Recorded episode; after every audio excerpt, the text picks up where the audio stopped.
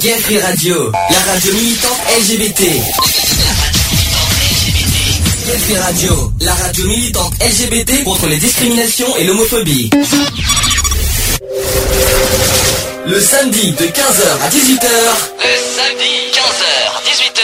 Retrouvez l'émission Equality. L'émission Equality sur Gay Free Radio. On ne choisit pas sa couleur de peau,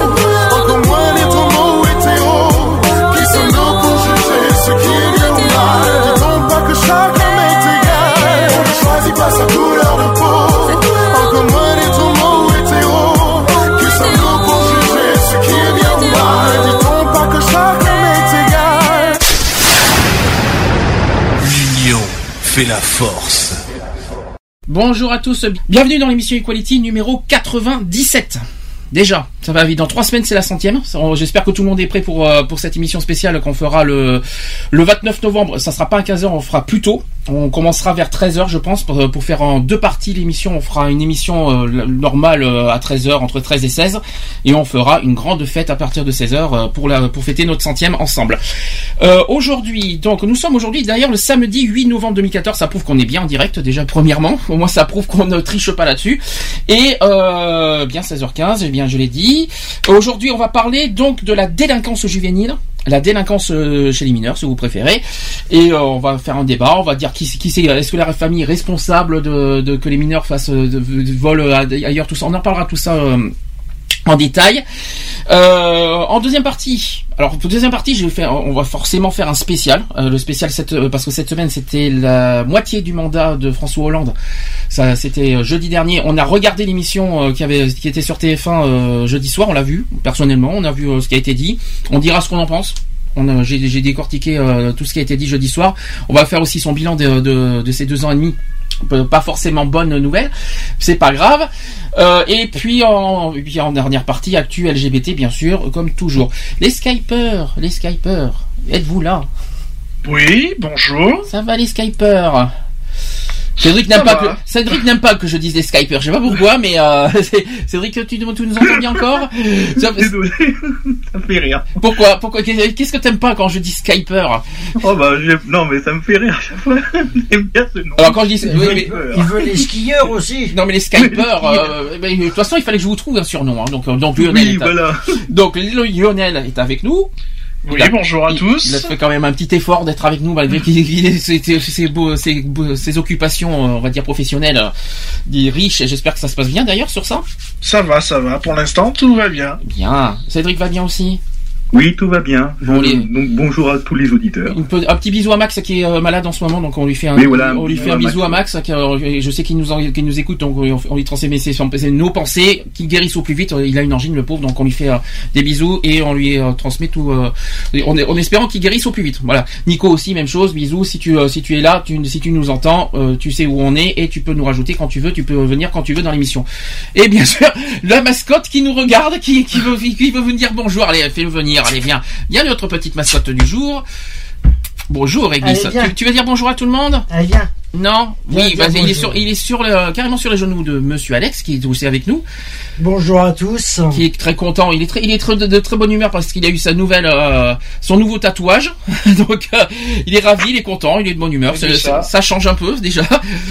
Bon, voilà. Donc, euh, j'ai donné le programme du jour. J'espère que tout le monde va bien. Je suis encore désolé pour le retard, mais euh, on va faire comme ça avec une petite euh, musique d'entrée du jour. David Carrera avec Viser le chaos, et on se retrouve après pour le sujet du jour. C'est parti. À tout de suite pour La suite. C'est bien. Allez, à tout de suite. Carrera, Big Snoop Dogg. We doing this one for the kids. All love, peace. Ja, Rastafari. Derrière les airs invincibles de nos héros tranquilles, y a toujours le même chaos, les mêmes moments difficiles. Et quand c'est à moi d'avancer, vers vont mes pensées. Ces géants donnent l'espoir, la force et l'envie d'y croire. Mohamed Ali a eu peur de tomber. Al Pacino, du mauvais scénario. Sur un terrain ou un ring, Jordan Jackson, Luther King. Et comme je me suis dit, I have a dream.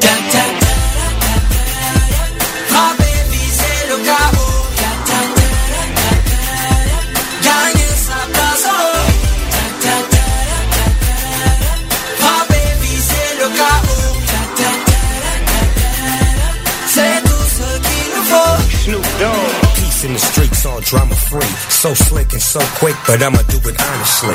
Inspire, uplift the youth. Lead with direction, speak on the truth.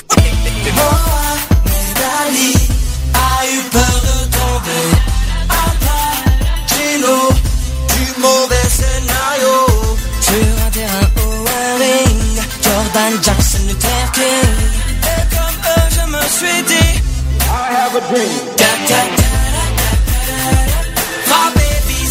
Double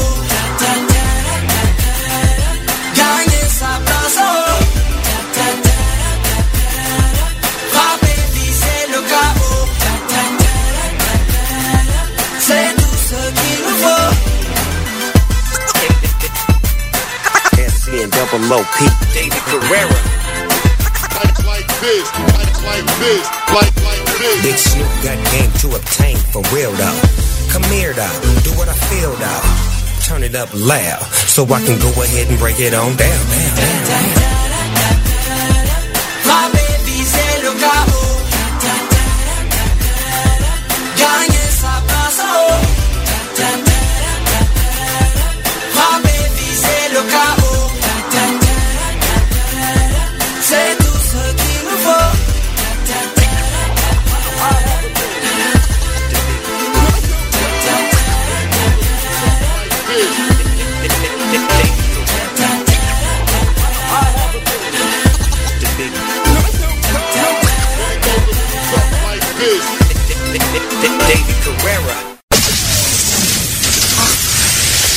Equality sur Gay Free Radio, une émission basée sur l'engagement et la solidarité.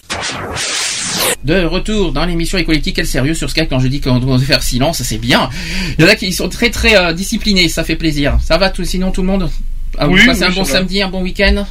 Ça va. Oui, oui. Ça va Fraîchement, mais ça va. Fraîchement? Pourquoi fraîchement? Ah oui, oui, c'est vrai que le froid est revenu, c'est vrai. Bon, allez, sujet du jour, c'est parti. Si ça, si ça, voilà. Equality. C'est le sujet du jour. Faire pas de temps, hein, déjà qu'on est en retard de une heure et quart, c'est déjà pas mal. Bon, la délinquance juvénile. Alors moi, c'est bizarre ce, ce mot juvénile qui me dérange un peu, mais c'est pas grave. C'est surtout la délinquance, délinquance chez les mineurs. Alors rappelons que la délinquance, c'est un ensemble des infractions commises à l'encontre de l'ordre public et appréhendées au- de- du point de vue de leur incidence sociale. Cette définition permet de distinguer la délinquance dont l'étude considère à partir d'une définition donnée euh, de la légalité, la fréquence et la nature des délits commis, de la criminologie qui prend en compte la personnalité, les motivations et les capacités de réinsertion du délinquant. Alors, ça paraît bizarre comme, euh, comme définition, mais euh, bon, on, on va faire, en- on va faire en, plus- en version plus simple. Les- il y a- il faut pas confondre délit et crime déjà d'une part.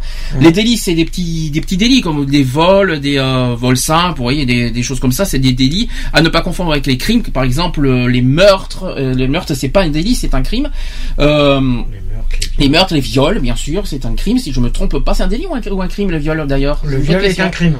Il me semble que c'est un crime. Euh, tout ce qui, voilà, il faut pas confondre ces deux, ces deux choses, ces deux, ces deux, on va dire, peines différentes, deux euh, sortes de peines différentes au niveau de la loi. Alors, déjà, euh, chez les mineurs, est-ce qu'il y a certaines choses que vous voulez en euh, dire, en parler, euh, notamment sur les mineurs qui, par exemple, qui volent, qui, qui cambriolent, euh, qui, qui font même des, des, des, des ventes de drogue, par exemple aussi, ce sont des Je délits. trouve qu'il y a- pour moi, je trouve qu'ils sont un peu trop protégés par les lois. Alors justement, c'est ce que c'est un petit peu ce qu'on va dire aujourd'hui. Est-ce que est-ce que vous êtes d'accord avec ça, les, les Skypers? Ah oui, tout, Bah, à- tout à- totalement, totalement. Totalement, de toute oui. façon, oui. Alors qu'est-ce qu'on a, ce qu'on appelle trop protégé par les lois, euh, c'est-à-dire que la loi punit les mineurs à partir de l'âge de 13 ans. Nous sommes d'accord. La loi, c'est la, c'est la loi qui dit ça. J'en parlerai tout à l'heure en détail. C'est-à-dire que les mineurs qui volent, qui cambriolent, qui ont moins de 13 ans, n'ont aucune peine. Est-ce que vous trouvez ça normal? Non. Donc en gros, ça fait, on, on- on donne au libre. Non, les, pa- les parents devraient payer des amendes pour les conneries que les gamins euh, font. Alors justement, ça aussi on en parlera tout à l'heure. Est-ce que les parents sont responsables de, de, de leurs enfants euh, qui volent quoi? Est-ce Ah qu'on bah, peut est-ce ils qu'on sont faute? responsables de l'éducation qu'ils euh, les apportent. Ils sont responsables puisqu'ils sont mineurs. Ils sont responsables jusqu'à leur majorité, les parents. Les parents sont responsables des, des gamins, euh, voilà, jusqu'à leur majorité. Qui est d'accord avec ça? Tout à fait d'accord, tout à fait d'accord, qu'est-ce qu'il a dit, euh. Oui, euh, d'accord, mais après, est-ce qu'il n'y a pas non plus un transfert aussi de la part des parents euh, dans leur passé Tu vois ce que je veux dire? pourquoi l'éducation joue- est un rôle important euh, Ah bah, là-dedans quoi. C'est ça qu'on voulait dire. L'éducation joue là-dessus euh, et euh, Parce que comme on a toujours dit que les gamins, les enfants euh, suivaient l'exemple des parents. Or, si les parents, euh, euh, si les parents étaient des voyous à la base, ben attends, je mets pas tout le monde dans le même panier non plus, mais bon voilà. Oui, mais qui quand même n'empêche que voilà, euh, malheureusement. Et aujourd'hui. Et après, c'est les conditions sociales qui font aussi que. Et le pire, c'est que plus les années passent, plus la, mon- la, la délinquance juvénile augmente. Augmente, ouais. C'est ce que j'ai remarqué aussi comme chiffre. Derrière, j'ai des Mhm. chiffres devant moi de- qui datent de 2013. J'ai pas les chiffres 2014 puisque euh, forcément l'année n'est pas finie. pas encore. Forcément, puisque l'année n'est pas finie. Donc, 2013, euh, il y a eu 103 828 mineurs en danger dont le juge des enfants a été saisi. Déjà, premièrement. Il y a donc 66 274 mineurs délinquants dont le juge des enfants a été saisi. 66 274 mineurs délinquants rien qu'en 2013. Et il y a eu 15 821, euh, 15 15 821 plutôt familles faisant l'objet d'une mesure d'aide judiciaire. Quelque chose à dire? Un chiffre qui, qui, euh, qui fait peur quand même, 66 000 mineurs, hein. Je veux bien Ouais, dire. mais Euh, ça, ça fait parler. Bon, maintenant reste à voir. euh, je, je, je, me, je me pose même pas la question parce que je sais très bien que les chiffres 2014 vont être beaucoup plus euh, élevés que ça. Donc, euh, ça reste quand même quelque chose d'énorme. quoi. Rappelons qu'aussi que Christiane Taubira, qui est ministre de la Justice, a réaffirmé en fin 2012 son souhait de doubler le nombre euh, de centres éducatifs fermés au nombre de 44 aujourd'hui. Les statistiques du ministère euh, de l'Intérieur attestent que depuis 10 ans, les mineurs représentaient 18% de la délinquance. 18% des délinquances, ce sont des mineurs, c'est énorme. Hein. Un, ça veut dire qu'une personne sur euh, un délit sur cinq, c'est sont, euh, sont commis par des mineurs. Ah bah. C'est énorme. Et près d'une personne sur deux mise en cause dans un vol, euh, viol en 2002 était mineure aussi. Ça fait, c'est énorme. Un rapport aussi publié par l'INSEE établit qu'un condamné mineur a 2,3 fois plus de risque de récidiver qu'un condamné entre 30 et 39 ans. C'est faux. Et bien pourtant c'est vrai. C'est c'est les statistiques de et en plus statistiques de l'INSEE, hein, c'est quand même Oui, énorme. mais je suis désolé Autre que, tu sois mineur ou que tu Je vais sois vous donner les faits. euh, Les faits sont clairs, je vais vous dire pourquoi. Parce que 6 condamnés sur 6 en 2004, mineurs au moment des faits reprochés à l'époque en 2004, ont récidivé avant 2011. Et ça, ce sont des chiffres vrais. Ce qui, euh, c'est ce qui ressort d'une étude d'ailleurs publiée par l'INSEE euh, le 14 novembre 2013, donc l'année dernière, dans le cadre de son portrait social annuel de la France. Plus le condamné est jeune au moment des faits, et plus on risque de récidive dans les 8 ans qui suivent sa condamnation et, et donc qui suivent et donc sa condamnation est bien sûr élevée. Euh, est-ce que ça vous parle ces chiffres? Est-ce que ça vous fait peur? Est-ce que ça, est-ce que ça vous fait, ça vous fait poser des questions? Qu'est-ce que Disons qu'il n'y a rien d'étonnant dans le sens où euh, le mineur qui, qui est donc qui se permet de créer de, de, de faire ce délit euh, est plus en, euh, plus à même d'être en, récidive étant donné que les sanctions sont sont tellement minimes en plus que voilà ça ça peut que pousser à la, à la récidive. Moi je dis que il faudrait qu'il y ait vraiment des bon je pense que tu en reviendras tout à l'heure mais je pense qu'il faudrait des sanctions vraiment assez lourdes euh, pour que euh, la, per- la, la personne en question euh, euh, réfléchisse bien à l'avenir quoi je veux dire Alors, parce on- que c'est bien beau de créer des centres de, de redressement tout ce qu'on veut euh, fonctionne plus. ça, ça n'empêche pas la récidive la ça. preuve puisque ça, ça euh, il y en a qui, qui se permettent de recommencer donc moi je pense qu'un petit séjour euh, euh, en milieu euh, Carcéral. voilà car- carcéral carrément euh, bon euh, pas mélangé bien sûr hein, parce qu'il faut pas peut-être pas abuser non plus mais je pense qu'un petit un petit passage en milieu carcéral ferait pas de mal non plus Euh, je vais vous faire carrément le chiffre de la délinquance, mais vraiment en général cette fois, c'est-à-dire tout confondu, pour l'année 2012, parce que on n'a pas l'année 2013, mais ça, euh, ça va vous, faire quelques petites idées. En 2012, en fait, il y a eu 152 000 personnes, j'ai bien dit 152 000 personnes qui ont été mises en cause pour des vols en France. C'est un exemple. Il y a eu 36 210 qui sont des femmes. C'est énorme. 49 480 sont des mineurs. Donc 32,6% quand même des vols. hein. 40 670 ce sont des étrangers. C'est-à-dire 26% des cas. Ah, on croit que c'est les étrangers, mais c'est un, c'est un quart hein, des vols qui sont euh, par des étrangers. C'est pas, c'est pas tant que ça. En 2011, la même étude révélait que 17,3% des mises en cause pour vol, c'est-à-dire interpellés par exemple, mais pas obligatoires condamnés, étaient étrangers, toutes nationalités confondues. Donc ça c'est le premier point. Les principaux chiffres donc euh, de 2012, en fait de l'année 2012, euh, par exemple les vols sans violence avec euh, dans les deux zones, il y a eu, ça a augmenté de 4%. Par rapport à 2011. Euh, dans cette catégorie de vol, donc euh, on parle, euh, il y a 12,4%, il y a, il y a- une augmentation de 12,4% euh, dans la zone police et 11, virgule- une augmentation de 11,5% en zone gendarmerie. Donc il y a une augmentation de 12% euh, de vols sans violence. Dans, les, dans le côté cambriolage, il y a une augmentation aussi par rapport à 2011. Euh, deux vir- il y a eu 6,4% de plus par rapport à, à 2011, c'est quand même énorme. Côté cambriolage d'habitation principale, il y a une augmentation de 1,3% par rapport à 2011. Et cambriolage de résidence secondaire, il y a- là par contre, il y a une augmentation de 17,7% en gendarmerie et 10% en police. Concernant les vols.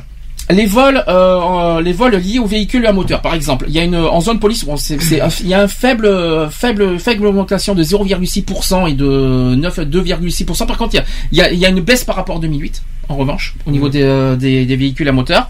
Concernant les vols à main armée, il y a une baisse par contre. Il y a une baisse de 0,3% en zone police et, 6, et moins 6% en zone gendarmerie. Ça, par contre, c'est la, on va dire la bonne nouvelle. On ne sait pas pour 2014, on ne sait, on ne sait pas, mais je peux vous dire que ça ne doit pas être pas mal. Plus de 39 000 vols violents, euh, mais sans armes contre les femmes sur la voie publique en 2008, constatés par la police, par la police plus de, de- c'est-à-dire plus de 52 500 en 2013. Ensuite, les violences aux personnes, euh, il y a une augmentation de, de 0,9%, c'est faible, mais ça augmente quand même. Les violences sexuelles, par contre, ont augmenté. Euh, une augmentation de 2% en zone police et de 6,2% en zone gendarmerie. Et concernant les infractions euh, sur les stupéfiants, il y a une augmentation de- de 1,7% en police. Donc je vous ai donné un petit peu les, les, euh, les, les- chiffres. Alors ça c'est la délinquance euh, générale, c'est pas uniquement mineur. Concernant les mineurs, je vous l'ai dit, euh, il y a une augmentation, comme je vous l'ai dit, en 2012. Euh, de, oui, il y a une augmentation en 2012 de, euh, de, de, de, de, de, euh, je sais pas. je n'ai pas sur moi, désolé, mais je vous ai donné les, le- par, euh, par critère de, de délit. Il y a une, des augmentations. N'empêche que, que 32,6% sont des mineurs en- au niveau général. Ça fait parler quand même. Donc euh, un tiers. Aujourd'hui, euh, c'est c'est quand même Bah, euh, euh, un sur trois. Bah ouais, 2012. mais bon, euh, les mineurs, euh, voilà, euh, tu. Ils sont là parce que euh, si les parents regardent les infos, ils se basent sur les infos, sur les trucs comme ça.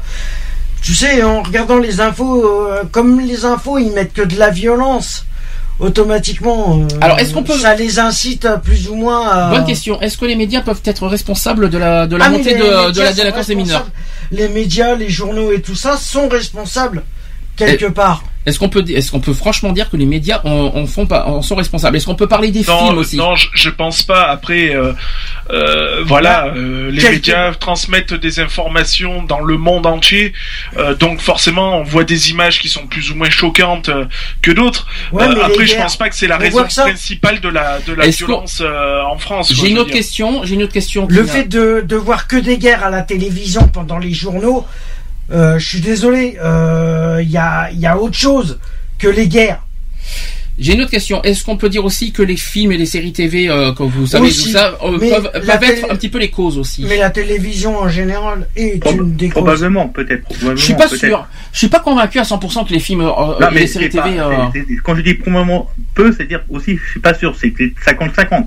C'est-à-dire, euh, voilà. Je Parce qu'on ça. dit, C'est- parce qu'on voilà. parle beaucoup, parce qu'on parle beaucoup de, de violence à la télé. Euh, mais je suis pas convaincu à 100% que ça soit à cause de ça que ça rend les, les mineurs peu violents. Je suis vraiment pas convaincu. Mais je te parle pas, de- je te parle pas simplement que des mineurs. Ah mais là on est sur général, on est sur la délinquance des mineurs. Euh, Je rappelle je rappelle que nous Ouais, sommes sur le sujet mais, des mineurs. euh, de toute façon, c'est après, euh, après c'est l'éducation des parents qui font que. Je suis pas. euh, Est-ce qu'on peut dire franchement aussi que c'est la faute des parents? Parce que je suis pas si convaincu que ça.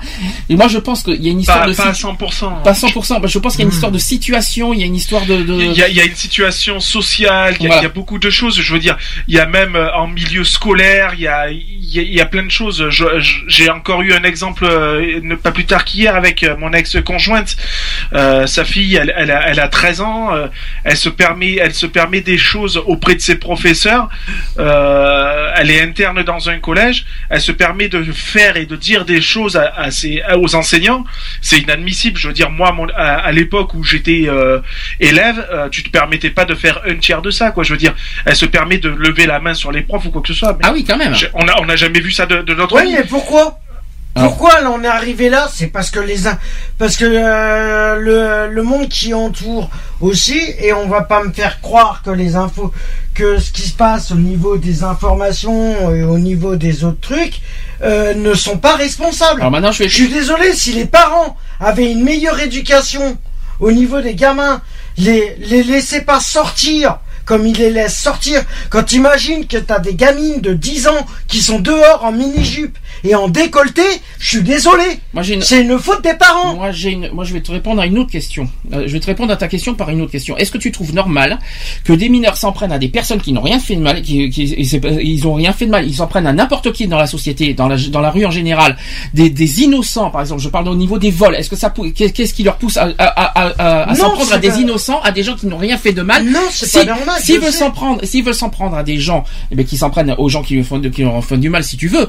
Mais les profs, par exemple, tu, tu, tu- on parle des profs. Je suis désolé. Qu'est-ce que les profs euh, ont à voir avec leur, leur, leur, euh, avec le mal-être des mineurs euh, à l'intérieur? Les, les profs n'ont rien Mais fait de spécial pour. euh, le fait, le fait qu'ils sont agressifs au niveau des collèges, des lycées, des écoles, euh, au niveau des enseignants, c'est simplement pour faire, pour faire, pas besoin de gueuler au passage. pour faire, se, pour faire se faire valoir au niveau des copains et des copines. C'est simplement une image qu'ils veulent donner. Mais tu les mets dans des trucs privés. Tu les mets dans Mhm. Ça des, n'excuse pas tout, je suis dans désolé. des centres privés où ils ont une, où ils Oui, ont un cadre de vie c'est que euh, sectaire. Je suis désolé. Ça Non, mais attends, tout, tout le- tout le monde ne peut pas non plus se payer des études dans des dans des établissements Non. privés. Euh, Pas privés, ça mais vient tu- pas de là. les Je suis maisons de désolé. Moi, j'ai été je suis éduqué dans un milieu euh, euh, non privé, euh, scolaire, scolairement parlant. C'est pas pour autant que j'ai fini délinquant ou quoi que ce soit. Je, je veux dire, euh, il y, a- il y a certes l'éducation des parents là-dessus. Je, je suis d'accord. Il y a quand même une petite part de responsabilité de la part des parents. Mais si seulement aussi. Euh, euh, comment dire, euh, le, le milieu scolaire était moins, comment dire, trop, je vais pas dire sévère parce qu'il, pour moi, il, il est, Il est sans, sans, sans l'être. Euh, je pense qu'il y a, il y a aussi une banalité de la violence qui s'est faite que maintenant pour pour les gamins c'est devenu normal quoi. Je veux dire, euh, Mais c'est devenu un jeu. à, à une certaine époque, tu pouvais pas considérer qu'un gamin de 8-10 ans allait voir un adulte et allait lui dire ouais vas-y file-moi ton portefeuille. Euh, jamais de la vie. Le, le mec il te prenait, il t'en collait deux, c'était fini quoi. Il n'en parlait plus. Et pourquoi on a toujours visé Pourquoi on a toujours visé les les quartiers? Sensibles justement, c'est justement ça Pourquoi Pourquoi, à ton avis, on a on a dit que pourquoi les euh, pourquoi les, les jeunes des des cités étaient les plus rebelles? Parce que ils suivent l'exemple des frangins, de suivent des grands frères et tout ça, parce que les grands frères sont dans un système et ils incitent les jeunes à faire de même. Alors, moi j'ai une autre. C'est une éducation que les parents ne ils Je savent pas dire pas non. sûr. Alors je vais dire dans franchement. les cités, ils sont pas tous pareils. Alors, il y en a quand sais- même qui, qui y sont parce qu'ils ont pas le choix. Et il y en a qui veulent s'en sortir. Ouais, mais alors pourquoi euh, Alors oui et non. Déjà, je suis pas convaincu que ça soit totalement la parents faute des parents. Non, non. responsables. il y a une- je vais vous dire aussi une chose. C'est que Je vais- pas forcément totalement la faute des parents. Je vais dire pourquoi. Ah bah si. La parents Ah bah sur si. les parents de, de- sur la responsabilité de leurs enfants, oui. Mais pourquoi le fait du pourquoi, la cause du pourquoi euh, le, le mineur devient délinquant, c'est pas la faute des parents. Ça, je suis pas tellement d'accord. En revanche, Ah bah si. ne- s'ils se Je, se je- sont- je vais finir ce que j'ai à dire. Après, tu diras ce que je finis. D'accord. Et après, tu pourras dire ce que tu veux. Donc, je disais que le, le, le, mineur qui essaye aussi de, quelque part de s'insérer. Non, non, non, forcément puis c'est en bande en, en, en général parce que les mineurs, les mineurs fonctionnent en bande forcément. Et donc ils essayent de se de s'insérer en bande tout ça et en essayant de et pour qu'ils soient inclus pour qu'ils soient acceptés dans une bande dans une société eh bien, il faut qu'ils fassent des choses qu'il qu'il faut pas faire notamment la drogue notamment le, le la violence les vols les cambriolages mais tout ça pour se faire insérer dans une bande. Et moi je trouve ça dommage quoi. Je trouve ça un petit peu euh, désolant d'ailleurs. Je sais pas si vous êtes d'accord avec ça. Ça marche no- notamment beaucoup dans les cités hein, ce, ce, ce, ce- ce- cette méthode. Mais euh, je dis ça parce que j'en ai vu euh, personnellement donc. Et puis dans les reportages aussi hein. Euh, juste une, pré- une précision. On va aller sur l'explication on va faire l'explication exacte de la délinquance des mineurs. Donc la jeunesse d'ailleurs est parfois un naufrage, faut bien le rappeler. Une partie des jeunes sont menacés par la délinquance, entre conduite à risque et comportement dangereux pour eux-mêmes et les autres. Donc, que peut-on faire contre la délinquance juvénile? Alors, je rappelle que le terme délinquance juvénile désigne un comportement légal ou pas d'un enfant ou d'un adolescent. C'est pas uniquement adolescent, ça marche aussi pour un enfant. La délinquance juvénile est un ensemble de traits de comportements considérés comme antisociaux. C'est une forme de l'inadaptation euh, sociale. Ce terme se définit strictement par rapport à la loi, si bien que l'acte délictueux est celui qui entraîne euh, une peine légale. L'expression jeune délinquant signifie un enfant qui commet une infraction à l'une quelconque des dispositions du code criminel. C'est un peu compliqué. Hein. Euh, elle doit être distinguée de la délinquance des adultes. Par contre, donc il faut bien distinguer les deux. Il faut pas mettre les adultes et les adolescents sont pas du tout les mêmes catégories. Dans la mesure où le jeune délinquant est une personnalité en formation et en cours de socialisation, alors que le délinquant adulte possède une personnalité déjà affirmée. La criminalité imputable aux jeunes fait depuis longtemps l'objet d'un traitement euh, législatif euh, spécifique qui tient compte de l'âge de l'auteur de l'infraction. Cette condition a pu, au fil de l'histoire, justifier un traitement pénal plus ou moins répressif. Euh, la délinquance des jeunes est un phénomène faisant partie intégrante de notre société. On ne peut traiter ce problème en se focalisant sur les populations dites défavorisées, on en reviendra après, parce qu'en effet, ces types de comportements concernent toutes les populations. On observe par ailleurs, une aggravation des comportements délictueux et surtout d'actes violents. Les mutations dans la société sont peut-être à l'origine non seulement de l'augmentation des taux de, de- de la délinquance et de la violence juvénile, mais aussi de l'inquiétude grandissante de- qui suscite- euh, que suscite la participation à la délinquance de catégories spécifiques de jeunes comme les filles, les jeunes enfants et les jeunes membres de minorités ethniques. Euh, faute de données et et d'enquêtes fiables, il est difficile d'ailleurs si oui ou non les filles sont impliquées aujourd'hui dans la délinquance davantage que par le passé. Moi je pense que oui quand même. Ah bah oui. Euh, et les filles, euh, on n'en voit pas beaucoup, mais ça existe, je tiens à préciser. Euh, cependant, le cas des jeunes appartenant à des minorités ethniques est différent. Là encore, dans certains pays européens occidentaux, des études ponctuelles montrent clairement des taux de délinquance supérieurs à la moyenne chez les jeunes appartenant à certains groupes ethniques. Dans certains pays tels que le Maroc, par exemple, les jeunes sont, sur, euh, sont surreprésentés dans les statistiques de la police.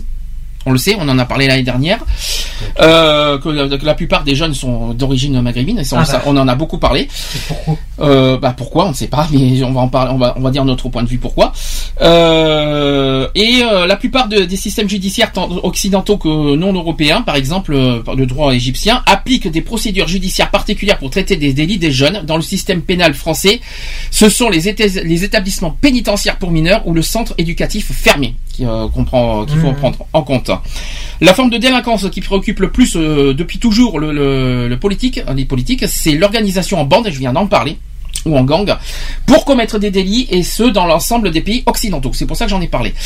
Parmi les délinquants, nombreux sont ceux qui souffrent de troubles mentaux, ne sont pas nécessairement diagnostiqués, et un diagnostic plus précoce servirait à modifier leur comportement. Je vais, en parler, je vais en parler après des lois. Après, qu'est-ce que vous en pensez de, de toute cette explication sur, la, sur les mineurs? Ah je Est-ce que c'est justifié? Je suis désolé, non. Alors pourquoi non? C'est pas en faisant euh, de la psychologie au niveau des jeunes. Euh, le problème, c'est que la plupart des jeunes, c'est avec euh, tout ce qui se passe, actu- que ça soit actuel ou dans le temps, ça fait plus de 20 ans qu'ils nous bassinent avec les guerres, avec tout ça. Non, non, alors je suis je suis- désolé. je ne peux je suis désolé, ça, la violence, ça vient de là. Oui. On n'aurait C'est pas, pas les guerres, je suis pas d'accord, c'est pas à on n'aurait pas montré que des, des tueries, des machins, des tout ça. Je suis désolé, il y a une peux- histoire, un rejet Mais de société Mais comment phénoménal. tu peux dire que c'est à cause de, de la guerre C'est pas à cause des guerres. Mais les infos font tout pour Mais non le plus. malheur de. Les jeunes ne regardent pas les infos. Ah oui Ah non. Ah bon, t'es sûr Bah, non, je pense pas que les gens, les jeunes de société. Non, au mais les de- parents, les parents regardent les infos Ah tous mais les c'est soirs pas, à 20h. mais c'est pas les parents le qui transmettent la violence aux enfants. Je suis pas d'accord. Bah, je suis désolé, en, met- en mettant les infos pendant le repas. Ah parce que tu vas me faire croire que l'organisation, que les jeunes qui sont en bande, c'est à cause des infos. Mais c'est parce qu'ils regardent, c'est parce qu'ils regardent les frères qui sont dans la cité et ils veulent prendre exemple. Les frères les incitent aussi. Il y a tout le, le contexte euh, qui est autour Moi, je suis d'eux. pas d'accord avec toi. Je suis désolé. Eh ben tiens, je vais te montrer, je vais te montrer un, je vais te donner un exemple concret. Mhm. Oui, j'en attends que ça. Oui, par rapport à moi. Oui, mais tu- J'aurais pas fait, j'aurais pas fait deux. Alors, ans. tu as rejeté la société, pas- pourquoi? On doit franchement aller sur ton exemple à toi, puisque tu parles de toi, c'est pas, c'est pas parce que tu, c'est parce que tes parents, parce que c'est pas à cause des guerres que t'as été violent, devenu violent, c'est parce que t'as été rejeté par la société que t'es devenu violent. Et tu sais très bien que j'ai raison là-dessus. C'est toi-même qui le dis le depuis fait tout que le temps. Le fait que j'ai été violent, tu sais pourquoi? C'est parce que j'ai été rejeté par la famille. Le problème, il est là. Est-ce que les gens qui sont en, en bande, le- ils sont rejetés par la famille? Est-ce que les gens, Mais est-ce que dit que c'est des frères et sœurs et tout ça Mais qui te dit C'est peut-être qui des te copains, dit- des amis. Les jeunes de la cité sont rejetés par leurs parents Bah oui. Qui, alors, qui te le prouve ça Ou d'où tu, d'où tu sors ça Même le même réglisse n'est pas d'accord. On ne sait pas pourquoi. T'imagines que Ouais, ils moi, veulent je pas suis suivre tout à leur fait propre d'accord avec ce que tu dis, religion. S'ils sont comme ça, c'est parce qu'ils sont ils sont contre leur propre religion. T'as pas besoin de gueuler parce que si tu gueules, moi je gueule aussi. Hein, Et C'est- voilà, le problème, il est là. C'est que les parents, normalement, devraient les éduquer. Ils veulent tellement les, formater dans une religion. Ah non, stop. non. Pour eux. Ah non non non non non non. Ah non non. C'est pas la- Alors je t'arrête de suite. Tu peux pas parler de religion là-dedans. Ah non non non. La, la violence des jeunes, c'est pas la religion. Il faut arrêter de dire des bêtises là. Mais je te dis que moi, les parents sont responsables quelque part. Oui, ils sont responsables, ils ont une part de responsabilité, mais tu peux pas dire que c'est les parents qui ont demandé à- à- à- aux, aux enfants d'être violents. J'aurais pas été suivi en centre, en maison de je- de correction. J'aurais pas été suivi en foyer et tout ça. Mais quel est le Je rapport finissais Tu comme un tu comme un ton- délinquant. Mais pourquoi t'es devenu délinquant? Alors, dans ce cas, on va, on va aller, on va aller dans ton Je idée. ne suis pas venu délinquant. Ah si, tu l'as été. Tu l'as été. Je suis désolé que tu le veuilles ou non, tu l'as été. Et Ah pourquoi euh, J'ai été sans domicile fixe. Alors, ça n'a rien à voir avec la pas, délinquance. t'as pas fait de vol, t'as pas, t'as jamais fait, euh, t'as jamais commis de délit? Ah non. Jamais? Ah non. Là, tu te moques de moi, par contre. Non. La drogue, c'est pas un délit? Peut-être que la drogue c'en est un. Alors, Je est un. désolé. Et c'en est un. Et c'était, Mais je quoi vois qui t'a pas poussé où est le délit de consommer de la drogue C'est un délit. par rapport. Oui, c'est un délit, d'accord. Mhm. Mais alors pourquoi, à ce compte-là, si c'est un délit en France, pourquoi ils la tolèrent et ils les vendent Ah, mais ça, non, c'est, non, c'est pas vrai. C'est pas, quand tu regardes 80 Alors, minutes. pourquoi l'État Regarde l'émission. C'est pas toléré. Regarde l'émission 80 minutes d'enquête, et c'est Je pas. suis désolé. Regarde des émissions 80 minutes d'enquête quand ils font des ventes, ils Ouais. sont arrêtés. Excuse-moi Oui, du peu. ils sont arrêtés. Mais est-ce qu'ils déclarent vraiment ce qu'ils ce qu'ils récoltent Mais bien non, sûr. je suis Mais désolé. bien sûr, puis c'est détruit ce qu'ils revendent. Non. Bien sûr que c'est détruit. La totalité de ce qu'ils prennent n'est pas déclaré, n'est pas détruit. Parce que Mais- l'État se sert Et puis en plus, sur on, ça. en plus on est on, on est hors sujet. Je sais pas pourquoi on parle de la drogue, mais c'est on parle Mais des délits. Mais Mais on parle des, des mineurs. Mais je, je- qu'est-ce Mais qui les pousse mineurs, les mineurs? pourquoi ils tombent là-dedans aussi? Eh ben c'est la question que je pose. Mais c'est pas la faute des parents, c'est pas la faute de Ils ont un rejet de la société, puisqu'on essaye de les faire rentrer dans un moule qui ne leur convient pas. Bon, euh, C'est un rejet de la société Oui, et mais des pas- règles de la société. Mais c'est pas une raison, mais c'est pas la société. euh, si on rejette, si on les Mais rejette, les mais enfants je suis sont désolé.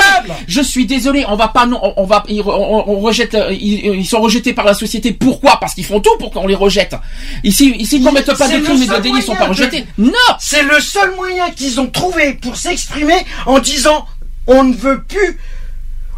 Ah, parce que tu Considère- Ah, parce que tu Considérez-nous comme des êtres humains au lieu de nous considérer comme du bétail. Ah, parce que toi, pour toi, passer par la violence, c'est s'exprimer, toi. Pour toi, c'est une- la meilleure façon de s'intégrer dans la, soci- euh, dans la société, c'est passer par la violence. Tout faux, Alex. Mais t'apprendras une chose. La plupart de ma famille, tu sais ce que c'est?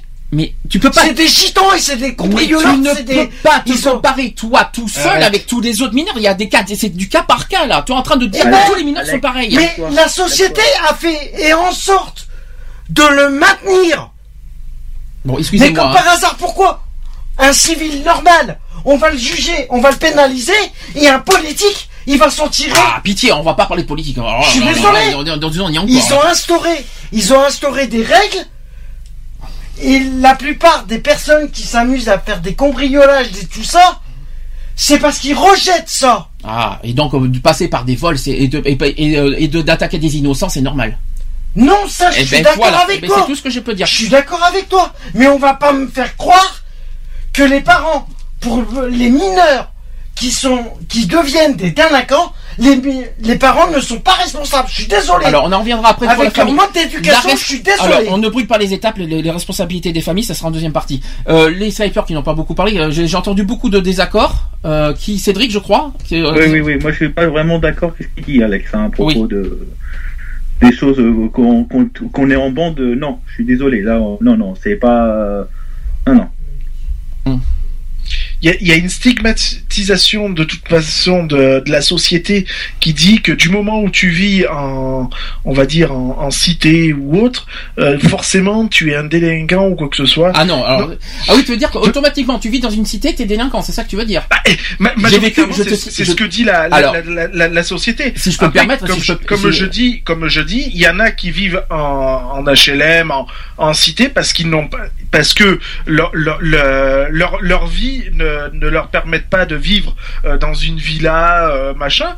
Donc ils ont pas le choix de vivre dans une cité, mais c'est des personnes qui cherchent aussi à s'en sortir. C'est idiot parce que c'est idiot parce que moi j'ai vécu en cité en, en étant Il faut- plus il petit. faut- hein. ben, Donc, moi euh, aussi j'ai vécu en donc, cité, donc c'est pas pour autant que je suis devenu un délinquant.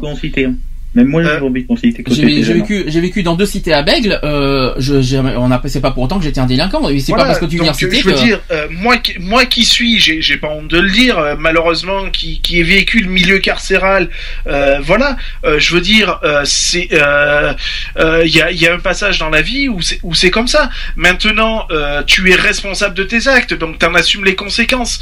Euh, les parents ont leur part de responsabilité, certes, mais attends, le mineur, il choisit quand même aussi de franchir la barrière, donc il le fait pas en toute innocence. Tout à fait- ouais, je suis tout à fait d'accord. Qu'est-ce que- qu'est-ce qu'il dit, Lionel? Je, je suis désolé, le, ga- le gamin, quand il va aller braquer euh, un vieillard ou, ou une personne âgée ou n'importe qui d'autre, il le fait en connaissance de cause, il sait ce qu'il fait. Faut pas qu'on vienne me dire que que que qui sait pas, c'est- faux. C'est pour ça quand t'as dit tout à l'heure Sandy euh, que on dit oui c'est des problèmes de, de, de euh, mentaux ou quoi que ce soit. Non, je, je- je suis désolé, c'est faux. La personne, elle est consciente de ce qu'elle fait. Surtout, surtout si c'est un mineur, voilà. Alors on va on va passer à la deuxième étape. On va parler du code pénal parce que y ça s'est passé en plusieurs étapes. D'abord il y a eu un code pénal en 1810, donc c'était sous euh, Napoléon si je me trompe pas, qui préconise l'enfermement des mineurs dans des lieux distincts et des adultes. La prison de la Petite Roquette, je sais pas si vous vous souvenez de ça, qui est réservée aux mineurs et qui a été créée en 1832. Euh, la première colonie pénitentiaire est ouverte à Maitré en 1839. Euh, cette colonie euh, fonctionne euh, de manière analogue euh, au centre pénitentiaire de, de New York. hein. Euh, ensuite, il y a une ordonnance en 1945, et ça c'est la loi actuelle d'ailleurs, qui établissait la primauté euh, de l'éducation sur la répression et l'enfermement pour les mineurs. Depuis, la doctrine en matière de pénalité des mineurs évolue vers plus de répression, moi je trouve pas personnellement, sous l'influence du sentiment d'insécurité euh, dans l'opinion et la réponse politique à l'opinion, renforce l'arsenal juridique de lutte contre la délinquance juvénile. Alors, en France, je vais expliquer tout ça, une petite citation pour commencer, même deux. Il y a une première citation qui dit euh, euh, de Jean-Marie euh, Petitclerc qui dit le bébé du 21e siècle ne n'est pas plus violent que le bébé du 20e. La violence des jeunes c'est un problème d'adultes et la question que nous avons à nous poser est de savoir pourquoi notre génération d'adultes est à ce point en difficulté comparée aux générations précédentes pour assurer l'apprentissage et la régulation de l'agressivité et de la violence chez la génération suivante. Ça c'est très bien formulé. La deuxième citation qui, euh, qui est de Sébastien Rocher cette fois. Lorsqu'un enfant est mauvais à l'école, eh bien, il est mauvais obligatoirement jusqu'à 16 ans, 6 heures par jour. Je sais pas si on peut dire que c'est vrai, mais je pense que c'est pas forcément faux, on va dire. Alors, au niveau juridique, en France, l'enfance délinquante est une notion juridique désignant l'ensemble des comportements répréhensibles d'une personne n'ayant pas atteint la majorité pénale. Cette notion a été consacrée en France par l'ordonnance du 2 février 1945 sur l'enfance délinquante et fait l'objet de dispositifs euh, policiers et, et judiciaires spécifiques, en particulier des juridictions spécialisées, le tribunal pour enfants, le tribunal correctionnel pour mineurs et aussi la cour d'assises des mineurs. Oui, il existe aussi la cour d'assises des mineurs pour ceux qui ne savaient pas. En France, comme comme de nombreux pays qui euh, distinguent les mineurs des majeurs et d'autre part, suivant l'âge euh, du mineur qui commet une infraction, un délit ou un crime, les sanctions varient. Alors, je vais vous donner, je vais vous dire ce que vous en pensez. Parce qu'il y a plusieurs catégories. Alors, les jeunes, les jeunes qui, les- qui ont moins de 10 ans, d'après vous, comment ça se passe? Au niveau pénal. Les Skypers. Euh, bon là je, je, je passe parce que je Qu'est-ce que c'est? En France, hein, je parle. hein. D'après vous, comment ça se passe pour les mineurs de moins de 10 ans? Bah, je, pense de toute façon qu'il doit passer forcément devant un juge ou quoi que ce soit, de toute façon, euh, quoi qu'il en soit. Mais après, ils doivent être mis dans des dans, dans des centres de de comment on appelle ça euh, Pas de, justement pas de détention, mais des centres de de ah, comment on appelle ça là de, de redressement. Eh bien non. Malheureusement, pour les jeunes de moins de 10 ans, aucune mesure. Rien. Rien, rien, rien, mais rien du tout. Hein. C'est-à-dire qu'un jeune de un jeune de 10 ans quelque part, et c'est moche à dire, euh, est libre de faire ce qu'il veut. C'est c'est ça qui me dérange personnellement. Que, moi, ça me, ça me choque personnellement qu'en disant, et quand, quand- euh, par exemple, un, un parent qui envoie leurs enfants voler, eh ben, le- le- le- l'enfant peut voler et puis il aura, il aura, il, il aura aucun, euh, aucune condamnation. Et ça, je trouve ça dégueulasse. N'est-ce pas? Oui. Ah oui, oui, tout à fait. Et Précis. on va me dire que l'éducation des, euh, des parents n'est pas responsable. Oui, mais ça c'est encore une autre histoire. On va pas y arriver. Là, tu Ah n'es- bah. pas là pendant cinq minutes, donc euh, tu peux pas dire ça. Donc, euh, je répète aussi que la loi, on est en France encore, la loi reconnaît donc l'irresponsabilité pénale absolue pour les enfants. C'est ignoble. L'irresponsabilité pénale. Ça veut dire qu'un, un- un- un- on va dire un gamin de 8 ans qui vole, eh ben il sera pas puni. Eh bien non. Oui, c'est normal. Oui, Et c'est non. s'il n'est pas puni en étant à 8 ans, à partir de 14 ans, Ah non, 14 ans c'est punissable. là. Et on va y arriver Oui, après. voilà. alors, il peut être jugé alors pourquoi plus on tard. se permet de punir un gamin de- à voler à partir de 13 ans et euh, alors mais avant c'est normal. Non, c'est pas normal, c'est sûr. justement, c'est ce qu'on va C'est sûr. Mais après, on va. C'est justement ça qui C'est n'est aux pas parents normal. à faire gaffe. Et je suis désolé. euh, et moi, je vais te dire que les centres de redressement, je suis désolé, On y reviendra c'est pas une bonne solution. Chaque chose on s'entend. Chaque chose on s'entend. D'abord, on est dans la loi pénale, je- on fait pas catégorie d'âge, donc je répète, moins de 10 ans, pas de condamnation, pas du tout, même pas de poursuite judiciaire, rien, même pas, de- Rien du tout. rien, que dalle, zéro. On en reparlera après, on fera, on fera notre euh, propre Pour ils débat font après. pas mieux. Alors pour eux, ils font pas mieux euh, la justice. Alors si vraiment. euh, alors déjà que un gamin, par exemple, si un gamin de 8 ans vole et puis qui euh, C'est ce que je qui voulais est même pas voilà, qui, qui, qui est pas condamnable. C'est ça. Mais c'est ce que je suis en train d'expliquer. C'est par exemple, mais d'ailleurs, quand, alors c'est moi ce que je veux dire parce qu'on fait, ça fait, je, sachant qu'on est contre les discriminations, mais il faut être honnête aussi quelque part. Quand tu as des, des étrangers qui viennent en France, qui, qui utilisent leurs enfants euh, à, à faire, euh, à faire n'importe quoi dehors, notamment euh, quand ils sont en réseau. Je suis désolé de dire ça, mais il faut être honnête aussi parce qu'à Bordeaux on en voit beaucoup, euh, notamment dans nos quartiers en plus, et que on voit les, envoient les, en- leurs les parents envoient leurs propres enfants qui des gamins, quoi, des, des- des gamins de 6-10 ans, euh, faire commettre euh, des, des délits. Et, euh, Mhm. et on leur dit et, et on peut rien leur et on dit et on fait rien on peut rien Mais faire parce que mal- parce parents. que les enfants mais bon par contre ça sera la responsabilité des parents parce que c'est les parents qui envoient mais mais voilà. euh, ce que je veux dire mais l'enfant il, il fait tout il, on le il est oui comme tu dis tu en as parlé un peu tout à l'heure quand tu as dit ils sont formatés tout ça mais bon ça dépend du cas par cas c'est pas les mêmes catégories Oui, voilà. mais ce après, genre de oui. choses, je suis contre, je suis contre, un- contre absolu déjà qu'on utilise les enfants pour commettre des délits. Moi, je trouve ça dégueulasse d'une part, et de deux euh, que euh, que que, des- qu'on- que les enfants, on- euh, la loi euh, protège des enfants, euh, protège des enfants. Bon, des enfants, ce sont des enfants, je suis d'accord, mais quand même quoi, euh, d'autoriser à commettre des délits même quand on est mineur. Moi, je suis un peu, c'est un petit peu ce qu'on, ce qu'on- c'est un petit peu ce que je comprends. Moi, je, suis- je, je dis ça comme ça. Pour moi, ça veut dire que quelqu'un, quelqu'un qui a moins de 10 ans est autorisé à commettre des délits. C'est ça que ça veut dire. Mhm. Si on prend, on- si on prend l'inverse de la, de la phrase, on peut dire ça comme ça. Et moi, je trouve ça, je trouve ça honteux personnellement. Euh, euh, si on fait dans la tranche des 10-13 ans, d'après vous, comment ça se passe? Il y a- il y a- Bah, je pense qu'il y a, Il y il y a a- des justement il y a un truc de, de, re- de, de centre de redressement. Alors, pas tout à fait. Pas tout à fait, pas tout à fait. Ou alors c'est un suivi psychologique ou Presque des trucs ça. comme ça. C'est presque ça. C'est son une Ou équipe. d'éducateurs. ou- C'est ça, exactement. Là, je t'arrête de suite parce que c'est ça. Il n'y a pas de suivi, euh, il n'y a aucune euh, poursuite judiciaire. En revanche, il y a des mesures éducatives. Ouais. Voilà. Mhm. Je rappelle, je rappelle pourquoi parce qu'en France, on est condamné- les, les mineurs sont condamnés, condamnés à partir de 13 ans et pas Ouais, 10 ouais, ans. fait. Donc entre 10 et 13 ans, c'est uniquement des mesures éducatives. D'accord. Et maintenant, pour les plus de 13 ans, donc forcément, euh, on va y arriver. Donc d'une part, il y a des mesures éducatives qui peuvent être ordonnées, ainsi qu'une peine pénale. Et Bien sûr. circon- Dans- circonstances un EPM. et, si- et uniquement, par contre, uniquement si les circonstances et la personnalité du mineur l'exigent. Bien sûr. Ouais. Alors à ce compte-là, Et à ce moment-là, il rentre dans un EPM, donc un établissement pénitentiaire pour mineurs. Pour mineurs, c'est ce que j'ai parlé tout à l'heure.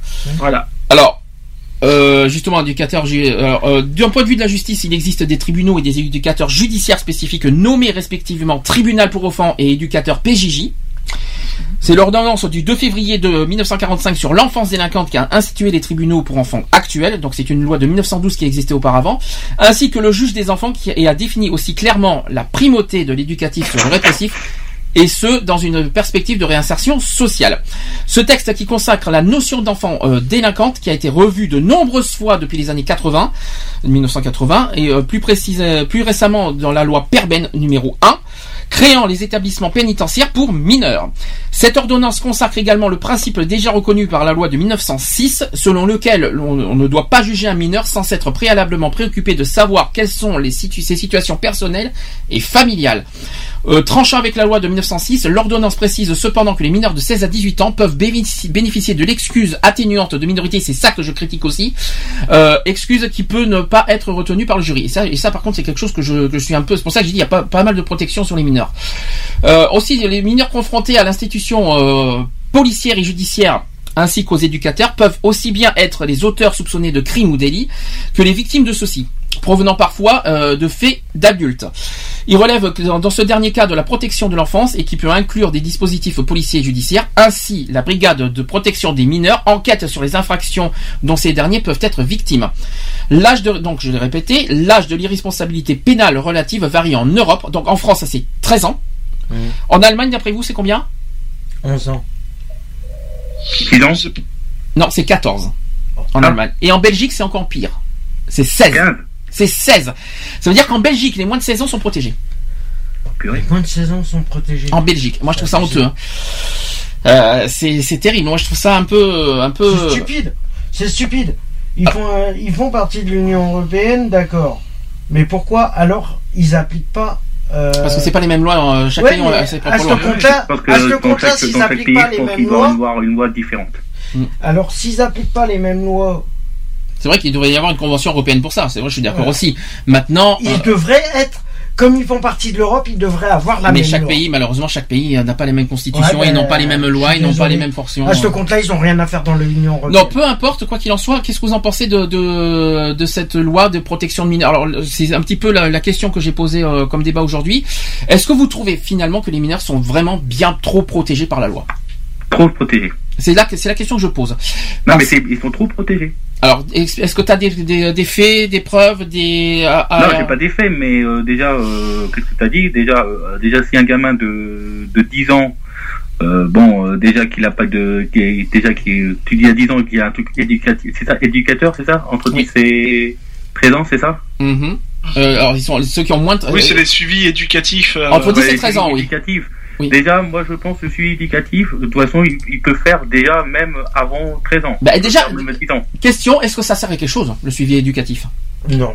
Est-ce que c'est ça qui bah, va changer? Ça n'empêche pas la récidive de toute façon. Donc, C'est euh, ça, voilà. c'est ce que je voulais dire. Parce que dans tous les cas, dans tous les cas, euh, ils vont faire, ils vont suivre, ils vont suivre euh, l'éducateur. Ça va durer quoi? Rien. Ça va durer, ça va durer quoi Le temps Bah, trois ans Je vais vous donner un Trois exemple. ans. Au bout de trois ans, il recommence. Un exemple. Même pas. Au bout d'un an, il recommence. Alors, Je vais euh, vous ça donner, je vais vous donner, il y a plusieurs exemples parce que les mineurs, les, les trois euh, délits qui font le plus, c'est cambriolage, vol et bien sûr drogue. Euh, quelqu'un, euh, est-ce que quelqu'un, un mineur qui se drogue, je, je suis désolé parce que c'est beaucoup le cas dans les zones surtout dé- défavorisées, euh, qui, vont- qui d'ailleurs qui revendent de la drogue et ça c'est pire. Et que, est-ce que le fait d'avoir un suivi, suivi éducatif, est-ce que ça va empêcher le mineur de- d'arrêter de, Non, de là, se là, droguer non, là, ce serait pas efficace. Non, ça, serait pas efficace. En revanche, il faudrait un autre truc. euh, là, ce serait un autre différent truc. Je sais pas quelle quelle euh, différence pour. euh, Alors, Je vais vous donner. Mais je par contre, j'ai une question à poser. C'est bien. On veut, euh, par rapport au délit des mineurs, euh, ça serait bien de les condamner. Mais t'imagines un truc. Ouais, mais si bon, tu les condamnes un- tous, ouais, c'est pas évident. si tu condamnes tous les mineurs, Il y a des, les prisons, les prisons vont être blindées. Alors, temps Elles mort. sont déjà blindées. Temps mort. Il y a des établissements, des établissements spécifiés pour les mineurs. Oui, c'est ce qu'on appelle des EPM. le, les- le problème, les- le problème, c'est que ça va, c'est que ça va être Mais on peut surchargé. pas, on peut pas non plus autoriser les mineurs à faire n'importe quoi, Ah n'importe non. comment. Non. Non, non. Il faut bien, il faut bien pour ça trouver que les parents sont quelle- responsables la solution. part. Il faut qu'on trouve des solutions concrètes pour- au niveau de la loi. Et d'abord, d'abord, est-ce que la loi d'aujourd'hui vous convient d'abord, premièrement? Pas du tout. Alors là, pas du tout. Bah non, bah, Qu'est-ce non, qui- il faudrait, il faudrait un- un- qu'elle soit un tout petit peu plus sévère. Déjà, voilà, ça c'est la première point. Est-ce que le- le- les mesures éducatives c'est suffisant? On Non, a dit non. non. On est d'accord. Qu'est-ce que, est-ce que, euh, parce que souvent les mineurs sont condamnés et ils sont pas condamnés de prison en plus. Non. Ils sont souvent condamnés en travail d'intérêt général. C'est, et Ouais, c'est ça, c'est ça qui est pire. ouais, c'est ça qui est Ah non. ou des fois de sursis, des fois travail rien. intergénéral, mais, du- c'est très rare que ça va jusqu'en jusqu'en ferme. Oui, parce que pour que pour que le, le mineur rentre en EPM, euh, il faut quand même un, un délit euh, assez euh, assez conséquent. Bah meurtre par exemple. Oui, voilà. C'est un exemple. Mais, Mais tu me feras pas dire, tu et moi ça je, je peux te le je peux te l'affirmer. Un mineur, c'est euh, son contexte où il est. Le contexte fait, il veut suivre l'exemple de tout ce qui se passe autour de lui. alors Max, il, faut, s'intégrer. il faut savoir qu'un jeune qui est quand même incarcéré donc en établissement pénitentiaire pour mineurs EPM est quand même est quand même soumis euh, au même euh, au même titre qu'un adulte en, en détention. hein, je euh, je- parce que je, je suis en train de voir certains articles. Euh, voilà quoi. euh, Alors, j'ai, j'ai c'est Max qui nous écoute, je vous signale, qui est, qui est avec nous, qui nous écrit aussi en même temps. Il me dit que lui, il faudrait punir les parents. Ah oui? Est-ce que pour vous, c'est logique? Pour un, pour un Bah, enfant comme- de comme, 8 à comme- 13 ans, Comme je dis, comme Lionel, il y a peut-être une responsabilité du, des parents, mais aussi sa responsabilité. Mais les parents qui sont pas au comme courant. c'est lui qui Oui. agit. Est-ce, oui, mais est-ce que c'est la faute des parents? C'est la question que j'ai posée en premier. non. Bah, Bah non, bah non. est-ce qu'on peut dire que c'est la faute des parents que, les- que c'est- leurs enfants se droguent? Bah, si, si, le, si le gamin il va, faire oui. un cambriolage ou qu'il va agresser une personne X ou Y, je vois pas où est la responsabilité des parents. Euh, Mm. c'est c'est c'est Bah. euh, c'est comment c'est euh, c'est c'est l'acte de, de de la personne en question. Euh, les parents ils ils vont pas dire au, au gamin d'aller cambrioler ou d'aller agresser une personne quand même. Tout à fait. À moins que les parents soient tarés quoi, je veux dire. Mais non, euh, mais ils sont responsables de la, Pas besoin lesquels passent. ils sont responsables de pas, de pas être vigilants envers eux. C'est Bah tout. attends, ton, ton gamin il à quitte l'école. le domicile, tu sais pas ce qu'il va faire dehors. Bah, excuse-moi, quand ils sont à l'école, comment qu'est-ce que- je attends, qu'est-ce- qu'un gamin de, Écoute-moi. 12, de 10 ans ou de de 13 ans, après 22 heures, fout dehors Alors, Il a rien à foutre dehors Ça, je suis d'accord. Par contre, je vais te poser une autre question. Non, mais je suis d'accord sur ça. Par contre, c'est vrai que les enfants qui sortent Oui, après bah, 22 heures, là-dessus, je suis d'accord. Ça, je suis d'accord. Sauf le week-end, ils ont le droit de sortir quand même. Ouais, mais Deuxièmement. dans le quartier, pas Deuxième- ailleurs. Mais attends, mais euh, tu, vas les isoler puis ils vont s'en prendre. Après, après là, c'est- excuse-moi, c'est la faute des parents qui laissent pas un petit peu libre leur, euh, leurs enfants euh, de respirer c'est un ce peu. que je disais, c'est que les Maintenant, parents sont question. responsables du fait qu'ils formatent les gamins à rester dans des... Alors, j'ai une autre question. Voilà. Alors dans ce cas, j'ai Dans une des autre- contextes je- de leur écoute-moi, d'éducation. écoute-moi, j'ai une autre question. Quand ils sont à l'école et qu'ils sortent de l'école, à la sortie de l'école et qu'ils fument du joint, est-ce que c'est la faute des parents? Non, bah non. Alors comment on Mais non, c'est parce que simplement, faire pareil que les ils veulent faire pareil que les, collègues. Ils veulent faire Non, pareil que que- les adultes. Alors, en quoi on non, peut- Non, mais si un gamin fait ça, c'est comme du genre, il veut se faire, se faire au pire au parquet avec ses potes. Oui, ou voilà, il- pour alors. L'exemple, Voilà, l'exemple, oui, L'exemple, l'exemple qu'a donné Lionel tout à l'heure, il a, il a parlé de, d'une, d'une fille euh, qu'il a- connue, qui s'en est pris à un professeur, qui a eu de violence sur un professeur. Est-ce que c'est Mm. la faute des parents? Non, c'est Ben parce voilà. que- Donc, parce qu'elle a, il y a quelque chose qui s'est passé psychologiquement dans sa tête à ce moment-là pour qu'elle s'en prenne. Faut- faut- faut- non, faut- faut- je pense qu'il faut arrêter quand même de mettre tout sur le psychologue, euh, le- euh, le- les Bah, problèmes psychologiques, désolé. tout ça.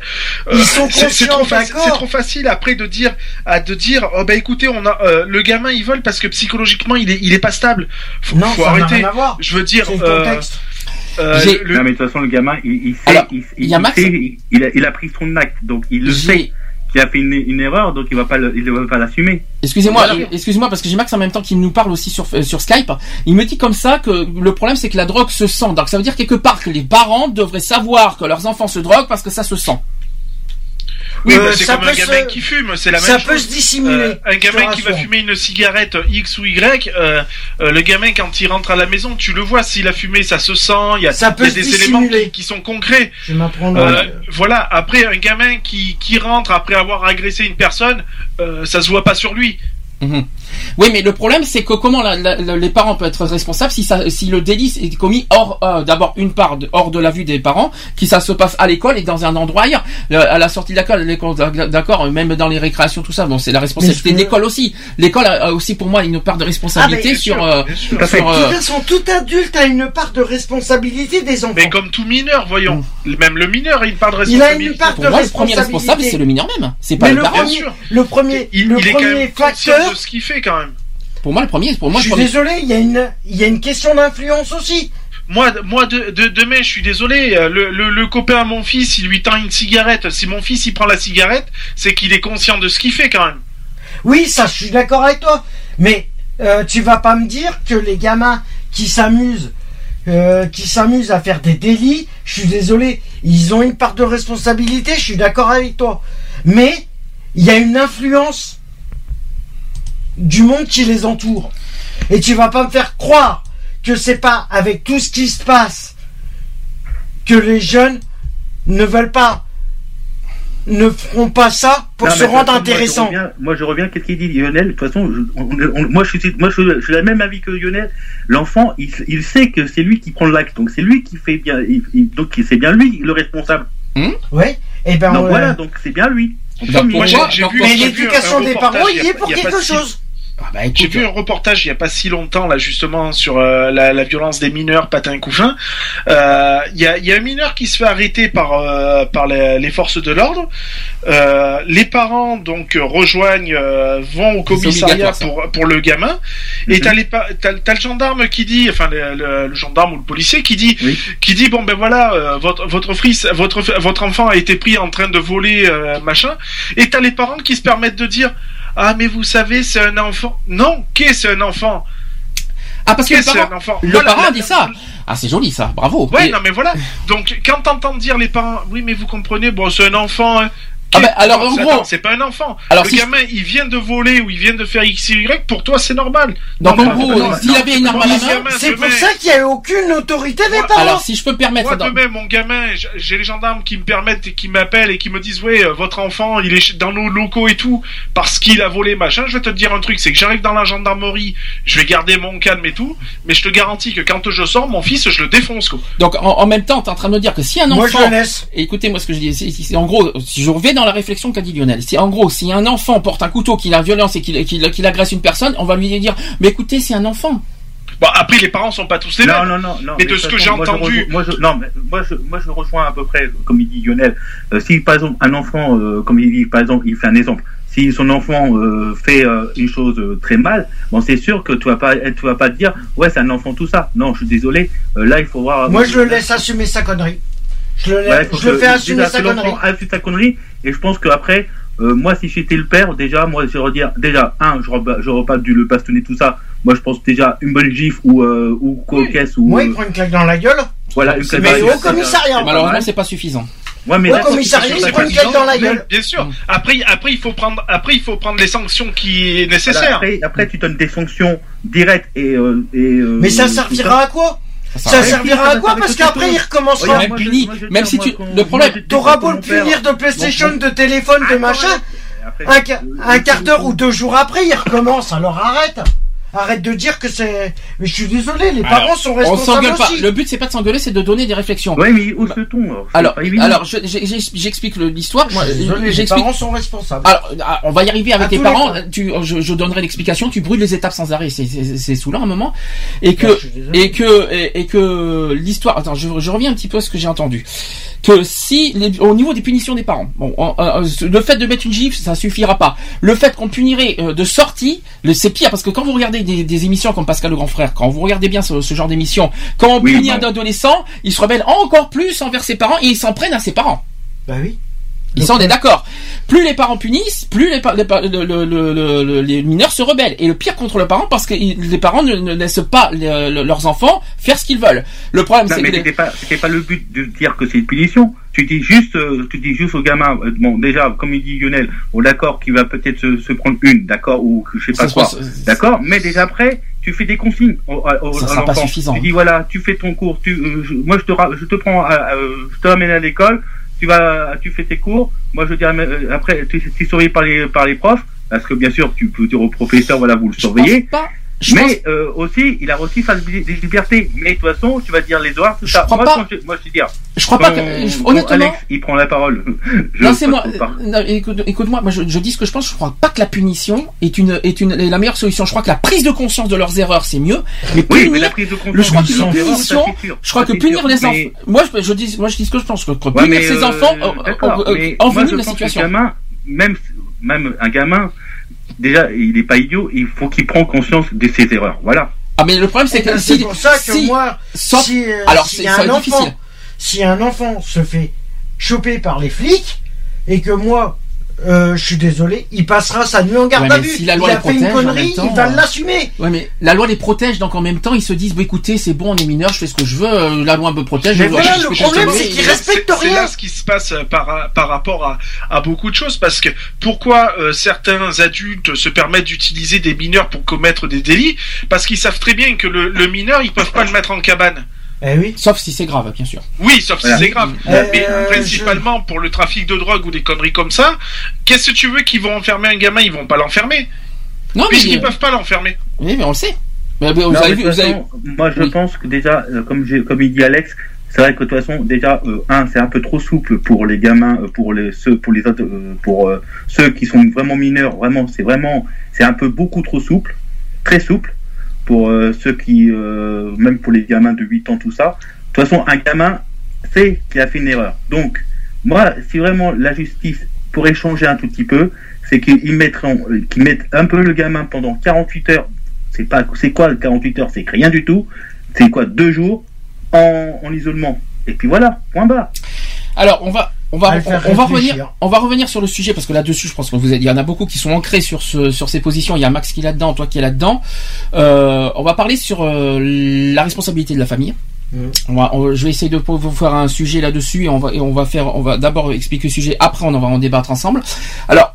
D'après que, n'empêche que malgré les immenses euh, progrès techniques que l'on constate aujourd'hui dans tous les pays, l'élaboration de méthodes permettant d'aider les enfants et les adolescents à devenir des adultes défie encore de l'ingéniosité des parents et des cadres de la jeunesse. À observer malgré tout quand même les efforts laborieux, j'ai bien dit laborieux, j'insiste là-dessus, que déploient les que, que déploient les spécialistes. Alors d'après vous, qui sont les spécialistes? D'après vous, qui sont les, les spécialistes pour, encadrer les, euh, les jeunes D'après vous? Euh, des éducateurs spécialisés. Ça fait un. Ensuite, Les, Les psychologues. euh, psychologue. Alors c'est plus les psychiatres. hein. judiciaires. Psychologue, psychologue, Ouais, psychiatre, psychiatre, oui, c'est la même chose. Ensuite, Bah après c'est tous les services euh, C'est ça. judiciaires. alors euh, je vais vous les dire. Alors il y a les enseignants qui sont qui sont qui sont pour ouais, moi mais les les enseignants sont pas des flics non plus. Non, Ils mais les enseignants ont une part de responsabilité. Après, il y a les travailleurs sociaux, il y a les juges, il y a les psychologues, les sociologues et les psychiatres. Ah, eux, c'est voilà, c'est vraiment les spécialistes euh, qui encadrent les jeunes. Enfin, euh, tout ça pour trouver en fait les moyens de prévenir et de combattre les troubles du comportement chez les jeunes. Et on se rend compte que ces spécialistes ne sauraient à eux seuls résoudre ou même euh, circonscrire le problème de la délinquance. Tous les parents, tous les membres de la communauté doivent participer à la tâche. Et là, on insiste bien là-dessus. Là, pas les parents, et bien sûr, et ça, on est, on est d'accord, les parents ont aussi, bien sûr, une responsabilité. Bah oui. Et il faut, oui, mais pas, ils, ils sont pas les seuls responsables. Ça, Ah non, c'est pas les seuls responsables, mais ils sont responsables eux-mêmes. je continue, après, après on fera le débat. Il faut aussi euh, faire contribuer la jeunesse elle-même, et j'ai bien dit elle-même, à la solution de ce qui est essentiellement un problème de la jeunesse. Donc, en gros, c'est bien les jeunes qui doivent prendre conscience de ces faits, de ces actes et de ces gestes. Les familles jouent un rôle essentiel dans le développement des enfants et des jeunes. Des études sur la délinquance juvénile ont montré que le milieu familial pouvait constituer un facteur de risque ou un facteur de protection. Un facteur de risque, c'est une caractéristique qui, si elle est présente, favorise l'adoption euh, d'un comportement nuisible. Les recherches ont montré que plus le nombre de facteurs de risque auxquels sont exposés les jeunes augmente, plus la probabilité que les jeunes se tournent vers la délinquance augmente aussi. De plus, la présence d'un facteur de risque peut favoriser l'existence d'un autre facteur de risque, ce qui en retour augmente la probabilité que les jeunes adoptent un comportement problématique. Les familles qui présentent de multiples facteurs de risque sont considérées comme étant des familles vulnérables ou des familles à risque. En revanche, un facteur de protection est une caractéristique qui compense les effets négatifs des facteurs de risque et réduit la probabilité de délinquance. Le lien entre délinquance des mineurs et délitement familial constitue aujourd'hui une explication tout-terrain à un phénomène qui questionne et effraie. Malheureusement, les dispositifs destinés à aider les familles les plus en difficulté sont d'une une- une efficacité, sont d'une efficacité variable. D'après une analyse des rapports de recherche, euh, les facteurs familiaux de risque et de protection varient en fonction de l'âge des jeunes. Ils peuvent, ils peuvent généralement être classés dans une des trois catégories générales qu'on avait parlé. Voilà, alors justement, j'ai plusieurs formes. Tiens, alors par exemple, les facteurs liés à la dynamique familiale ou au fonctionnement de la famille. Alors, facteur de risque de cette catégorie, il y a les comportements inefficaces des parents, la criminalité des parents eux-mêmes. Et oui, il peut y avoir aussi des parents délinquants eux-mêmes qui Ah bah et qui font oui, qui, qui mettent. On parle de conflits familiaux aussi. Il y a la maltraitance, bien sûr, la maltraitance pendant l'enfance. Ah bah Et il y a aussi la toxicomanie des parents.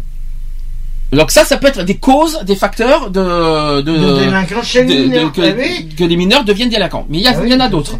Il y en a d'autres. Il y a aussi le lien étroit et positif avec les parents. C'est-à-dire relations d'affection, environnement de soutien et parents respectueux des amis et de leurs enfants. Et il y a aussi les pratiques et comportements adéquats de, leur, euh, de la part des parents, par exemple les méthodes disciplinaires, dis- disciplinaires uniformes et la supervision parentale suffisante. Donc ça, c'est sur euh, le contexte familial. Après, il y a des facteurs liés aux caractéristiques familiales. C'est c'est pas tout à fait la même chose. Euh, on parle de famille, on parle de famille monoparentale et ça c'est beaucoup le cas dans- quand on regarde euh, euh, Pascal le grand frère. Hum. C'est-à-dire quand il y a un seul parent et qu'il y a un parent qui est décédé, qui n'existe plus, qui n'est plus là, voilà, il y a manque de cadrage au niveau familial, un Oui, manque bah de oui. cadrage des parents. euh, par exemple, quand il y a un mère qui t'a- T'apprendras qu'un parent ne peut pas se permettre quand il est un parent monoparental, automatiquement il peut pas assumer les deux rôles. on parle, on parle aussi Par de parents isolés, hein, bien sûr aussi. voilà. hein. Alors, euh, Un parent que- isolé ne peut pas se permettre de faire le rôle de la mère et du père en même temps. C'est impossible. oui, mais des fois, C'est qu'un être humain. Pire que ça, c'est que quand on regarde aussi Pascal Grand frère, je suis obligé de prendre ce- cette émission en, en exemple parce que c'est beaucoup le vrai. réaliste. C'est beaucoup vrai et euh, qu'il y a beaucoup aussi que des jeunes qui prennent, la- par exemple, quand il y a un père qui est décédé, prennent la place du père. Alors que c'est pas son rôle. Alors et le maire, elle devient, elle devient impuissante, elle se laisse faire et elle, elle- elle est- elle devient passive. Et là, personnellement, je mets la faute effectivement à la mère parce que la mère devient passive alors qu'en fait, elle, bon, bien sûr, elle peut pas avoir le rôle de la mère et du père, Ah, mais, elle est la mère quand même. C'est euh, dégueu- affaibli. euh, affaiblie par rapport à la perte de son mari ou Oui, mais bon. bah, l'inverse. Est-ce que, oui, mais Euh, qu'est-ce qui excuse, qu'est-ce qui excuse, qu'est-ce qui excuse un, un parent décède, peu importe. Est-ce que qu'est-ce qui excuse finalement le, le- la délinquance du mineur? Parce que parce que tout ça parce qu'il y a un parent qui manque, Parce donc on devient violent et on devient on devient un délinquant. Ben, ça je ne comprends pas moi. un manque qu'il a. Eh bien alors en passant par des vols.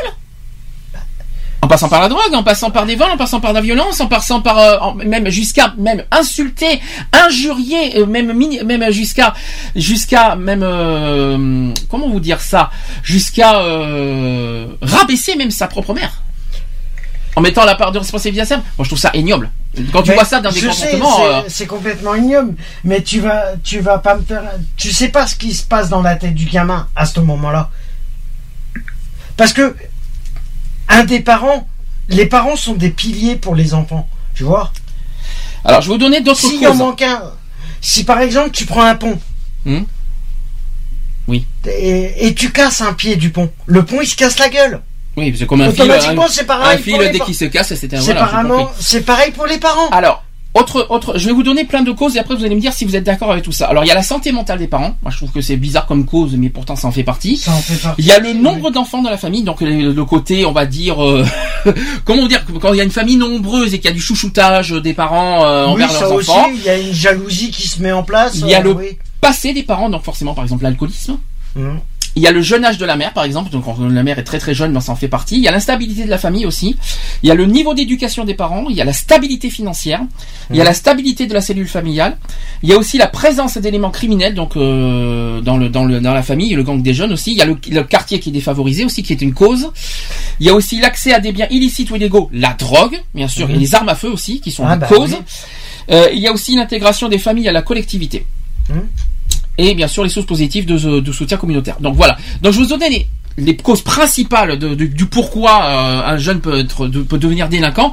Est-ce que ça excuse tout? Alors, Je vous ai donné plein de facteurs. Qu'est-ce que, qu'est-ce qui, est-ce que, est-ce que ça doit excuser finalement le mineur de d'être violent, d'être euh, Ah non. et de s'en prendre à des innocents Non, quelque part? c'est ce que je suis en train de dire, c'est qu'il essaye, euh, par exemple, tu, euh, par rapport à une bande, automatiquement, il veut, euh, pour se rendre intéressant, il veut intégrer la bande automatiquement. C'est ça, il c'est va- ce que j'ai dit tout à Ils vont lui demander, ils vont lui demander de créer, de, de faire euh, des actions Mhm, en lui promettant qu'il va s'intégrer mhm. dans la bande. Or que c'est le contraire.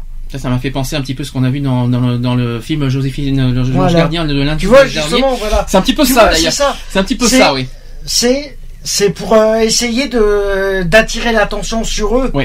et euh, quelque part il y a le il y a tout le contexte autour de l'enfant et tu euh, et voilà qui fait que euh, et et moi si tu me fais si j'en reviens aussi et moi si les parents si les parents aussi regardent les infos au moment où ils passent à table avec les gamins, je suis désolé, ça y joue aussi. Bon, est-ce que là je vous ai donné euh, les Skypers qui sont bien silencieux, je trouve, d'un coup. Non, Euh, mais on écoute, hein, on euh, écoute. non, mais c'est bien d'écouter, mais ça serait bien aussi de réagir. Ça, c'est le plus important. oui, attends, le- Donc là, je, je prépare. donc là, je, donnais- je vous ai donné les causes et les facteurs pourquoi, du pourquoi un, mineur peut devenir délinquant. Est-ce que ça doit excuser finalement euh, Est-ce que par rapport à toutes ces causes, on doit excuser le mineur? Ah non Non, de, de, de, ses, être- gestes Il devrait être sanctionné. Il devrait être sanctionné direct. Alors, qu'est-ce que, qu'est-ce que, quelles sont pour vous les, les solutions les- on- Après, on va, on va en parler un peu plus profondément sur la, la responsabilité des parents. Moi, euh, je après la pense, pause. je pense qu'à mon avis, euh, de dire, euh, bah, si tu t'arrêtes pas, je vais prendre le, je vais prendre un exemple, de prendre un, un jeune qui vient de faire une connerie et que les parents lui disent, bah, si tu, si, si t'arrêtes pas tes conneries, je te fous en centre de, de redressement. Je suis désolé, c'est, c'est pas ça qui va l'aider, le jeune. Tout à fait. le mieux pour lui, pour euh, qu'il s'aperçoive de sa connerie, c'est que dès qu'il se fait choper par les flics, il devrait passer 48 heures ou vue. 24 heures en garde à vue. Non, 24 Le heures, temps- c'est un peu juste. hein. Ouais, 48 heures, parce que c'est minimum Je te rappelle qu'un 48 mineur, un mineur qui est alcoolisé et, et passe en dégrisement hein, quand même. hein, euh, il y a quand même là, la garde à vue sur les mineurs, hein, donc. euh, Ben ça, ça serait, ouais, parce qu'il les garde euh, le temps que ça aille un peu mieux. Mm. Ça veut dire qu'il les garde à peu près 6-7 heures. Donc quelque À part, tu, crois dis que quelque part, Il la garde à vue peut être une forme de de, pri- de, de faire De prendre conscience Ah aux oui. mineurs de, Ah leur- oui. de leurs actes. De ce qu'ils risquent. C'est de pas bête. dire de les mettre en garde à vue tu viens de faire une connerie tu viens de, euh, moi j'ai fait des conneries en étant jeune Mhm. je les ai assumées j'ai fait des et moi je vais te dire que la première connerie que j'ai Tout faite âge, tout âge confondu, même les moins de 13 ans.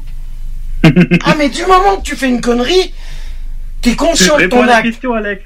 du moment que t'es conscient de l'acte que tu viens de faire que t'as 8 ans que t'as 10 ans que t'es 15 ans que t'es t'es, euh, 7 ans que t'es machin t'es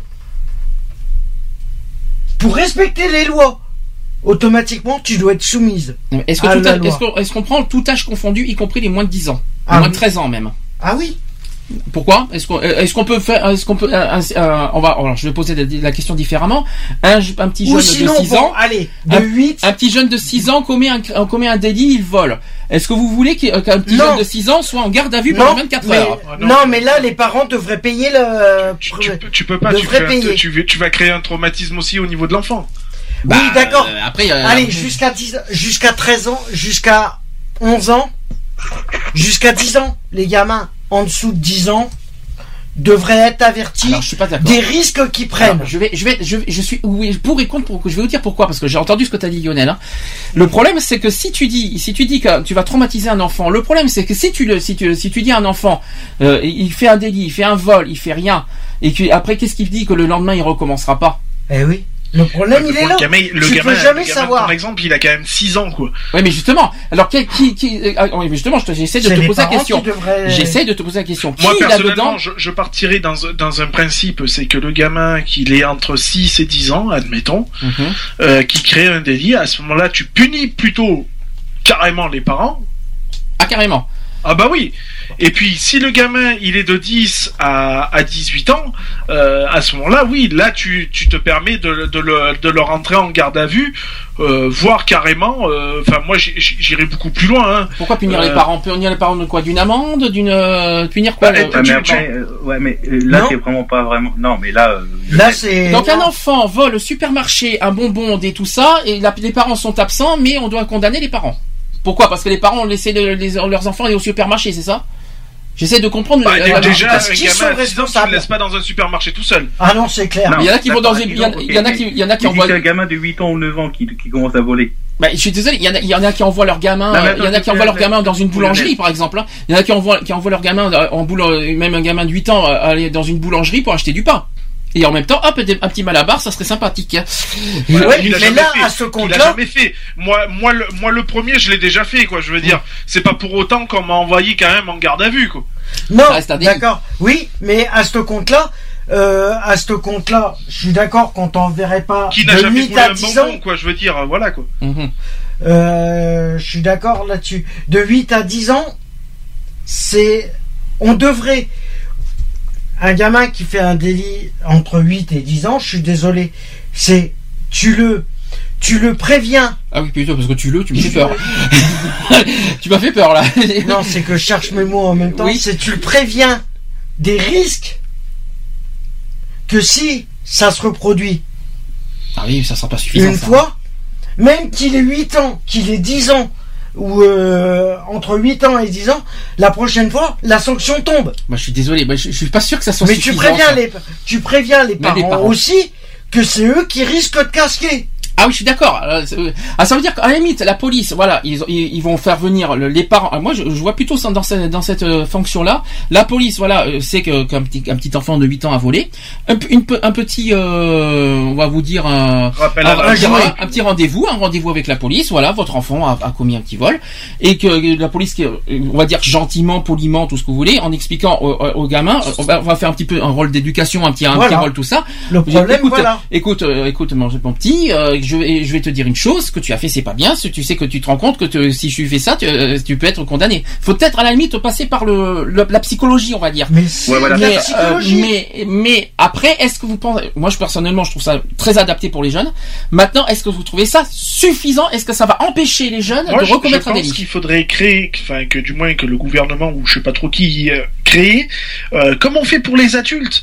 Euh, voilà, nous Une les adultes, cellule, euh, nous a- bon même les gamins, attention, hein, ont un casier ju- judiciaire, on est d'accord, Mhm. hein, qu'il soit vierge ou, ou euh, qui est vierge Mhm. au départ, on est d'accord. Ouais. Moi, je- ce que je pense qu'il faudrait partir, c'est pour des gamins, euh, c'est non pas dans un premier temps le casier judiciaire, parce que ça serait quand même cruel euh, qu'un gamin à 8 ans ait un casier judiciaire bien chargé, euh, créer un petit truc comme ça, tu vois, en disant, écoute mon gars, voilà, t'as créé, t'as, t'as commis un délit, tu es, euh, tu es donc sanctionné euh, d'une part, tu es notifié dans un dans un petit logiciel euh, des petits délinquants, euh, voilà, tu vois. Mhm. Des Que maintenant, si au bout de, euh, tu vois ce que je veux dire, au bout de, de, de deux ou trois délits comme ce- celui-là ou plus grave, à ce moment-là, ben écoute, tu seras jugé comme une personne euh, normale et Adulte, tu, ouais. tu vas tu vas bénéficier d'un petit séjour de 48 heures euh, aux frais de, de l'État euh, dans une petite cellule de 3 mètres sur 2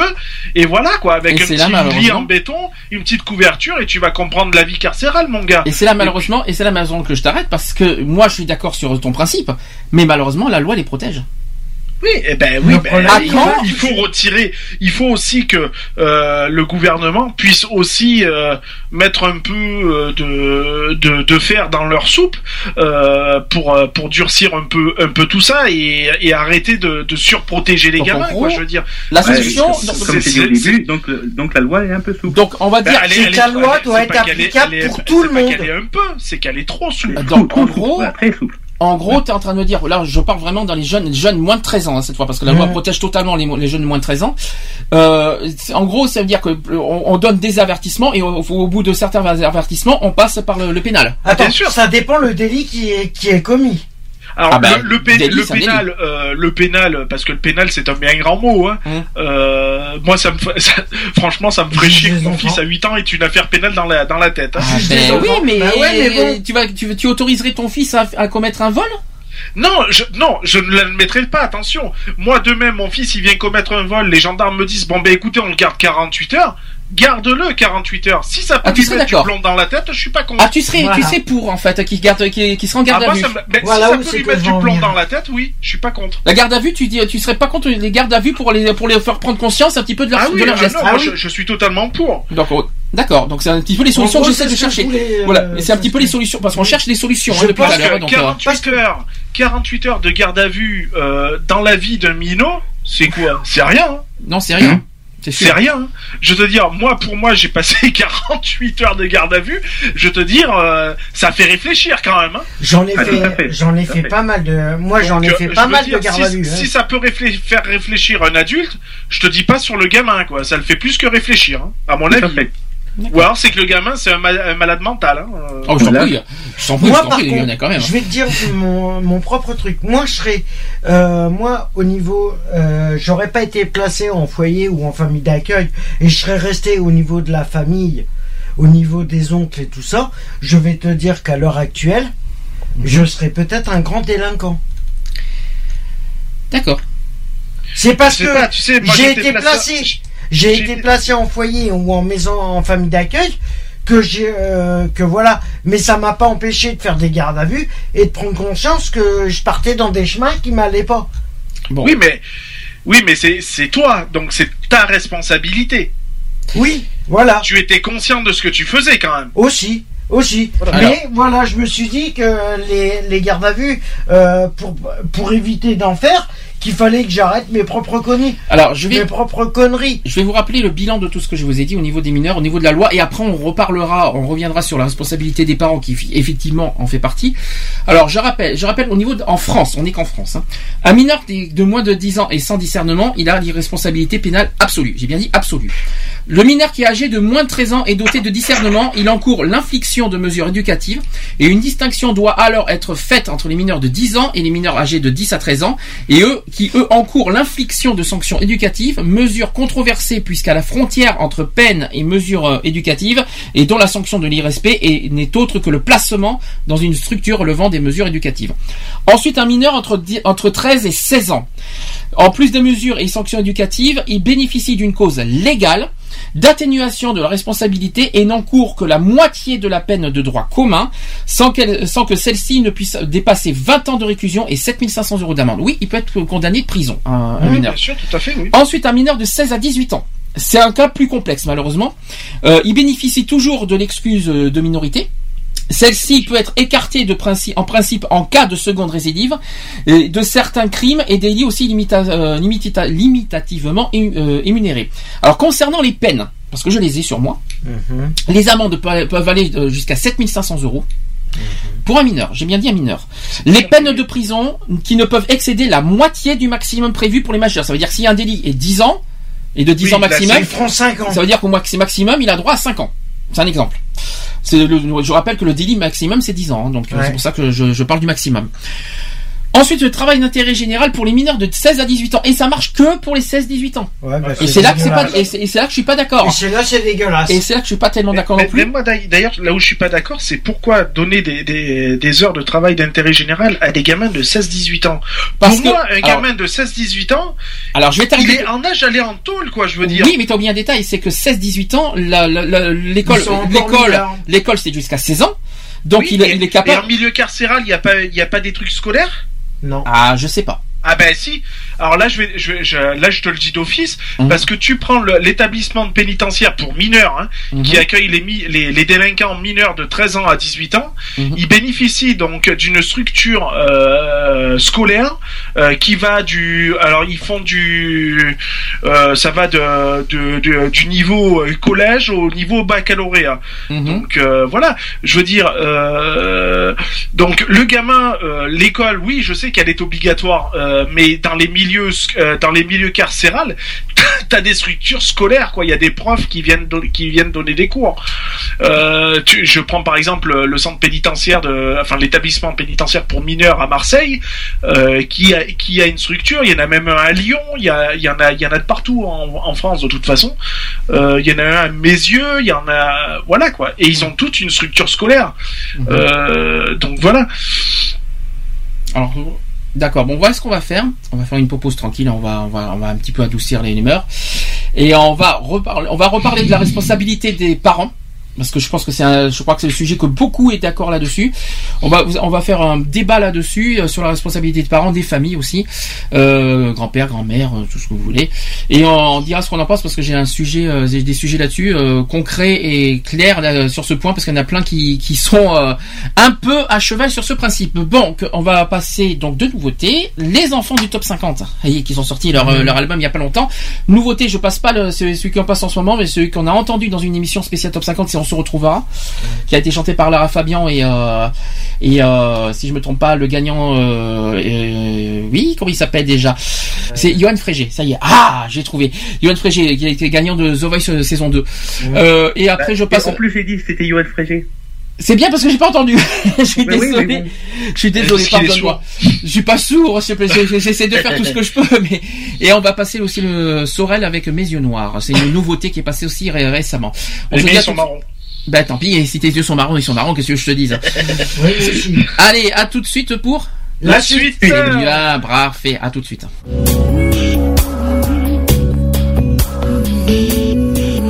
Promets-moi, si tu me survis, d'être plus fort que jamais.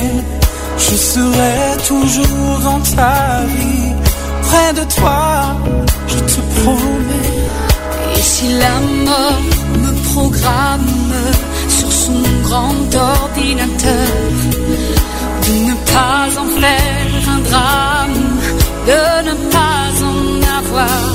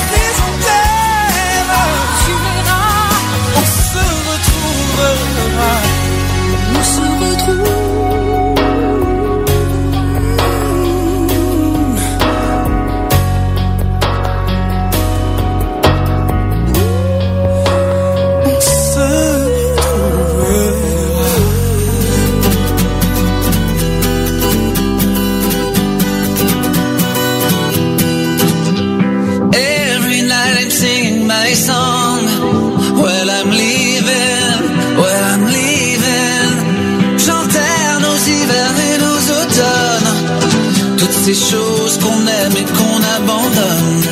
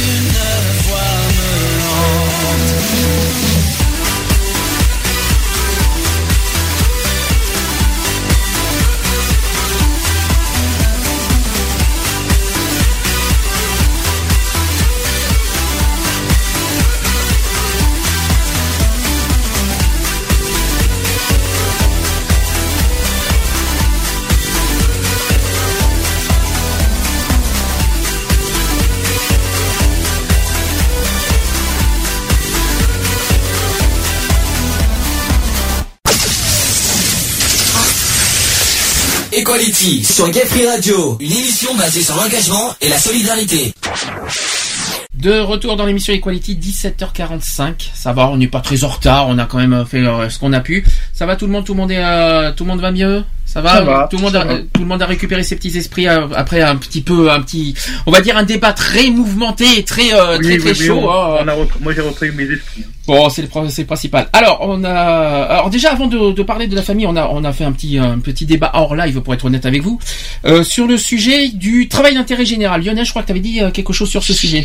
Oui, je, disais hors live que bon, on en a discuté vite fait euh, puisque j'attendais quand même le live pour dire que le travail d'intérêt général, pour moi, il il sert un peu à rien dans le sens où la personne est quand même à l'extérieur et euh, que la- pour lui ben ouais tu vas lui dire bon ben écoute mon gars t'as fait t'as fait t'as commis un délit euh, je, euh, on te juge à je sais pas je vais dire à, à 40 heures de travaux d'intérêt général. La personne elle s'en fout puisque pour elle déjà elle va être en extérieur. Et pour moi euh, psychologiquement parlant la, la, la, la, sanction n'est pas euh, comment dire n'est n'est pas forte en fait puisque la, appropriée. la, la personne va jouir toujours d'une liberté alors que si tu l'enfermes euh, il n'y a plus aucune liberté Je- je- on parle bien des mineurs, on est d'accord. Oui, hein, oui, on parle bien de mineurs, oui, c'est-à-dire entre 16 et 18 ans. Je rappelle pour, que, que les jeunes de 16 à 18 ans peuvent être passibles de, de travail d'intérêt général et pas ceux de moins de 16 ans. Pourquoi? Parce que je pense qu'il y a, euh, que- parce que le fait que l'école est obligatoire jusqu'à 16 ans, je pense que c'est pour ça Mhm. qu'il- qu'on qu'on condamne pas un jeune de moins de 16 ans au travail d'intérêt général. Mais pourtant, je trouve que ça serait pas plus mal, sachant qu'ils sont dans l'école. Au pire des cas, moi je, je me suis dit, euh, sa- sachant qu'il existe des, des sanctions dans les écoles.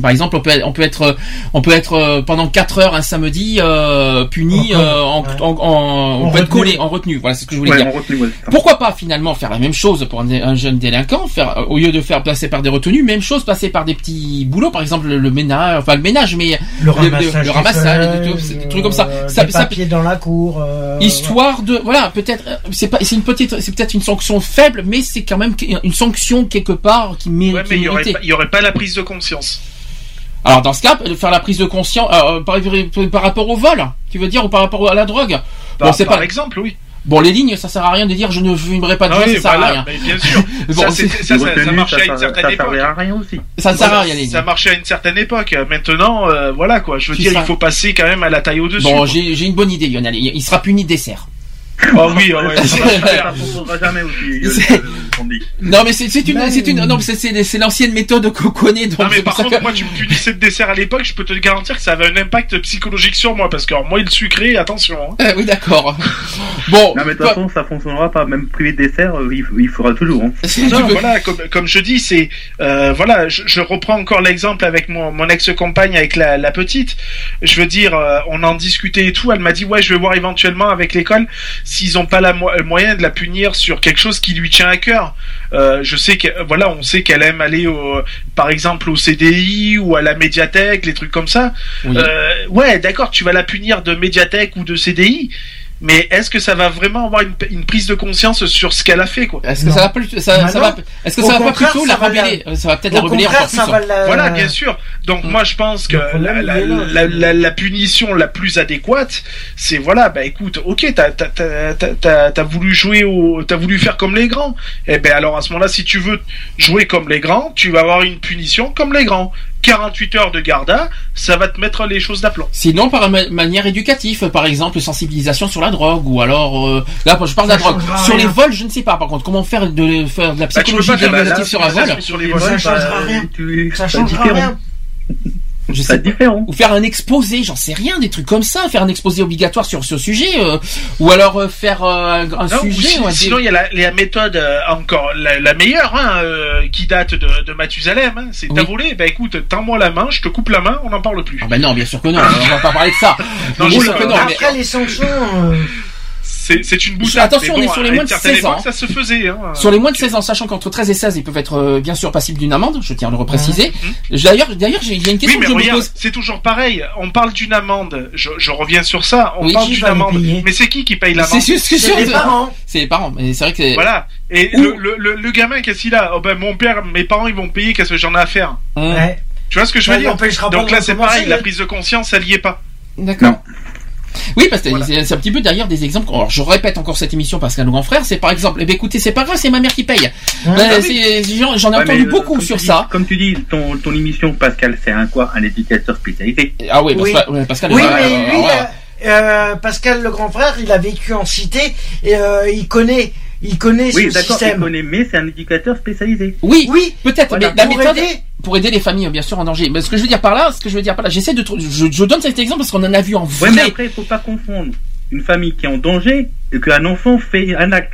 Ah si, Attention. Ah, il y a- bah, alors, si. c'est danger parce que je vais te dire pourquoi parce que C'est un euh, danger pour lui c'est un pour rebelle, c'est un délinquant, un rebelle, un violent, tout ça qui s'en prend à son à sa mère ou à son père mais ou à bon, ses mais parents. attends, si le gamin il a 16 ans, qui se permet de lever la main sur sa mère ou sur euh, je ne sais qui d'autre, moi je suis désolé, le gamin, tu dis ah bon, tu m'as levé la main dessus, bah tu sais quoi, moi j'appelle les Schmitt et tu rentres en zonzon, ça va te faire du bien. Par exemple, par exemple, j'ai vu un exemple, mais tout con, mais à la con. Tout ça parce que euh, euh, une mère refuse d'acheter des cigarettes à, à son enfant. Et ben, euh, le- t'as le, t'as le, l'enfant qui menace, mais de tout, quoi, de casser des affaires, de casser des trucs, même du gifler. J'en ai vu, j'en ai Ah vu, non, mais, c'est- c'est c'est quand même hallucinant. Et, et on peut pas autoriser ça, c'est pas possible, quoi. C'est- Ils ont, euh, c'est, euh, c'est comme je disais, automatiquement, Ah, mais de toute façon, même t'essayes, si, comme tu, t'essayes comme tu dis Sandy, non, comme tu dis Sandy, même si l'émission qui existe comme Pascal, Ah, c'est existe, de toute façon, ça résout pas vraiment aussi trop les problèmes aussi. Hein. Ben, sa méthode d'éducation, Ben, euh, sa méthode, je vais- elle est, Je vais vous donner elle est balèze quand même. Dans ce cas, je vais vous donner Ouais, un autre exemple. elle est Peut-être balèze, mais est-ce que c'est efficace à 100% Ah oui. Oui. Ah oui, Oui, oui, oui. c'est efficace. Oui, oui, je- oui, je- parce je- que il- ce qu'il faut savoir, c'est quand même qu'il garde contact quand même une fois que l'émission est passée, qu'il a- qu'il s'est occupé des cas, il les revoit un an voire deux ans après. C'est comme. Alors, je vais vous donner un autre exemple. Je, d'accord, je vais mais- faire plus jeune encore. Parce que lui, il, il, a- il, parce qu'il lui, il- parce que lui, il a la possibilité de, de les voir encore un ou deux ans, d'accord, pour voir si ça évolue ou si ça commence à évoluer, si c'est resté stable ou pas stable. Mhm. Donc ça, c'est un suivi, ça, ça s'appelle. Euh, Voilà, je vais vous donner. Eh ben pourquoi, que- pourquoi ils feront pas comme comme le- comme Pascal, comme vous comme vous aimez bien cette émission, avoir des éducateurs spécialisés pour les mineurs, je bien dit pour les mineurs, d'avoir un suivi. Mais le but aussi de, de, de, de Pascal dans tout ça, c'est pas de. c'est pas- Bien sûr, des Non, fois, il y a la faute des ouais, parents. si l'a c'est vu. pas le but de Pascal, Il faut un éducateur spécialisé pour qu'il y ait un suivi pour le mineur. Ah, mais, pour voir oui,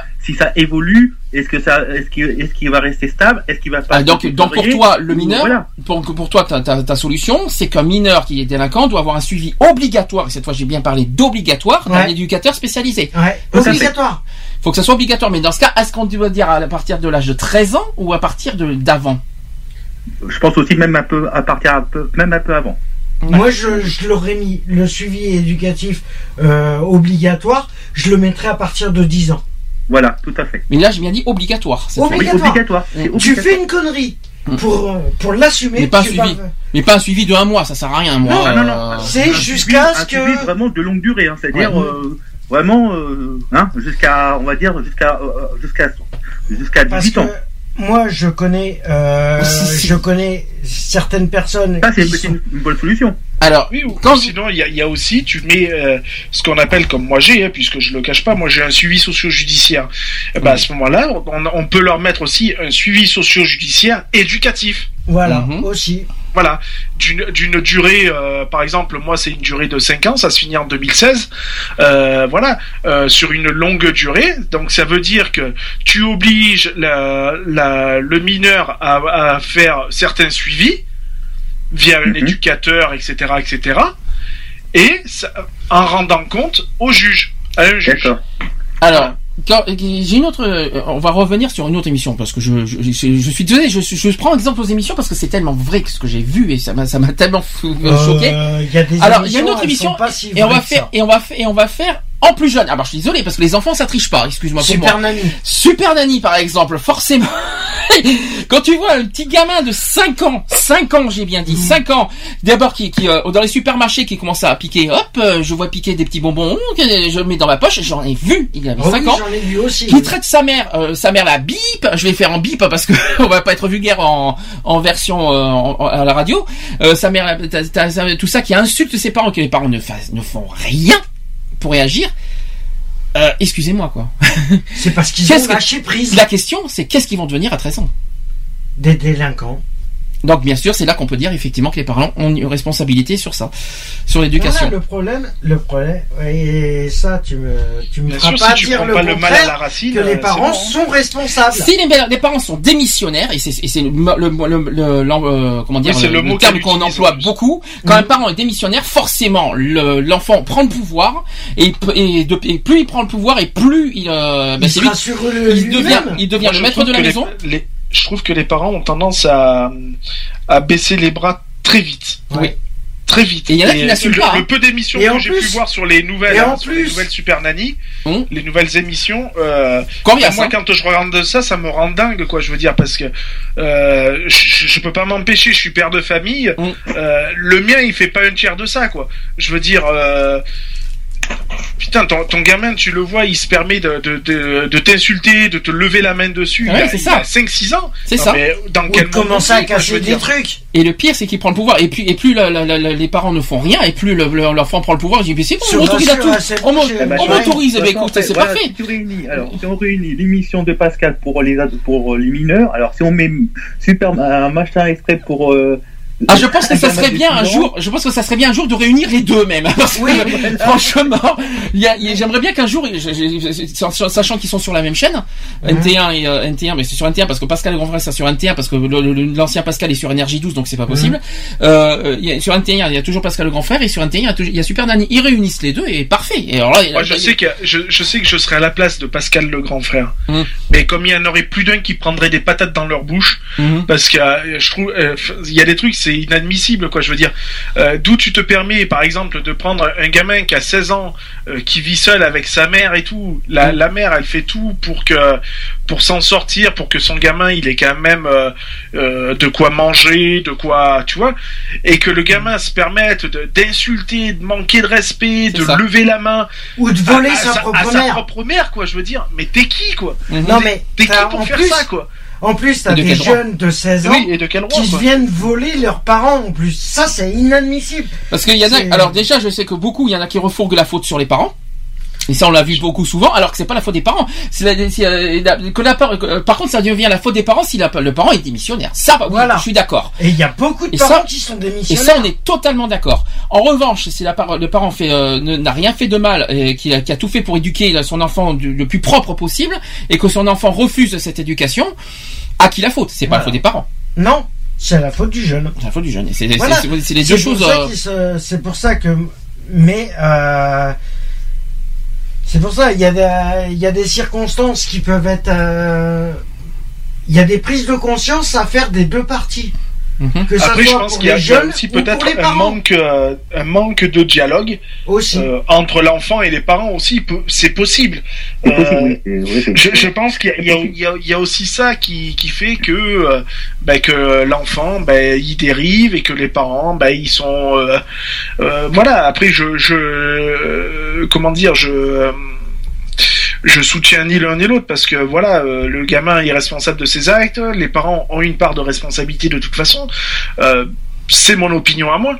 Maintenant, je pense que dans un sein d'une famille, s'il n'y a pas un minimum de dialogue, c'est-à-dire que quand le gamin, certes, je comprends que des fois c'est pas c'est pas simple d'expliquer son mal-être, mais si le gamin ne prend pas la peine aussi de se confier à un de ses parents euh, en expliquant bon ben voilà ça va pas pour x ou y Et raison, ben, et ben pourquoi? Donc euh, ce serait mieux si vraiment s'il s'explique pas sur un. Voilà la solution.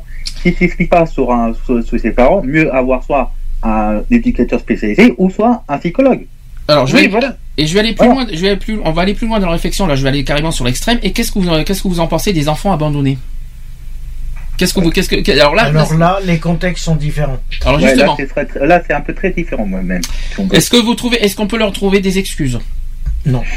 Est-ce qu'on peut, Non. est-ce qu'ils sont- est-ce que le fait qu'ils ont été abandonnés par leurs parents excuse leur, euh, leur, comment dire, leur manque de respect à la société Bah, c'est un rejet. euh, c'est un rejet euh, général. Oui, mais le, le problème qu'il y a, c'est que le gamin qui est abandonné par ses parents, euh, il peut pas en vouloir à la société. La société, elle y est pour rien. C'est pas la société qui a, qui a dit aux parents de l'abandonner le gamin.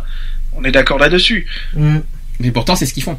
Oui, Oui, voilà, voilà. ils s'en prennent à la société pour. euh, de- en fin de compte, le fait qu'ils, le fait euh, s'ils ont été abandonnés par les parents et et qu'ils s'en prennent à la société, c'est en quelque sorte un cri d'alerte en disant, Oui, mais attends. en disant le fait que j'ai été abandonné, euh, voilà, Ouais, il, tu- y a une régularité qui. Je vais t'arrêter. Comment Mais tu vois qu'un enfant. Pour être intégré à la qui société. Comme ça par ses parents, même si, ah, par exemple, si un, on va dire un exemple, si un, euh, un gamin de 6 ans se fait abandonner par, euh, par ses parents, tu vois que le gamin de 6 ans va rester tout seul, euh, Alex? Non, non, mais voilà, c'est que si. euh, pourtant, ça après, existe, ça hein. dépend. Après, ça dépend de l'entourage de la famille Alors aussi. on est revenu, on est, familial. on est revenu sur un ancien sujet qu'on avait fait l'année dernière, c'était les enfants de la DAS. Ouais. On Oui. en avait, par- on avait D'ailleurs, parlé de ça. On avait parlé de ça. Euh, voilà, je- je- ce contexte-là il était un peu particulier, on va dire, euh, euh, en disant que voilà, en, met- en se mettant à leur place, voilà, ils sont abandonnés par les enfants, ils sont très euh, psychologiquement, on va dire très, on va dire atteints. Je suis désolé de le dire comme ça, très, très profondément en, en- en Perturbés. détresse, tout ce que vous voulez. Malheureusement, je suis désolé, mais ça n'excuse pas Non, pour autant les, les, les- les actes, voilà. sûr, euh, euh, moi, moi qui ai été euh, placé en famille d'accueil depuis, euh, ça date de, c'est pas d'hier. Hein, j'étais tout, Ça j'étais de- encore un nourrisson. Il va dire ça date de, de- des dinosaures, J'étais, j'étais, j'étais encore un nourrisson, quoi. Je veux dire, donc euh, je n'avais même pas, je n'avais même pas un an. hein. Donc euh, voilà, quoi. Je veux dire, euh, moi, ça m'a pas empêché euh, de, de vivre, de grandir. Grâce à cette famille d'accueil, j'ai pu évoluer, j'ai pu avoir une, une certaine éducation. Après, voilà, j'ai fait des conneries comme tout le monde en a fait, mais j'ai toujours été euh, consciente de mes conneries et responsable de mes conneries. J'ai jamais dit c'est de la faute de mes parents parce qu'ils m'ont abandonné quand j'étais bébé. Non. Et pourtant, il y en a C'est qui tout. font ça. Et pourtant, il y en a qui agissent comme ça. Ils s'en servent d'excuses. Et pourtant, il y en a plein qui agissent comme ça. Et comme tu viens de dire, c'est très bien dit, il y en a qui s'en servent d'excuses, comme tu viens de dire très bien, c'est Je tout à sais fait parce vrai. que moi c'est ce qui s'est passé pour moi. Hum. Étant abandonné en étant euh, ouais en étant gamin, j'ai été placé à l'âge de deux ans et demi Mhm. en foyer et en famille d'accueil jusqu'à mes euh, allez jusqu'à mes 16 ans. Ça, 17 ans. ça explique un petit peu sa, sa manière de, on va dire, euh, vous voyez, son, sa- son, ses cris de haine aujourd'hui. Hein, ça explique tout. Voilà. Bah, j'ai une haine, j'ai une haine envers une société qui est qui n'a pas su parce que c'est on essaye de les protéger une fois qu'ils sont protèges qui abandonnés. Tu protèges qui Ils protègent non mais euh, Tu dis, on ils essaye de les protéger protégé les enfants que- qui sont abandonnés Ah, en les plaçant en tout ça. On Oui. essaye de les protéger, mais le système, le système euh, de protection n'est pas adapté selon la situation des, euh, Oula. des enfants. Voilà, je vais, je vais essayer de te comprendre. C'est- C'est-à-dire que c'est pas forcément adapté à, à- et puis que ça Parce va dans le que- sens de l'éducation. parce que mais parce tu que t'as, vois- donc t'as été édu- éduqué quelque part par la DAS, on va dire ça comme Voilà. ça. Euh, mais c'est tu vas l'éducation de la c'est- DAS, Et quelque mais part après tu t'es. l'État n'a pas, euh, Moi personnellement, je voilà. me suis toujours dit que l'éducation c'est soi-même. C'est pas par, par X ou Y ni par Mais tout le ça. On s'éduque problème- par soi-même. Le mais problème, bon, euh, on peut, on peut le, quand on est entouré de ses, ses deux parents, c'est euh, l'image des tu la, parents. la, vie, la vie, tu la prends par les parents ou tu la prends par toi-même Ah Bah, bah, on apprend de ses quand t'es propres gamin, erreurs, de toute quand t'es façon. gamin, quand t'es gamin, tu regardes ce que les, les parents font. Oui. Tu, Et si t'as pas de tu parents vois le- voilà. Bah, t'essayes de te démerder Alex, tout seul. Alex, Normalement, les éducateurs, que ce, tu sois en foyer ou en famille d'accueil, quand tu es en foyer, euh, en foyer euh, pour euh, pour euh, Mineur mineur, euh, ou pour euh, majeur. pour enfants. Alors ça c'est autre chose. Les Pour foyers jeunes enfants, majeurs, hein, c'est autre chose encore. Pour enfants, euh, dire. par le juge euh, des enfants, Hmm. automatiquement. Euh, La maison de la il y a- justice aussi. la maison de la justice. Il y a une Jeunesse, pardon, Il y a une, il y a un système de protection. Euh, pourquoi euh, moi, sachant que j'ai été placé à l'âge de deux ans et demi avec toute la famille, pendant des années, pendant des années, euh, pendant plus de trois ans, euh, un peu plus de trois ans et demi, quatre ans, on n'avait aucun contact avec la famille, qui veut dire avec les parents. On n'avait aucun contact avec les parents. Et donc tu parce que les parents Attends, ne voulaient pas prendre contact. Ah oui, mais alors justement, alors tu Ne peux pas comprendre à la prendre société. À la Et le société. juge et le juge avait tout fait pour Réfléchis, nous protéger. mais réfléchis. la protection n'a pas fonctionné. Réfléchis, à- réfléchis à, ce que tu viens de dire. Tu peux pas t'en prendre à la société si c'est tes parents même qui refusent de te voir. C'est la faute de tes parents. Non, si tu, si tu c'est- dois en vouloir à c'est des personnes, c'est tes parents. du juge qui a fait que les parents n'avaient plus Ah, le je suis droit. pas d'accord. Je suis désolé. Il y a eu des actes que tes parents ont commis, et ça, tu le sais très bien. Ils ont, si t'as été, si, t'as été euh, là-dedans, c'est que tes parents ont commis des erreurs graves Ah bah. pour que tu sois. Donc, à qui Euh, la oui, faute La société. erreurs graves, c'est d'aller picoler. Ben euh, voilà, mais à qui la faute? la journée. À qui la faute? C'est la société. Mais C'est pour ça. la faute de la pour ça- société. C'est pour ça que je dis que les parents sont responsables de leurs enfants. Oui, mais Automatiquement. après t'as pas été éduqué par tes parents. Ce que je veux dire par là, Voilà. la vie, est-ce que, est-ce qu'on franchement d'éducation? Moi, le je suis fait- désolé. Aujourd'hui, j'ai aucune édu- éducation parce que j'ai franchement, j'ai été élevé par mes parents. J'ai été élevé par mes parents, mais je me suis éduqué moi-même. La, la vie, tu l'apprends J'ai par pas été élevé toi-même. par mes parents. Mais moi, dire, je me suis éduqué moi-même. Mais j'aurais très à- bien pu mal finir. À toi de la franchir ou pas Moi, la dire- barrière, j'aurais pu la passer. J'aurais pu la passer. Allez, si je voulais, je serais resté dans le contexte familial à être entouré euh, par mes oncles et par mes par mes oncles et par les, le- la famille de, de ma sœur. Euh, je suis désolé, j'aurais fini délinquant. Mais à Parce cause- que à cause moi, j'aurais pas. À qui la faute? C'est la question que je te pose. À qui la faute euh, si tu serais devenu délinquant? À cause des parents ou à cause de toi? Par rapport au contexte familial. Ah non, tu peux pas dire rejeter la faute de la famille que tu deviens Ah délinquant ah parce non, que Alex. tu rejettes la faute de la famille. premier temps, si-. Tu si, peux pas dire ça. certain sens, Tu ne peux si, pas dire ça. certain sens, parce que C'est de la euh, facilité. De la famille de. Tu de viens ma de dire, il y a c'est 10 vrai. minutes, excuse-moi. Je suis désolé. Il y a C'est 5 minutes. des voleurs. Il y a qui- 5 ils ont fait minutes. de la prison. c'est Tu te des- contredis, il y a 5 minutes, tu te rends compte de ce que tu as dit, il y a 5 minutes, tu te dis qu'il y en a qui trouvent des excuses. Oui. Et là, c'est ce que tu es en train de faire. Non. Ah bah si. Bah si, bah Bah si. si. J'aurais pu devenir un délinquant. C'est parce que moi, en réfléchissant, parce que moi, dès la première garde à vue que j'ai faite, et j'avais 11 ans et demi, Mhm. je l'ai faite la garde à vue. Je l'ai connue. Tu l'as mérité. À 11 ans. Tu l'as mérité demi. la garde de vue Oui, Bah je voilà. l'avais mérité. À cause de qui Ben, à cause de moi-même. Bah voilà, Mais c'est j'aurais- tout. c'est Ça m'a Tu fait prendre responsable conscience que je partais sur un chemin, responsables de tes actes. mais Et encore moins la société. et sachant que j'étais placé. T'as eu une garde à vue à 11 ans Oui. Ah, ça par contre, je- alors là, ça m'intéresse par contre. Comment comment t'as fait pour avoir une garde à vue à l'âge de 11 ans Parce que je me suis amusé à et ça j'en ai j'ai pas honte de le dire, je me suis amusé à dégrader un truc de l'État. Attends, dégrader un truc de l'État, excusez-moi. Je, je J'ai suis dégradé une voiture de police. Je, le connais depuis 12 ans, c'est la première fois que j'entends parler de ces sujets. Alors, J'ai euh, dégradé une voiture de police. oui. Or que j'étais en foyer. Hmm. J'étais en foyer. Et t'as dégradé Mais- quoi, euh, honnêtement, dis-moi. Un véhicule de police.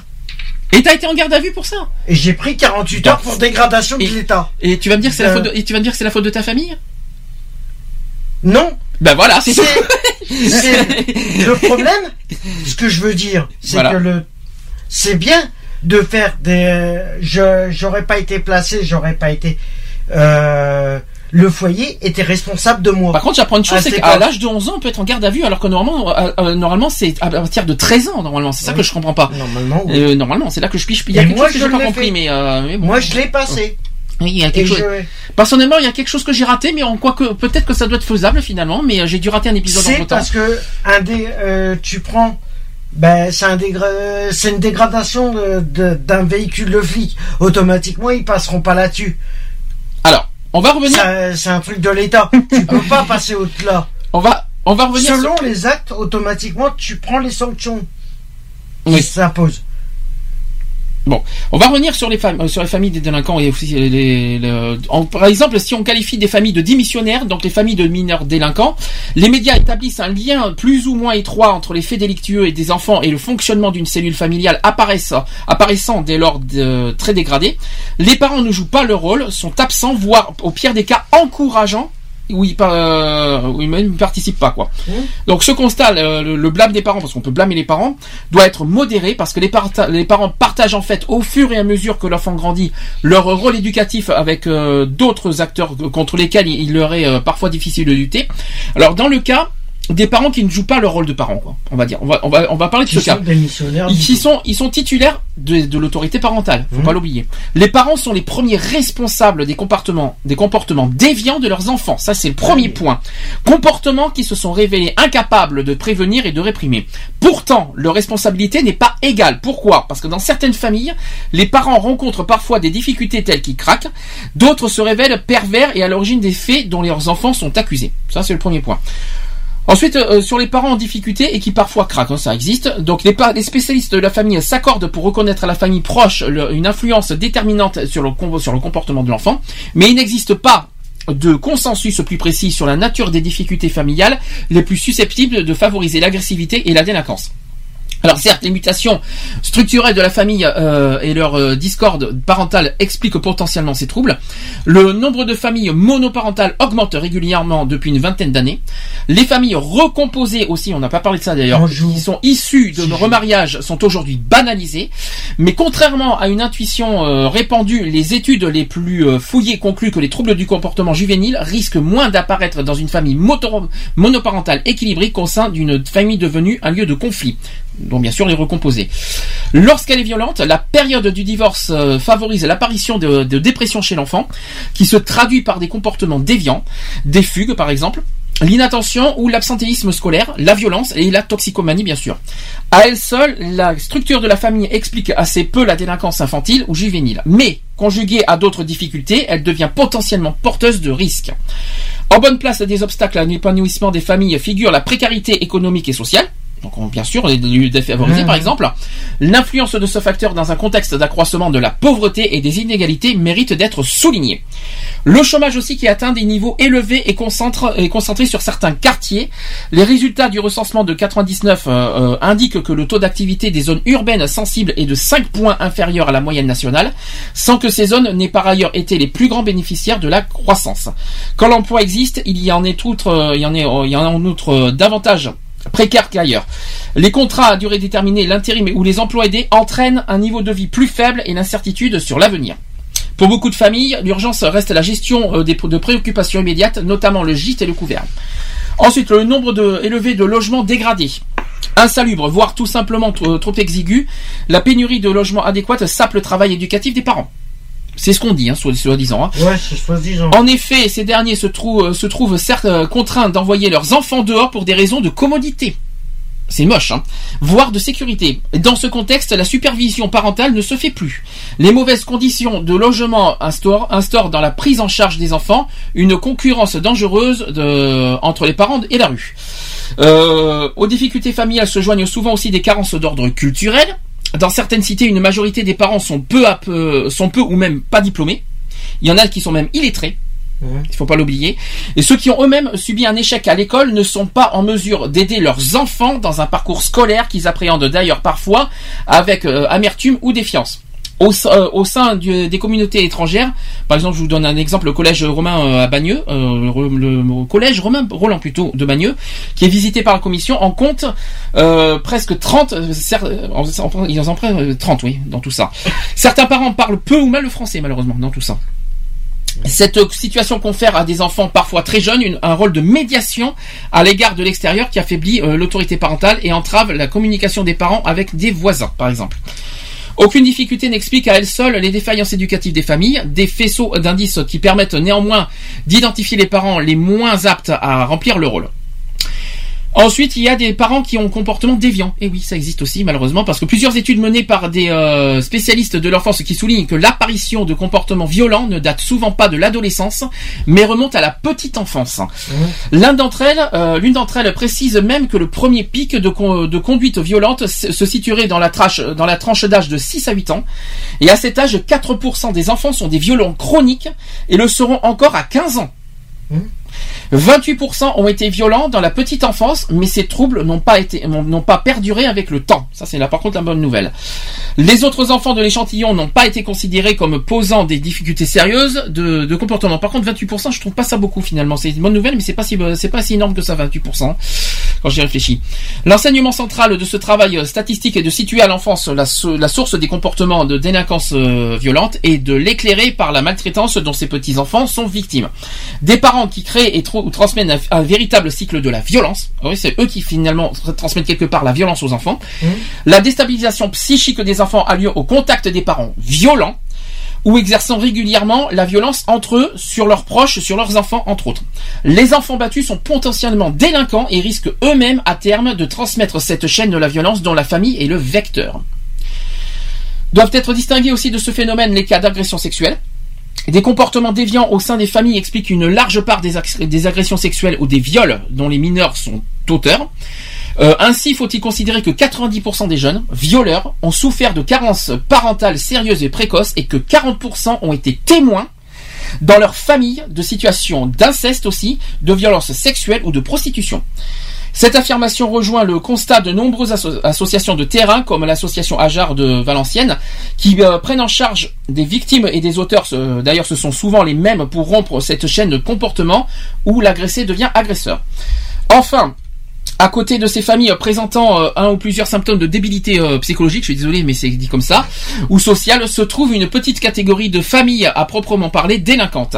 La précarisation économique aidant, le sentiment d'exclusion grandissant, certains parents qui perdent aussi des repères, euh, oui, d'ailleurs, et qui, euh, qui ferment les yeux sur des trafics plus ou moins graves et qui ont le mérite d'améliorer le quotidien. Ce qui pénalement ne ressort que du recel, et se banalise et progressivement d'ailleurs considéré comme un, mo- un moyen de survie dans des cités où l'existence est, de- plus dure qu'ailleurs. Euh, maintenant sur le cannabis, des trafics de consommation de stupéfiants et le cannabis, des parents d'aujourd'hui sont issus de- d'une génération qui s'est beaucoup livrée à la consommation de drogue, ou euh, pour les plus jeunes, sont les enfants aussi de ces derniers. C'est en gros c'est de génération en génération quelque part. Donc d'initiés, ces parents deviennent parfois initiateurs, tolèrent ou encouragent des pratiques qui ne jugent ni répréhensibles ni préjudiciables. Les enfants trouvent dans les stupéfiants autant un échappatoire artificiel à un quotidien jugé morose qu'une source de revenus car la plupart d'entre eux sont des dealers consommateurs. Euh, ensuite, on parle de négligence parentale ou conflit au sein des familles, comportements pervers, difficultés économiques, sociales ou culturelles. Donc, ces situations variées contribuent parfois en se mêlant à ce que les parents soient dans l'incapacité d'assurer à leurs enfants un cadre propice à leur éducation et expliquent euh, que ces derniers trouvent dans la délinquance un exutoire à leur vécu familial. Néanmoins, empêchés ou réticents euh, à jouer leur rôle, les parents ne sont pas seuls en cause, parce que dans l'environnement familial proche ou éloigné se tiennent d'autres acteurs prêts à les aider ou- et- ou les concurrencer selon les cas, et dont l'influence est croissante à mesure que l'enfant grandit. On parle bien sûr des spécialistes, bien sûr. Voilà, euh, qui veut réagir sur euh, tout ce qui a été dit sur- par rapport aux familles ouais, juste un truc, juste un truc. euh, je vais juste préciser un truc. Moi, je suis tombé, je suis, je, je suis consommateur et je l'étais.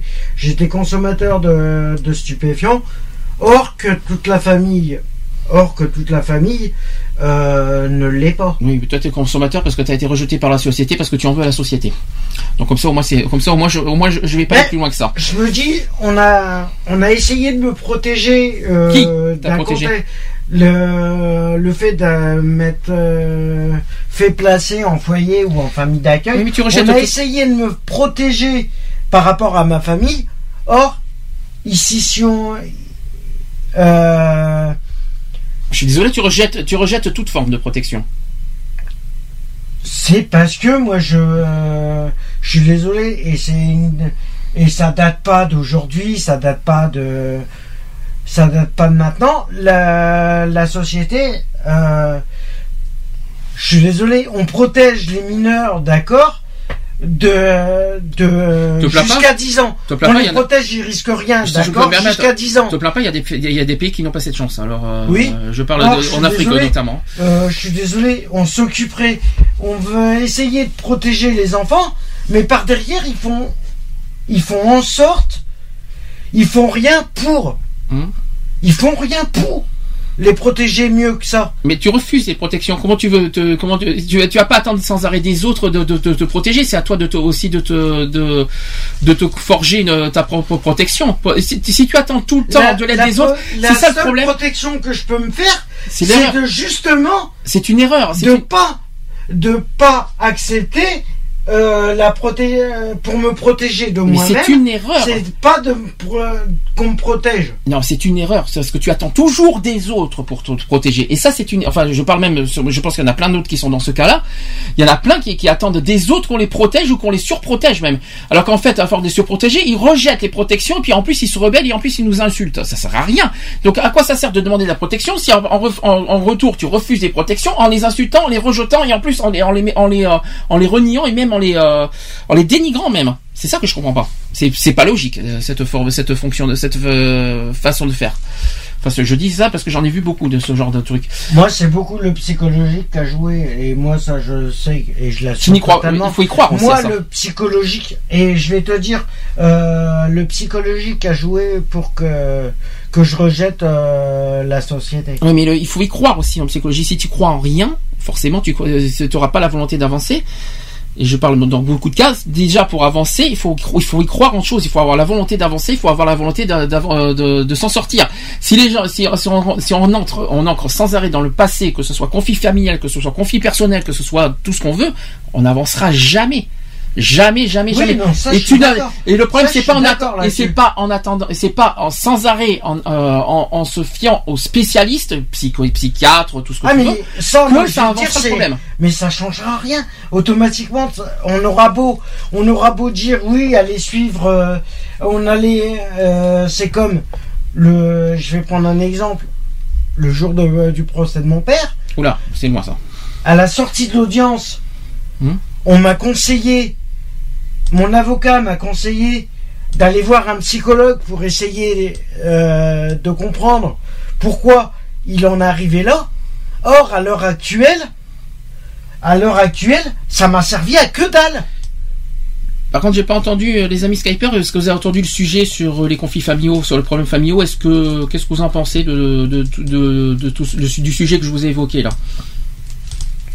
Non, bah après, oui, euh, bien entendu, bien analysé. Enfin, j'ai essayé d'analyser tant bien que mal parce qu'il y a tellement de, de paramètres qui sont rentrés. Euh, les conflits familiaux, de toute façon, euh, Et la euh, source. il y a, et il y aura, et il y en aura toujours. Euh, quoi qu'il en soit, après voilà, c'est, je pense que comme je le disais tout à l'heure, il y il y a beaucoup de manque de dialogue. Euh, voilà quoi. Après, bien sûr, comme je vous ai dit, bon, il y a les parents démissionnaires qui sont bien sûr responsables, et bien sûr les parents qui sont déjà délinquants. Bien sûr, Et bien ça, sûr. Bah, euh, for- forcément. Bon après, euh, en étant parent, enfin, je parle pas pour moi, mais en étant parent délinquant, le but est, est d'essayer aussi de de pas retransmettre ou de transmettre cette délinquance à à, à ses enfants quoi. Je veux dire euh, euh, il faut il faut pas non plus euh, quand on dit qu'il faut transmettre euh, euh, l'héritage on va dire à ses enfants il faut pas non plus euh, tout transmettre non plus. Je veux dire euh, moi j'ai j'ai j'ai fait de la détention je vais pas transmettre ça à mon fils quoi. Mm. si justement je peux éviter je ferai tout en mon pouvoir pour lui pour lui éviter ça. Maintenant si lui il il comprend pas ça et que la seule option ben c'est ça eh ben il, il ira et puis c'est tout. Mais euh, tant que ça peut être évité autant faire en sorte que ce soit évité quoi. Je pense que le but c'est de ne pas euh, il faut pas s'amuser à, à à transmettre euh, tout et n'importe quoi quoi Bon, avant euh, qu'on passe à la deuxième partie aux actus, est-ce que vous, vous- on va on va passer aux, aux solutions, on va- c'est la conclusion du sujet. Est-ce que vous avez des solutions concrètes par rapport à tout ça? À Moi, toi. la solution- Alors au niveau pénal, au niveau de la famille, au niveau de l'éducation des parents, voilà, donnez-vous vos, so- vos, vos solutions, Alors, pour moi, sans, sans, sans être arrogant bien sûr. de, allez, je vais prendre de jusqu'à 10 ans. Mhm. Les, les parents sont responsables. Mhm. Au-delà de 10 ans, Les parents sont toujours responsables. Ils sont, les, enf- les, euh, les parents sont responsables de leurs enfants, d'accord, mais si les gamins sont, sont délinquants au-delà, à partir de 10 ans, ils devraient être condamnables. Oula. Donc tu sanctionnes pas quelque part dans ce que tu dis, tu sanctionnes pas les moins de 10 ans. Si que je les, tu les sanctionnes par les parents. je, on les prévient, on les prévient, on les, on les sanctionne euh, moralement. Voilà, on les sanctionne moralement des risques qui, on les, on essaye de faire jouer leur psycholo, euh, leur psychologie pour que qu'ils prennent conscience qu'ils ont fait une connerie, mais on, on sanctionne les parents. Ok. Et après? Après, au-delà de 10 ans, la sanction, elle tombe direct. On cherche même plus midi sanction 14 heures, ils sont mineurs, machin. Ils ont 10 ans, ils ont fait une connerie, ils assument. Point C'est-à-dire barre. au même titre que les adultes, c'est ça que tu veux Au, dire au même titre que les adultes. D'accord, ok. Lionel, à toi, qu'est-ce que tu Il y a de la prison à faire, Ah non, ils feront moi, de la je- prison. euh, Je suis Moi, désolé. je, je campe sur mes positions en- qu'il faut euh, que les, lo- les lois de toute façon changent, que les mineurs arrêtent d'être protégés comme ils le sont actuellement, et d'avoir des, et d'impliquer des sanctions lourdes euh, en fonction des, Oui, des délits commis. du, délit, quoi. Je veux dire. hein, euh, Selon la gravité, tu veux quitte, dire. Quitte à, quitte à les mettre en, en garde à vue, comme on disait si bien tout à l'heure. Voilà. quoi. Mhm. Ah, mais voilà, c'est. Voilà, il faut qu'il y ait une prise de conscience euh, de la part des mineurs et il faut que cette prise de conscience euh, soit violente, quoi. Je veux dire, euh, il, il- il faut arrêter de, de les caresser dans le sens du poil en disant ah pauvre petit, c'est des mineurs, patin. Enfin, non, il euh, le, le, le délit, il est là, il est le même pour tout le monde. Euh, je je vois pas pourquoi la sanction serait minime pour un mineur et plus forte pour un majeur. Je veux dire, non, c'est c'est tout. Le, le, le mineur est est est comment? Est euh, est conscient de ses actes tout comme un majeur quoi. Donc je veux dire la sanction voilà. Bon je dis pas de mettre un mineur euh, de le condamner à 5 ans de prison euh, machin. Non mais de le voilà de, de lui donner une, une, une sanction euh, digne de ce nom. Donc voilà un petit un petit enfermement de 48 heures dans les geôles d'un commissariat ça fait pas de mal quoi. Cédric, Enfin, ça peut pas faire de mal. Oui. Cédric, t'as ton opinion aussi? Oui, mais, solution solutions, les solutions, si tu veux. Bah, donc les solutions donc pour euh, un mineur donc euh, serait mieux aussi avoir un éducateur spécialisé donc c'est à dire à partir de 10 ans. Mhm. déjà d'être suivi jusqu'à jusqu'à son âge de, de majeur. Bien sûr euh, dans, dans comme j'ai dit un éducateur spécialisé avec en plus avec un psychologue. Bien sûr avec les bien sûr avec les parents hein, parce que si si c'est pas aussi le problème de l'enfant on peut savoir aussi si c'est aussi ça vient aussi des parents comme euh, comme on- comme je ferai l'émission de Pascal hein, on essaie aussi de résoudre les problèmes hein. Mhm. Pour euh, donc euh, après pour les sanctions, euh, moi je pense aussi à partir de 10 ans, euh, 48 heures de, de garde à vue. Mhm. C'est un peu normal celui qui fait une, une faute, euh, s'il fait une connerie euh, du genre un vol ou quoi caisse. 48 heures, ça je pense, ça, ça va peut-être euh, le méditer ou le faire réfléchir déjà de ses actes. Et euh, bien sûr, euh, pour les ceux qui sont un peu moins de, de 8 ans, tout ça, euh, je veux dire entre 8 ans, tout ça, bah on peut jouer aussi sur la, on peut jouer aussi un tout petit peu la psychologie envers envers l'enfant, si on veut. Être un peu psychologue, si on veut, mais je pense aussi qu'il doit aussi un suivi un tout petit peu pour l'enfant. On va dire un petit suivi. Bon, pour moi, ça va être simple. hein. Moi, je trouve que il y a, moi, pour moi, tous les mineurs sont les premiers, pour moi, responsables de leurs actes, Donc, euh, quel que soit l'âge. Moi, je m'en fous. de- Il n'y a pas de moins de 10 ans, plus de 10 ans, euh, moins de plus de 13 ans, tout ce que vous voulez. Tous les mineurs euh, sont responsables. Bien sûr. Les parents sont responsables, mais uniquement ceux qui sont démissionnaires et uniquement ceux qui s'en foutent complètement, euh, qui laissent faire leurs enfants et euh, ceux qui euh, et puis bien sûr ceux qui sont déjà délinquants eux-mêmes, qui, qui, qui transmettent leurs leurs bêtises à leurs enfants. Bah, je trouve ça dégueulasse. Donc pour moi, les, seuls parents responsables, c'est uniquement dans ce cas-là. Euh, après, euh, les enfants, pour moi, c'est les premiers concernés, doivent être, quoi qu'il en soit, punis. Alors, après, selon l'âge, bien sûr, on va pas condamner à- de, prison à un mineur de 5 ans, ça c'est sûr. Euh, on il faut pas non plus exagérer. Mais il doit y avoir des sanctions quand même qui existent, pas forcément pénales, mais des sanctions, comment vous dire, euh, des, vraies des sanctions. Moi, le côté, le côté que, les moins de, de, de 13 ans sont, euh, comment vous dire, sont hors sujet au niveau pénal, euh, moi je trouve ça non. Je dis, non personnellement. Moi, je suis pas d'accord avec ça. Bien sûr, les, sanctions pénales doivent être beaucoup moins lourdes pour les jeunes de, moins de 13 ans, mais doivent exister quand même parce que sinon, on, ça autoriserait euh, les jeunes et les mineurs à faire n'importe quoi, n'importe quand, n'importe comment, euh, parce qu'ils se sentent protégés par les lois. On fait ce qu'on veut. C'est pas de ma faute. C'est mes parents qui payent. C'est trop facile. C'est la facilité finalement cette loi.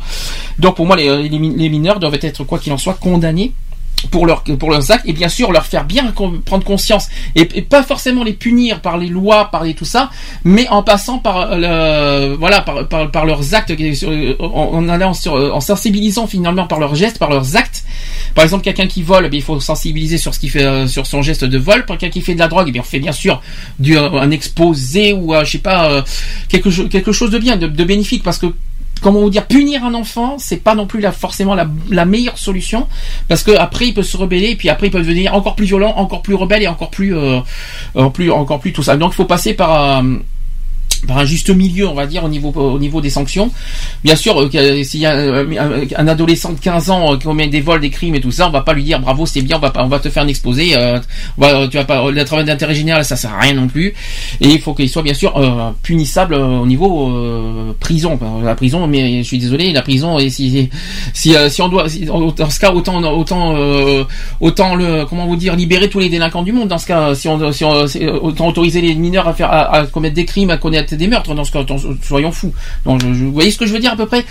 Mais euh, sanctionner, mais euh, sans. euh, là, je parle des, tout jeunes de moins de 10 ans, sanctionner, mais sans aller vers dans la prison, sans aller dans le, sans aller dans les dans les mince, comment vous dire ça, l'éducation, l'éducateur obligatoire les des des de toute façon il faut des sanctions pénales ou même même même par la police je ne sais pas comment vous dire mais en tout cas, je suis contre. euh, ce que je veux dire par là, je suis contre quoi qu'il en soit le, fait que les, moins de 13 ans soient ca- carrément euh, déboutés de toute euh, peine pénale au niveau des délits. Moi, je, moi là-dessus que je suis un peu, un petit peu, un petit peu, dés, un petit peu désemparé que je suis contre quoi.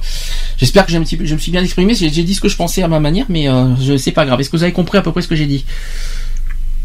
Oui, bien sûr, tout Ça à va, j'ai- je me suis mal peut-être pas forcément exprimé clairement, mais euh, j'ai dit ce que je pensais à peu près. euh, quoi qu'il en soit, voilà, on va faire en version claire. Tout, euh, tout mineur doit prendre conscience de ses actes et doit être puni. Point. Comme ça, moi, c'est vite fait. Après, selon le, après, selon les âges, ça, c'est différentes peines euh, moins lourdes pour les tout jeunes parce qu'ils sont tout jeunes, hein, il faut pas exagérer. Et après, des sanctions lourdes, par contre, pour les adolescents parce que les adolescents ils sont, ils sont assez grands pour comprendre leurs gestes normalement. C'est ce que je pense. Voilà, c'est bien. Je pense. Voilà, j'ai dit, on a dit ce euh, ce qu'on a pu. J'espère qu'on a fait euh, le tour de la question. J'espère qu'on a fait ce qu'on a. pu- euh, j'espère qu'on a tout dit. J'espère que, les auditeurs qui nous écoutent. Mais d'ailleurs, s'il y en a qui veulent réagir, le téléphone est là 05 35 004 euh, 4, euh, 024. J'ai failli me tromper. 05 35 004 024 pour ceux qui veulent réagir en direct pendant l'émission. Si vous avez si vous avez quelque chose à dire sur ce sujet. On va faire la pause, les amis? Oui. Tranquille. Et on va passer après aux actus. euh, On va parler euh, de notre cher président. Ah, ça fait euh, par rapport à son passage télé de jeudi soir, on va faire un petit bilan et puis on va parler aussi de la quinzaine de l'égalité qui va avoir lieu à Bordeaux à partir de mercredi pendant 15 jours. J'en euh, beaucoup plus en, détail tout ça de, ce qu'on qu'est-ce qu'on va faire nous avec l'association, de ce qu'on va pouvoir faire. Et après à la fin, bien sûr, il y aura les actus LGBT du jour. D'accord, ça vous va?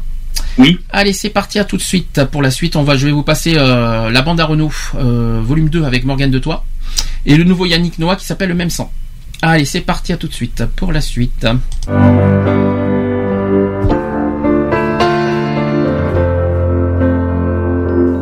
Y a un mariole, il a au moins 4 ans. Il veut te piquer ta pelle et ton seau. Ta couche culotte avec les bons becs dedans. Lolita, défends-toi, fous-y un coup de râteau dans le dos. Attends un peu avant de te faire emmerder par ces petits machos qui pensent qu'à une chose jouer au docteur non conventionné. J'ai joué aussi, je sais de quoi je cause. Je connais bien, les playboys des bacs à sable. Je draguais leur mère avant de connaître la tienne.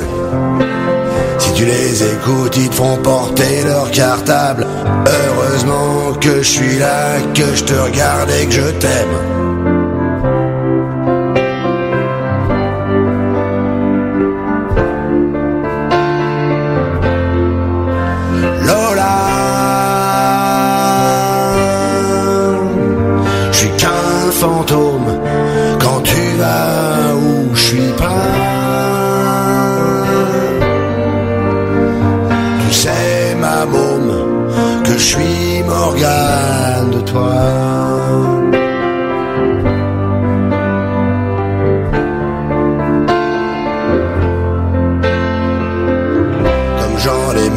Faire tatouer des machins qui me font comme une bande dessinée sur la peau.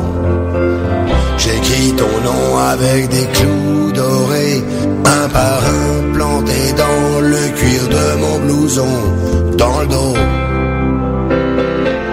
T'es la seule gonzesse que je peux tenir dans mes bras, sans me démettre une épaule, sans plier sous ton poids. Tu pèses moins lourd qu'un moineau qui mange pas. Déploie jamais tes ailes, Lolita t'envole pas. Avec tes miches de rat, qu'on dirait des noisettes. Et ta peau plus sucrée qu'un pain au chocolat. Tu risques de donner faim à un tas de petits mecs quand t'iras à l'école si jamais t'y vas.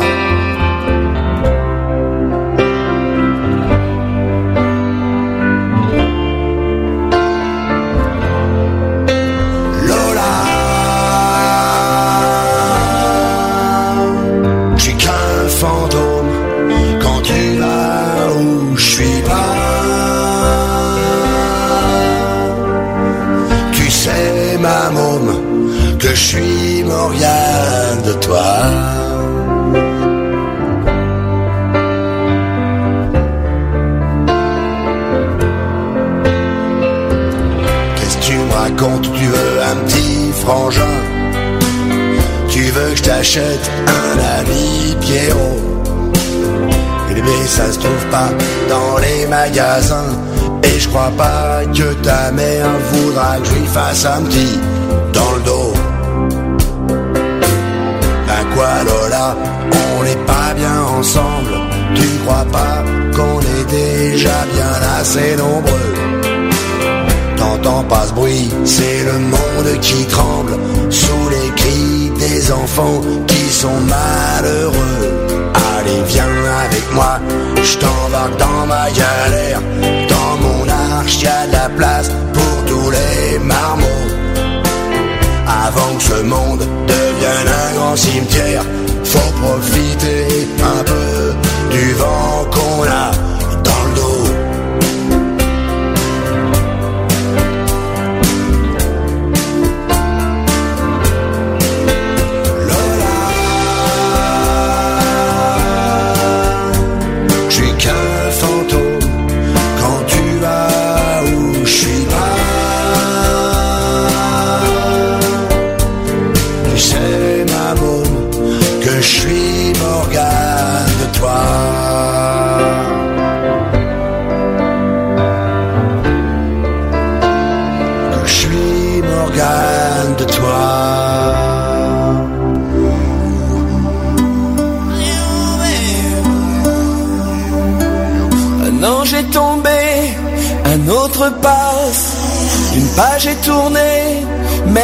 rien ne s'efface.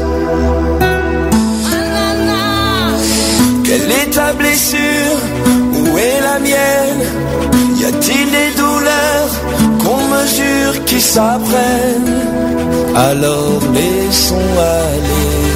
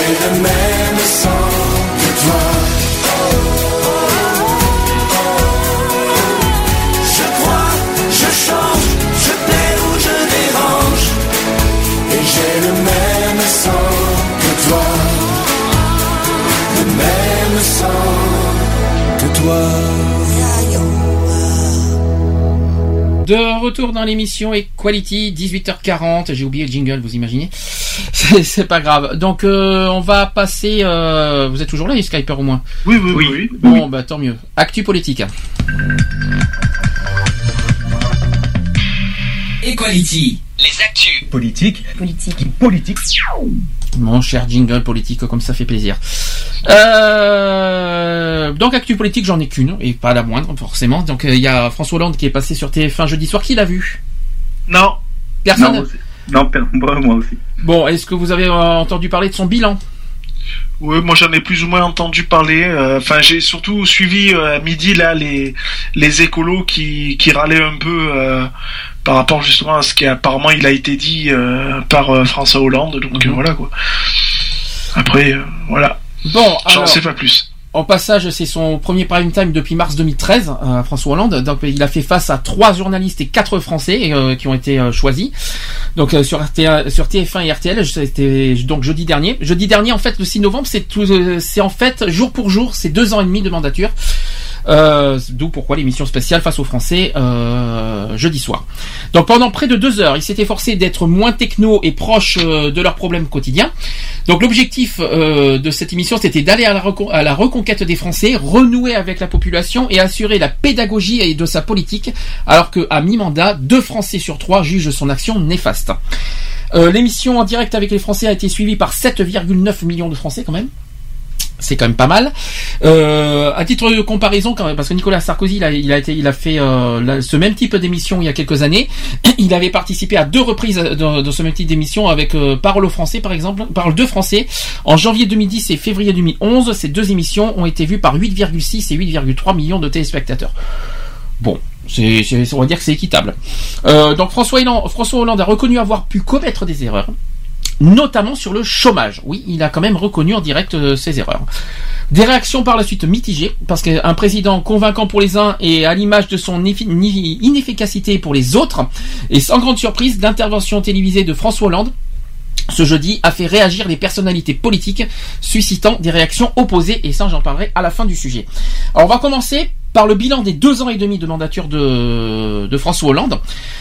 Euh, deux ans et demi après le début de son quinquennat, tous les voyants sont au rouge pour François Hollande, c'est que ce soit la cote de confiance, la majorité parlementaire, le chômage, la dette publique, etc. Sur tous ces fronts, le président de la République fait pour l'instant moins bien que ses prédécesseurs. Un bilan qui, à mi-mandat, hypothèque sérieusement euh, ses chances de réélection. Ça, c'est clair, net et précis. Je crois qu'il ne sera pas réélu du tout. Nous allons quand même, on va, quand même vous expliquer pourquoi François Hollande est, est le président aujourd'hui le plus fragilisé de la Ve République, hors période de cohabitation au passage. Alors, la cote de confiance, est-ce que vous connaissez combien de François Hollande Euh, à peu près 14. Non, oui, à peu près 14, oui, c'est c'est à peu près ça, oui. C'est 13%. Euh, c'est 13% euh, qui dit euh, tout à fait confiance ou plutôt confiance. Alors en plus c'est mitigé pour résoudre les problèmes qui se posent en France actuellement. Donc c'est 13% des Français qui qui, ont confiance en- envers François Hollande pour résoudre des problèmes qui se posent en- actuellement en France. Et depuis, le président de la République a grappillé un point à 14% comme tu as dit, monsieur Cédric avait pas tort. Un chiffre en deçà du précédent record, les 16% de Jacques Chirac en juillet 2006. Donc euh, voilà, donc il a dépassé le record de Jacques Chirac. Ensuite, deuxième point noir de François Hollande euh, au niveau de ces deux ans et demi, il y a la majorité de l'Assemblée nationale. D'après vous, combien? Sur 577 députés. hein. Hum, ouais, je dis au hasard 40% peut-être? Alors c'est pas loin. C'est euh, le Premier ministre a obtenu d'abord la confiance de 269 des, des 577 députés, forcément, puisque la droite va pas voter pour, va pas voter la confiance. Euh, c'est seulement la deuxième fois dans l'histoire de la Ve République qu'un gouvernement n'obtient pas la majorité absolue, c'est-à-dire les 289, sur son programme. Euh, le précédent remonte au 27 avril 1962, et ce jour-là, Georges Pompidou obtenait à l'époque 259 sur 551 voix. Manuel Valls donc a fait légèrement moins bien.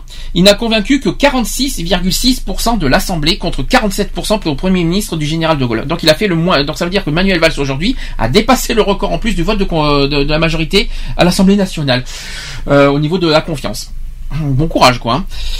Euh, donc affaibli par une série de défaites aux législatives partielles, le gouvernement a vu sa majorité absolue s'effriter au fur et à mesure du mandat de François Hollande. Aujourd'hui, le groupe socialiste ne compte plus que 289 membres et apparentés, soit pile la majorité absolue. Mais euh, mouvement de frondeurs oblige, euh, une trentaine de parlementaires socialistes s'abstiennent désormais de manière régulière, comme euh, le, sur le budget 2015 récemment, qui a été adopté avec 266 voix contre 245. Ça a été très juste hein, quand, on y réfléchit. hein. Cette infographie animée montre d'ailleurs la part d'un mouvement socialiste. Alors, grâce au quinquennat, le président de la République est cependant à l'abri d'une cohabitation avec l'opposition, contrairement à François Mitterrand entre 1986 et 88 et 93 et 95, parce que François Mitterrand, il y a eu Jacques Chirac en 86 et il y a eu euh, euh, Balladur, si je me trompe pas, en 93, et Jacques Chirac entre 97 et 2002 avec, hein, si vous le savez, si vous vous en souvenez, de, Et avec. Lionel Jospin, exactement. Donc il n'y a pas d'élection euh, législative prévue d'ici la fin de son mandat en 2017. Donc quoi qu'il en soit, pas de législative.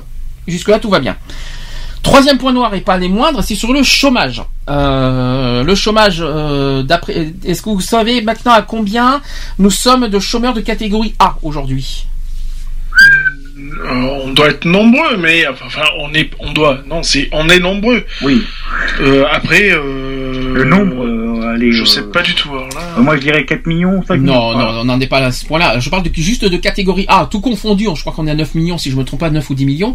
Mais uniquement la catégorie A, c'est 3 432 500.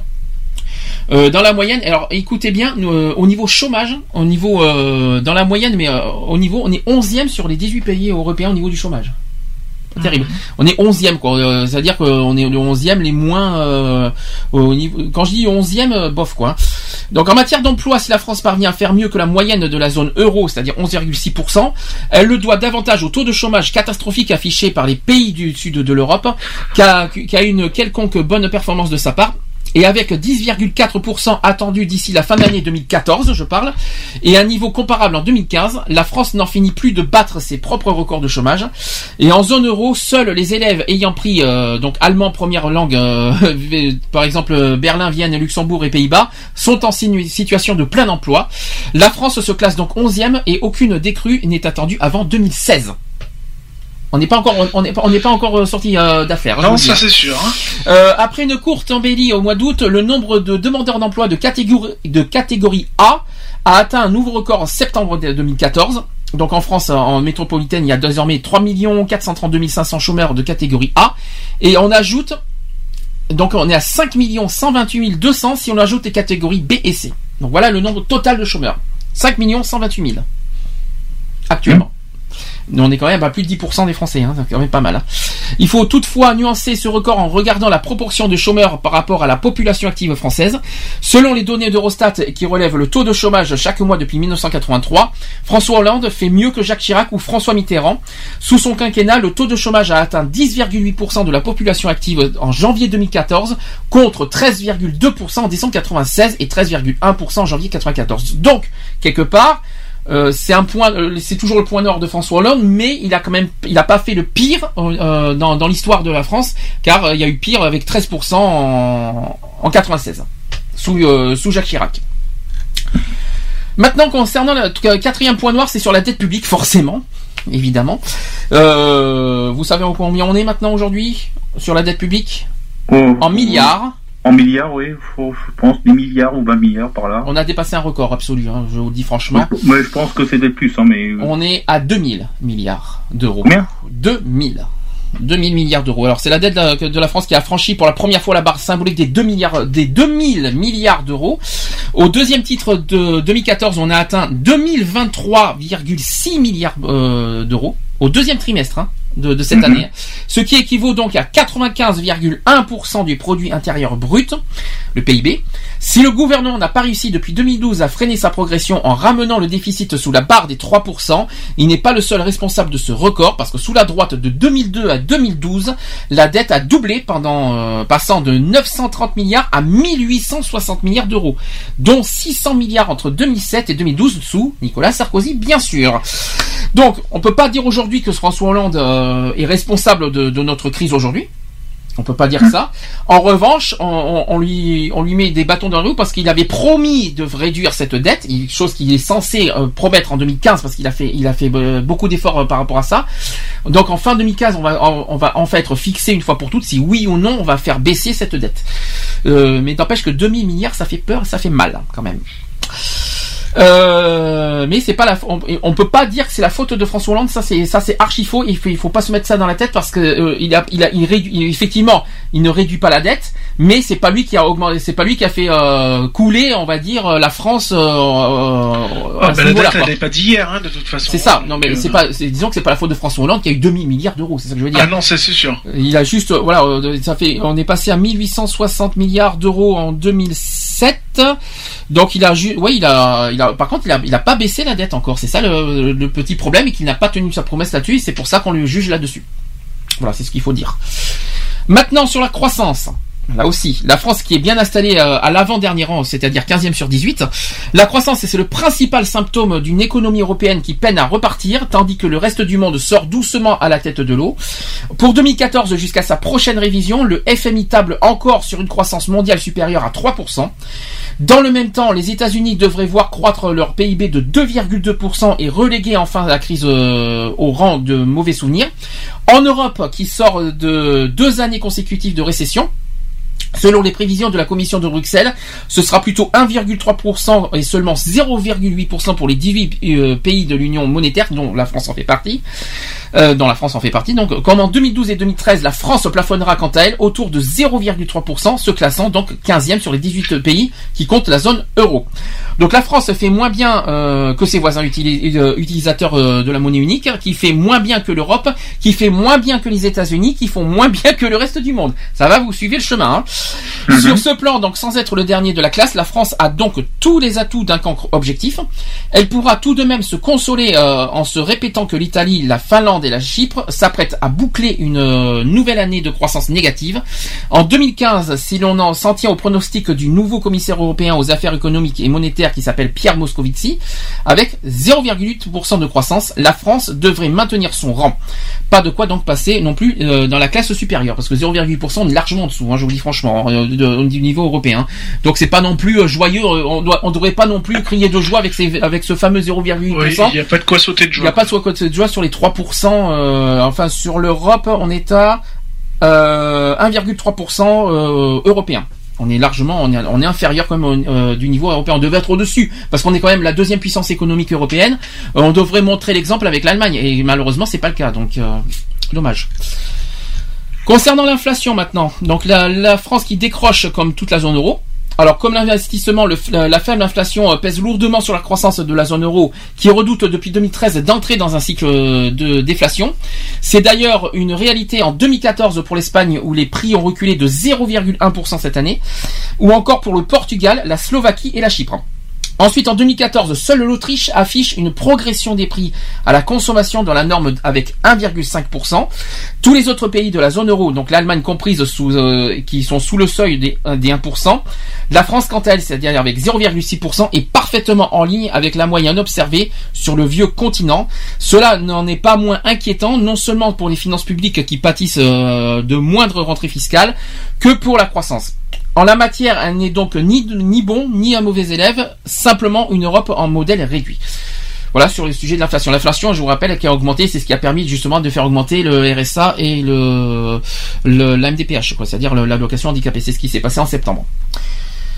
C'est pas forcément une bonne nouvelle, mais euh, enfin, je sais pas ce que vous en pensez du bilan. Alors ça, je vous ai fait le bilan des deux ans et demi. Qu'est-ce que vous en pensez pour l'instant? Merci, merci, bien sûr. Euh, bah, je sais pas. euh, Lionel est bilan, toujours parmi nous, j'espère. Pour moi, je pense que c'est bilan. ouais, bon, euh, il, il- bon, il a, il a, il a promis. C'est vrai qu'il a promis un truc, bon, il l'a pas fait. Mais bon, après, on va dire, euh, est-ce que c'est sa faute? Pense pas, parce que Oui comme et on non. dit, les précédents, les précédents En- tout disons ça, que, disons que, disons que c'est pas sa faute qu'on en est là aujourd'hui, bien sûr. Mais il a tellement, il a, il a promis aux Français de, de, de, de retrouver la croissance, de, de, de, de réduire la dette, qu'on ait moins de problèmes au niveau, euh, au niveau du pouvoir d'achat non plus, que moi, voilà. je dirais son bilan, on va dire mitigé, parce que C'est un bilan mitigant, mais on va dire non plus moins grave que Sarkozy. Par Voilà. exemple. C'est ça qu'il faut se dire. Sarkozy, il a vraiment, il a vraiment euh, foutu en l'air la France. Et, et quand je Tout pense qu'il va être peut-être président, candidat en 2017, si c'est pour nous mettre à 3 000 3 000 milliards d'euros, c'est pas la peine. On n'a pas confiance. C'est lui qui, nous- qui, qui a doublé le- la dette de la France en négatif, et on va pas remettre un président qui a, qui a carrément euh, détruit quelque part l'économie de la France. C'est hors de Mhm. question. Il faut, il faut être aussi euh, quelque part euh, objectif et quelque part euh, aussi euh, conscient de ce qu'on va faire. D'accord, euh, on n'a pas confiance en François Hollande pour plusieurs raisons, parce qu'il a fait une promesse radicale en 2012 qu'il n'a pas tenue en 2014, notamment sur la croissance, sur le pouvoir d'achat, sur le chômage et sur le sur la dette. Il n'a pas, il a pas réussi à, à, à, l'heure d'aujourd'hui à, à inverser la, la tendance. Ok, mais euh, on peut pas non plus lui dire que c'est sa faute qu'on en est dans cet état aujourd'hui. Et ça, je suis, je suis totalement euh, clair là-dessus, quoi. Voilà. Euh, c'est le bilan que je peux pas que je peux dire. Maintenant, euh, je pense que c'est sur ses promesses qu'il est attaqué. Je pense. Je- Et puis, euh, je crois pas ça. Je pense pas que le mariage pour tous a à voir là-dedans. Je crois que c'est plus sur ses promesses de 2012 qu'on est qu'on le juge en fait. Et malheureusement, et oui, pour oui, l'instant, tout est et pour l'instant tout est négatif. Malheureusement. Lionel est avec nous ou pas? Ah, il est parti. Ah, Je, je sais pas où il est. J'espère qu'il est pas loin, donc il nous, il rejoindra après. Alors, concernant l'émission de jeudi soir, donc il a essayé de refaire des, nouvelles propositions, euh, en répondant aussi aux Français. euh, Il y a eu quatre représentants français ce jeudi soir. Euh, on va d'abord parler de son comportement, de son euh, comment il a été, comment il s'est comporté François Hollande. Euh, Jeudi soir, moi personnellement, ce qui m'a fait peur, c'est quand je l'ai vu euh, la première partie, il m'a fait peur parce que quand il a parlé, il m'a fait un peu euh, un peu penser sur la manière qu'avait parlé Sarkozy. Il m'a fait peur. J'ai dit mais attends mais mince il va pas parler comme Sarkozy quand même. Puis après il a, on a retrouvé le François Hollande euh, à partir de, de de la deuxième partie. Je me suis dit là ça y est on le retrouve on le reconnaît à nouveau. Moi ce qui m'a fait peur c'est la, la première partie. Je me suis dit mais attends c'est bizarre il parle comme euh, il parle comme un peu euh, comme comme euh, Sarkozy. Tu l'as pas vu toi jeudi soir? C'est ça? Non non. C'est ça, d'accord. Donc moi, ce qui m'a fait peur, c'est ça. Je me dis, mais mince, il va pas faire ça. Malgré tout, il a été offensif et humble sur, sur, sur son style, sans pour autant jouer le retour du président normal. Donc François Hollande qui a insisté sur le fait qu'il était un homme comme les autres, mais avec des responsabilités. Il a dit ceci d'ailleurs François Hollande, il a dit je dois avoir le cuir tanné, je dois être serein, je dois avoir le sang froid. C'est ce qu'il a dit. Il a dit aussi j'entends que je mange des frites, mais où en, où en, euh, où en est-on réduit? Bon, c'était une petite boutade. François Hollande qui s'est surtout euh, dit déterminé à, réformer le pays. Il a, il a au moins je sais pas combien de fois cité la France, euh, la France et les Français euh, jeudi soir. Il a au moins dit, allez, je vais, je vais, je vais sans plaisanter quoi. Il a au moins dit une cinquantaine de fois pendant deux heures le mot France et Français, Euh, les Français, les Français, la France, la France, la France. À un moment, c'est vrai que c'était pesant et lourd sur ce problème-là, mais, mais on a compris qu'il aime la France. C'est déjà ça. Il a dit ça aussi. euh, D'ailleurs, François Hollande, il a dit, on va prendre les bottes de cette lieu pourquoi pas? Il a dit l'objectif que je me suis fixé, c'est que dans 10 ans, la France sera la première. Alors ça, c'est-à-dire la première puissance économique européenne. C'est ce qu'il s'est fixé, c'est-à-dire son objectif à lui, c'est de dépasser l'Allemagne au niveau économie. Est-ce que tu crois que c'est faisable ça? Franchement, un jour, est-ce qu'on peut dépasser l'Allemagne? Non, je crois pas. Euh, si, euh, si vraiment dans 10 ans. Dans 10 ans. on peut dire c'est possible, mais après, il faut voir, euh, voilà, si vraiment. Va falloir voir la contrepartie, quoi. Voilà. Ben, disons euh, de dépasser l'Allemagne, l'Allemagne qui est très très bien placée au niveau euh, économique et qui n'y a pas beaucoup de problèmes. euh, Moi déjà- maintenant je dis voilà on a on a un truc quand même c'est que on a beaucoup critiqué l'Allemagne quand même. Euh, L'Allemagne a été en position de, de faiblesse pendant pas mal de temps. Eux ils ont réussi à, quand même à remonter euh, la pente euh, tant bien que mal. Certes en faisant beaucoup de sacrifices. Je vois pas pourquoi nous on pourrait pas se permettre la même euh, la même chose. Certes s'il faut passer par des réformes qui sont qui sont pas des moindres. moi je, je je suis pas contre quoi. Je veux dire on, on- on essaye de s'en sortir, bon ben qu'on qu'on fasse qu'on fasse les choses comme elles doivent être faites, même si ça doit faire mal, eh ben et qu'il faut passer par euh, par des moments difficiles euh, avec des grosses réformes et tout. Ben moi je dis pourquoi pas quoi. Si c'est un moyen de s'en sortir et qu'il faut le faire, ben pourquoi pas. Son deuxième objectif de, de l'émission de jeudi, il a dit ceci mon rôle est de protéger les Français et qu'en 2017 la situation soit rétablie. Alors en 2017 euh, rétablie, euh, ça m'étonnerait qu'en qu'en- qu'en trois Oui, ans tout non, soit ça, rétabli. ça- ça va être ce côté-là, il est un peu comique quoi. Je veux dire, Mm. euh, faut pas faut pas rêver quoi. Ou alors on croit au Père Noël peut-être, mais bon. Euh, rétablir quoi La dette, euh, pour l'instant c'est un peu mal parti. Alors ils ont promis euh, pour le budget 2015 de réduire la dette. On va voir ça. euh, moi personnellement, on, se- on sera fixé en fin 2015. une fois pour toutes si oui ou non il va obtenir ses objectifs. Si jamais il, ré- il réussit à réduire la dette, la dette, là on aura de l'espoir. Ok. Mais si on, ne réussit, mais si on ne réussit pas à, à réduire la dette et si on ne- si on ne- n'augmente pas la croissance en France, jamais on n'arrivera en 2017 à, à rétablir les, C'est ça le problème, c'est qu'on on manque cruellement d'une croissance euh, sans, sans précédent. Mm. Euh, il, faut absolument euh, reconquérir ce, ça. Euh, si on reprend une, une bonne croissance et, euh, en France, le reste suivra, quoi. Je veux dire, mais il faut absolument redevenir compétitif là-dessus, quoi. Euh, on, manque cruellement de, de, ça, quoi. De toute façon, tout, tout dépend de ça. Donc en trois ans, est-ce que vous y croyez? Non, moi j'y crois pas, hein, personnellement. euh, C'est un peu, un peu, un peu juste. D'abord, d'abord. Ça, ça va être juste, oui, voilà, ça risque. euh, Déjà, il faudrait qu'on- Ça peut se débloquer, mais c'est c'est pas en trois ans que ça va se faire. Déjà, il faudrait sûr. voir qu'en 2000 il faudrait d'abord voir ce que ça donne en 2015. En gros, 2015, si j'ai bien compris, ce sera l'année de la transition. Euh, si j'ai bien compris l'histoire, et qu'en 2016, on commencerait à, à arranger le problème. Je veux bien, mais pendant ce temps, qui c'est qui, qui c'est qui, euh, qui est sacrifié C'est notre génération. Donc euh, c'est ce qui est un Ah petit oui. peu, c'est ce qui a été un petit peu dit jeudi soir, c'est que la, la génération sacrifiée, c'est nous quelque part. On, on- c'est- nous, on est sacrifiés, mais quelque part pour pour, pour l'avenir, pour protéger nos, nos enfants et nos petits enfants pour l'avenir. Mais quelque part, c'est nous qui allons souffrir et qui allons payer les, les, les prix des pots cassés quelque part. Ah, bah oui. C'est triste à dire, mais c'est vrai. Et puis les pots, ils font mal, hein, parce qu'ils sont pas d'hier, les pots. hein. Ça fait très très mal surtout. Hein Alors les annonces qui ont, euh, qui ont été faites jeudi soir, je vais vous les dire un par un. Donc il y a eu plusieurs thèmes, notamment sur le chômage par exemple. De- donc ça, il a été, euh, notamment vous vous doutez bien que François Hollande a été martelé sur ce sujet, notamment sur la courbe du chômage qui, euh, qui aurait, qui serait euh, soi-disant inver- inversée avant la fin de l'année 2013. Donc le chef de l'État a reconnu qu'il avait échoué et admis avoir euh, pu commettre des erreurs, notamment sur ce pronostic. Il a dit ceci, euh, François Hollande, euh, jeudi soir, j'avais parlé de l'inversion de la courbe du chômage, ce n'est pas venu, je m'en suis fait reproche, parce que c'était une espérance pour beaucoup, notamment ceux qui étaient demandeurs d'emploi. Donc euh, ça c'est ce qu'il a donc il a ouvertement déclaré euh, son échec sur ça. Ensuite il a, il a parlé de la création de 15 000 emplois d'avenir supplémentaires dans les emplois verts euh, sans condition de diplôme. Donc ça a été également été annoncé pour lutter contre le chômage des jeunes. Et deux ans après leur, leur lancement, l'objectif de recruter 150 000 emplois d'avenir a été tenu, mais le coût est très élevé. Ça coûte très cher. Très très cher. Euh, j'ai entendu parler, il me semble, de 3 milliards, euh, de 3 milliards, je crois, j'ai entendu de, pour, euh, pour créer ces emplois. C'est ce qui, c'est ce que j'ai pu entendre, c'est ce que j'ai cru entendre jeudi. Donc 3 milliards pour ça, est-ce que ça vaut le coup? De, de- je rappelle que la- l'argent de l'État, c'est notre argent. Hein.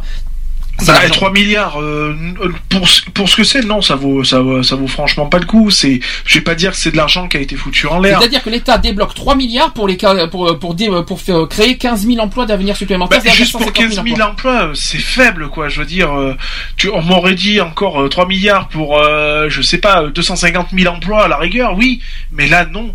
Je veux Mhm. dire, il y a que 15 000 emplois. Euh, 15 000 emplois, on est 3 millions de chômeurs. Faut arrêter les conneries, quoi. 5 Je veux millions dire, total. Faut, faut être à un moment donné lucide, quoi. Donc euh, euh, on essaie de, de, de tout faire pour réduire la dette, mais on dépense ces 3 milliards pour ça. euh, Si ça et en plus il faut que ça soit il faut que ça soit un emploi qui a de l'avenir. Il faut pas que ça soit un emploi qui euh, qui, euh, qui n'a pas d'avenir. Sinon ça sert à rien de, de développer Voilà, et puis si c'est pour payer des, des- pour, euh, pour avoir gaspillé de l'argent pour des mecs euh, pour qu'ils puissent avoir un boulot et que ces mecs-là gardent pas l'emploi, euh, je suis désolé, c'est de l'argent foutu en l'air, tout simplement. Autre euh, annonce qui a été fait euh, sur, sur un autre thème, c'est au sujet de la retraite des retraités. Euh, François Hollande a annoncé le retour de l'allocation euh, solidarité spécifique, l'ASS, pour les chômeurs à l'âge de la retraite. Euh, il a dit ceci euh, jeudi soir, les seniors doivent être prioritaires. Euh, D'ailleurs, devant le, dé- le désarroi d'une invitée qui était là, euh, donc d'une française euh, ordinaire, qui était donc une des quatre personnes. Donc le chef de l'État a annoncé que pour les seniors, dans une situation similaire à celle de Joël, qui, était là ce jour-là, il, il a dit ceci, François Hollande, on mettra en place un contrat qui conduira à un emploi payé par l'État en complément de l'ASS afin qu'ils puissent être au travail quand ils prennent leur retraite. Qu'est-ce que vous en pensez de ce sujet? Ça vaut le coup ou ça vaut pas le coup? Non Hum, ça peut, ça peut valoir le coup, mais aussi, toi, c'est, toi, c'est un peu mitigé, hein. Mhm. C'est, je tranche, hein, je veux dire, hum, c'est pas évident. Je rappelle euh, autre chose que François a dit, il a annoncé que pour les personnes qui ont toute leur annu- euh, annuité, qui ont plus de 60 ans et qui ne trouveront plus d'emploi jusqu'à 62 ans, François Hollande a dit ceci, elles auront une prestation pour aller jusqu'à la retraite. C'est une bonne nouvelle, on peut dire. Mais euh, Oui, oui, c'est une bonne nouvelle. Mais- comme il y a toujours, il y a un mais. il y a un mais. c'est- Est-ce que ça va être tenu? Voilà. C'est est-ce que c'est une promesse qui va qui va être euh, tenue euh, dans dans les euh, dans les années à suivre, en disant que ça sera pas avant 2016, hein, donc on aura le temps. hein, donc euh, n'empêche que là, j'ai un autre chiffre à, à dire, qui n'est pas les moindres, parce que c'est un chiffre qui a été dit jeudi et que j'ai trouvé, c'est que plus d'un senior sur deux est au chômage aujourd'hui. Et ça, c'est le point, le gros point noir de François Hollande aujourd'hui que que pas beaucoup savent, c'est qu'on pointe beaucoup euh, François Hollande sur le chômage, mais notamment le chômage chez, chez les seniors. Et ça, pas beaucoup le savent. Pourquoi il est beaucoup pointé dans le noir total, c'est sur ce sujet-là. Euh, sachant que même si le taux dans le- de l'emploi des seniors s'améliore quelque peu avec 44,5% des salariés âgés de 55 et 64 ans qui ont un emploi, le monde du travail a tendance à qualifier un salarié comme senior à partir de 45 ans. Et à partir de 50 ans, la situation du salarié peut se complexifier entre activité, perte d'emploi et départ anticipé. Donc ça c'est vraiment le sujet noir, euh, vraiment noir de François Hollande à l'heure d'aujourd'hui. Lionel est parti ou il est toujours avec nous? Je pense qu'il est reparti. Donc en fait il, il fait des allers-retours comme ça en fait. J'ai- je comprends. Euh, ensuite il y a une autre annonce, euh, une grosse annonce qu'il a fait aussi euh, jeudi soir et pas les moindres. Et là aussi j'y crois pas beaucoup sur cette annonce parce que c'était c'est déjà une annonce qu'il a fait en 2012 et qu'il a pas tenu. C'est que tout simplement il a il a déclaré qu'il y aura arrêt un arrêt des hausses d'impôts. C'est ce qu'il a déclaré. Non, ça ne se fera pas. Alors, je vais expliquer. Il a, il a dit ceci, euh, François Hollande. À partir de l'année prochaine, il n'y aura pas d'impôt supplémentaire sur qui que ce soit. Euh, il a donc euh, jusqu'à la fin du quinquennat. Donc euh, jusqu'à la fin du quinquennat, il a dit carrément euh, François Hollande qu'il n'y aura pas, qu'il n'y aura plus d'impôt supplémentaire. Euh, il, il a dit ceci aussi, François Hollande. Nous allons supprimer la première tranche de l'impôt sur le revenu. Pourquoi pas? Le gouvernement avait déjà pourtant promis d'arrêter d'augmenter les impôts après 2013, chose qui n'a pas été fait. Alors avant que François Hollande admette que c'était impossible, l'exécutif avait alors repoussé l'objectif hésitant entre 2015, 2016 et 2017. Et jeudi soir, François Hollande a finalement choisi d'annoncer un arrêt des hausses d'impôts dès 2015. Pourquoi pas Mais est-ce que ça va être tenu cette promesse? C'est ça la Moi, question. moi, je pense que je crois pas, moi. Je pense pas, moi. Je crois pas beaucoup parce que tellement qu'on est euh, tellement que notre dette est haute, euh, si l'État n'a- pas de, si l'État ne prend euh, oui, encore autre chose, soi-disant aussi que la TVA n'augmentera pas non plus. Il n'augmentera plus la TVA. Alors ça aussi, on y croit à moitié. Beaucoup de gens y croient à moitié à cette à cette annonce euh, parce qu'il y a une bon, ils, ils arrêtent d'augmenter les impôts, peu importe. Mais est-ce qu'ils seraient capables aussi, euh, alors qu'il a fait une promesse ce je- jeudi soir, aussi d'augmenter la TVA en 2015 ou 2016 Et il en est capable peut-être. Ça aussi. Bah oui, mais de toute façon, si, comme on a beaucoup de dettes, euh, s'il arrête ça et ça, on aura toujours les dettes, hein, voilà. Donc euh, moi, je pense que j'y crois pas trop. Donc euh, pour euh, pour les impôts, on, on paiera toujours, et pour la TVA, j'ai un petit doute, je pense que ça sera augmenté. Autre annonce qui a été fait jeudi soir par François Hollande, il a parlé d'un nouveau service civique. Alors ça, ça c'est peut-être que pas beaucoup, euh, peut-être que beaucoup s'en foutent, mais on va quand même en parler. Il a dit ceci, euh, François Hollande, je voudrais élargir le service civique, qu'on puisse aller vers un, service universel. Tout jeune Français qui voudrait faire à un moment euh, un service, nous offrirons ce service-là. Concrètement, donc ce service serait de deux mois à trois mois et s'adresserait aux filles et aux, aux- bien dit aux filles et aux garçons de 16 à 25 ans. Et par ailleurs, il permettrait d'aller dans un hôpital, dans une maison de retraite et dans une école. Est-ce que ça, ça est-ce que ça paraît être un bon, Ouais, mais bon, je vois pas trop l'utilité. Ouais, voilà. même pour les jeunes? Oui, bah oui, même. Enfin, pour- peut-être pour les jeunes que ça va leur permettre un petit peu de le respect de, de certaines choses, mais voilà quoi. Après, euh, est-ce qu'ils vont vraiment en tenir compte? Euh, Là est la question quoi. Donc sans, sans, sans utilité, euh, Moi, je, pense- je pense que ça a pas plus d'utilité que ça quoi. Mais pourquoi pas euh, Après, Oui, pourquoi pas Après tout, hein. euh, Et c'est peut-être pas forcément la, la priorité qu'on attend, qu'on va dire. C'est ça. voilà, hein. ça c'est sûr. Dans ce cas, dans ce cas, il a fait une autre, une autre, euh, une autre annonce qui n'est pas prioritaire, mais vous savez qu'il est très à cheval sur euh, l'éducation nationale. Je pense que vous étiez au courant. Il a dit, il a, il a proposé ceci. Il donne une, deuxi- une deuxième chance pour les décrochés scolaires. Il a dit ceci, euh, François Hollande, tout jeune de 16 à 25 ans qui est sorti du système scolaire aura droit à une deuxième chance. Il pourra soit revenir à l'école, soit faire un stage.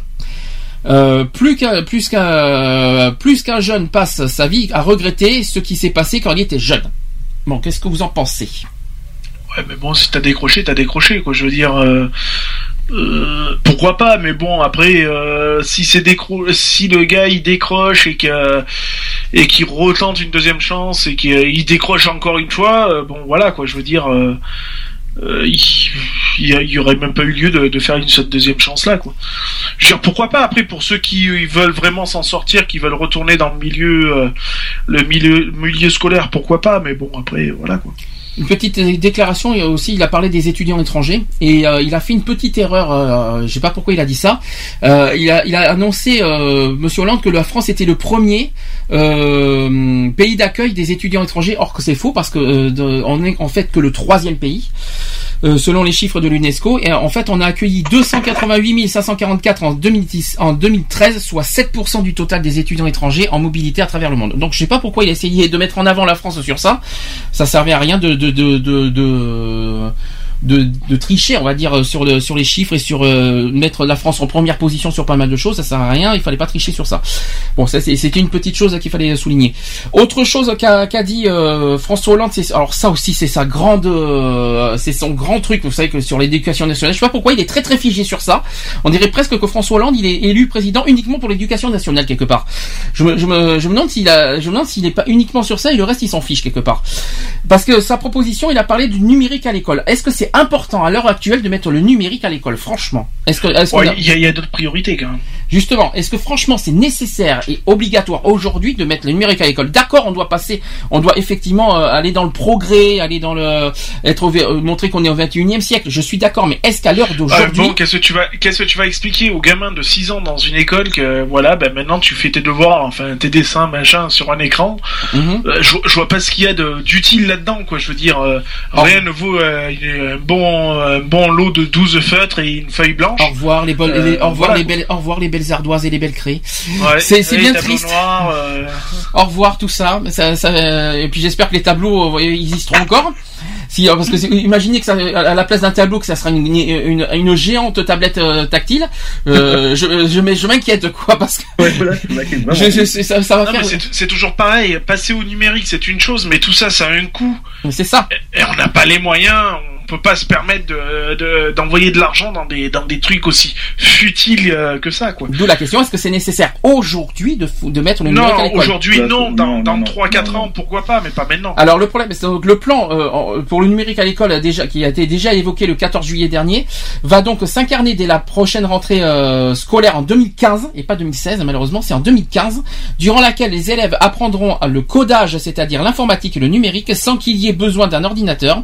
Et l'autre annonce en lien avec le numérique concerne les élèves de 5e qui à la rentrée 2016 devront tous être équipés d'une tablette.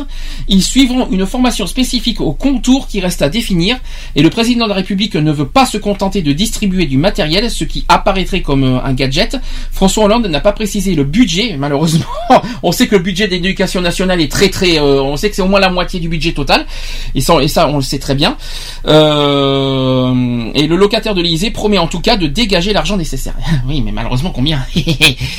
Je vous rappelle, que- je vous rappelle que les- le, budget de l'éducation nationale, c'est le, le- malheureusement celui qui nous coûte le plus de à l'État. Oui, quand on connaît le prix des tablettes, merci, quoi. L'année, je, rappelle- je vous rappelle que c'est la moitié, la moitié du budget total de l'éducation nationale. Et franchement, euh, on a de quoi être en colère Ah bah, tu comptes aller à 400 euros la tablette, euh, tu multiplies par le nombre d'élèves, le nombre de classes et tout, tu, tu, vois, tu, le calcul est vite fait. Hein. Tout à fait. Parce que même s'ils ont des prix, on va dire, aller à la rigueur, euh, tu- le mec il va te dire, bon bah tu me prends un lot de, de 15 000 tablettes, euh, je te fais cadeau de- d'une centaine de tablettes, ça change rien, le prix sera toujours le même, hein, euh, à quelques euros près, quoi. Donc euh, voilà, quoi, je suis sûr qu'on va encore s'en tirer pour des millions et des millions, quoi. Là où c'est pas cool, c'est qu'il a caché le, le prix que ça va coûter. Oui, voilà, Et il ça, aurait mieux et- fait d'annoncer la couleur et puis voilà. Comme ça, on est au courant. Mais je pense que s'il a pas annoncé, c'est qu'on savait comment on allait réagir en retour. Et sachant que l'argent de l'État, c'est notre argent, c'est l'argent des contribuables. Et donc là-dessus, euh, de cacher ça, je trouve ça un petit peu dégueulasse de faire passer une- la, le- la- la moitié de notre argent sur le numérique à l'école. Ou le, enfin l'éducation nationale, le numérique, ça doit coûter très très cher. Je m'y attends à moins à 10 milliards, un truc comme ça. Je, je m'attends à 10 milliards ou 20 milliards. Ça, doit- ça va coûter très cher le numérique. Je, je m'y attends, Ah euh, oui. je m'y attends dur comme fer. hein. Donc, euh, mais de là le cacher, d'une part, c'est pas bien de cacher ça aux Français. Et de deux, je crois que les Français ne sont pas d'accord si on fait un référendum, là- un référendum par hasard là-dessus. Je- ça m'étonnerait beaucoup que les Français seraient d'accord à mettre au moins 10 milliards ou 20 milliards de l'argent national sur le numérique à l'école. Je suis pas sûr, je suis pas sûr du tout que, les, que, que tout, tout le monde sera d'accord là-dessus. Et, et euh, François Hollande fait, se sert de l'argent de l'État comme il le veut. Et en plus, il, met, il est tellement sur l'éducation nationale, et en gros, il est, il est très très à sur ça, il est très très sur ça, qu'il se dit, bah, écoutez, hein, le, le problème de chômage, je m'en occupe pas, le- ma priorité pour moi, c'est l'école, et on n'en parle plus. En gros, c'est un petit peu comme ça qu'il fonctionne. Je comprends mieux pourquoi tout le monde n'a pas confiance en lui, hein. mais euh, parce qu'il a, il a une- un fonctionnement très très... euh, euh, cartésien on va dire quelque part hein, mais voilà euh, il faut pas faut pas s'étonner pourquoi on n'a pas confiance euh, pourquoi la cote de confiance baisse surtout il a quand même dit aussi quelques paroles sur euh, la mort de Rémi Fraisse. Euh, vous savez euh, vous connaissez cette histoire sur la mort de Rémi Fraisse. Vous avez quelque chose à dire sur ce sujet d'ailleurs au passage? Vite fait. C'est sur l'écologiste là, non? Exactement, c'est sur le la Oui, c'est ce que j'ai entendu. euh, Enfin, j'ai entendu. Oui, j'ai vu ça à la télé, mais euh, c'est passé aussi. Enfin, j'ai plus vu le, le côté ironique quand ils l'ont fait au niveau des Guignols. Mhm. Euh, bon, voilà quoi, je veux dire. Mais euh, euh, oui, j'en ai entendu parler. euh, bon, elle, elle s'est fait un peu lyncher, je trouve, à l'Assemblée. Mhm. Je trouve ça que j'ai trouvé ça un peu, euh, franchement, un peu dé- dégueulasse. euh, euh, elle a rien demandé, elle a juste demandé une minute de silence quand t'entends dire ah mais c'est juste réservé pour les soldats machin. Euh, J'estime qu'il n'y a pas plus de réservé pour les soldats que pour autre chose. J'estime que voilà le mec il a pas demandé à être euh, à être abattu comme ça. Alors, euh, voilà. quoi. La polémique est simple. Vous savez que maintenant il y a plein de manifestations contre euh, ce, cette, euh, ce qui s'est passé. Oui, sur le barrage, Il y en a plein, plein, plein. Euh, il y a même des grèves et tout sur ça. Et que, en fait, il a fait une cause juste. Voilà, c'est sur l'écologie pour un pont. Et qu'il a, et en fait, c'est une manifestation illégale. Je, je tiens à le préciser que que tout ça. Et en fait, soi-disant, le préfet, le préfet de, de- du département qui est euh, de, de là-bas, euh, je j'ai pas le département, mais ma- je, sais que c'est le- au sud-est, si, je me trompe pas. Euh, a- le préfet a donc déclaré de faire tout, tout ce qui est en, en pouvoir, euh, en pouvoir pour euh, pour contrer cette manifestation quelque part. Et donc quelque part, c'est un petit peu le préfet qui a, qui a, qui a un petit peu lancé un petit peu le, le feu vert aux, aux policiers, aux forces de l'ordre, pas pas forcément de, de jeter les grenades, mais de, de lancer l'assaut, on va dire, contre cette manifestation illégale. Mais est-ce que ça doit excuser pour autant de lancer une grenade pour une manifestation, pour une bonne cause en plus, parce qu'il faut rappeler que c'est une bonne cause, c'est une manifestation écologique, de, voilà, de, de- pour, pour une cause, voilà, de, je vois pas ce qu'il y a de mal et de grave d'avoir fait ce genre de manifestation. Est-ce que pour autant on doit dire que que est-ce que ça doit excuser et est-ce qu'on doit pardonner quelque part le geste de la de cette grenade quelque part? À Toulouse. Hein. C'était à Toulouse. Je savais pas que c'était à Toulouse. Je crois que c'était à côté parce que j'ai entendu parler d'un pont. Donc euh, je pensais pas que c'était à Toulouse même. Donc euh, 11 personnes ont été interpellées. euh, euh, les violences policières et la mort de l'écologiste Rémi Fraisse. Oui. A-t-on appris de, de sources policières Au moins 11 personnes ont été interpellées, mais il n'y aurait pas eu de vandalisme selon cette source qui n'a pas fourni d'autres précisions. Donc euh, Voilà. quoi qu'il en soit, quoi qu'il en soit, euh, sur cette, quoi qu'il en soit, euh, la manifestation est illégale. Ok, ils sont en tort. Mais de là à jeter une grenade, une grenade, j'ai bien dit une grenade, quand une, par rapport à une manifestation, alors que c'est pas une manifestation, comment vous dire, euh, grave, euh, destructrice. Elle est pas non plus, euh, elle est pas non plus euh, terroriste. C'est ça que je veux dire. Euh, franchement, de la lancer une grenade, c'est pour moi c'est un meurtre que, que, qu'il le Ah oui, bah, purement et simplement, de toute façon. C'est bien et tout ça pour euh, pour arrêter une manifestation illégale. Moi, je trouve ça énorme. Et moi, je suis, je vais être clair, net et précis. Toutes les manifest les contre-manifestations qu'il y a en ce moment euh, par rapport à ce geste, moi, je, je suis totalement partant et pour. Avec merci pour le bruit, je sais pas ce que c'était. Euh, je suis totalement en accord avec les, les manifestations qui, qui, qui, qui crient leur colère quoi et leur haine contre ce geste de, de grenade. Moi, je suis désolé, mais ils sont totalement, ils sont totalement justes. Et moi, j'ai vu des pancartes qui, qui sont qui sont Oui, totalement. ils, ils en, ils en parlent là sur la- l'article que j'ai euh, justement des, des pancartes qui disent que euh, justice euh, exigée pour euh, Rémi Fraise, fin de l'imp- l'impunité policière, politique sécuritaire assez, voilà. Moi, ce que j'aime, moi, ce que j'aime pas, c'est ce côté caché. Vous savez, euh, histoire de pas de pas punir la police, de pas condamner l'État. Euh, moi, ça- moi, c'est- moi, je suis pas d'accord sur ça. Si François Hollande, pourtant, jeudi soir, il a dit ceci. Je vais, vous dire ce qu'il a dit jeudi sur ce sujet. Il a, il a dit euh, que l'une concerne ce que sont exactement ces grenades qui sont utilisées depuis 50 ans et qui jusque-là n'avaient pas tué. J'aurai le retour de cette enquête d'ici 8 jours. Donc déjà, d'ici 8 jours, soi-disant, François Hollande aura le résultat d'une enquête sur cette grenade. Deuxièmement, il a dit ceci, j'ai promis à la famille la vérité, à son père et à sa mère pour rétablir la vérité. Il y aura donc des enquêtes tout de suite qui ont été diligentées par le ministre de l'Intérieur. Et troisième chose qu'il a dit sur ce sujet, euh, François Hollande, toute la vérité sera faite, je ferai en sorte qu'elle puisse être établie dans tous ses détails et j'en tirerai toutes les conclusions en termes de responsabilité, en, en termes de responsabilité parce que je suis le chef de l'État.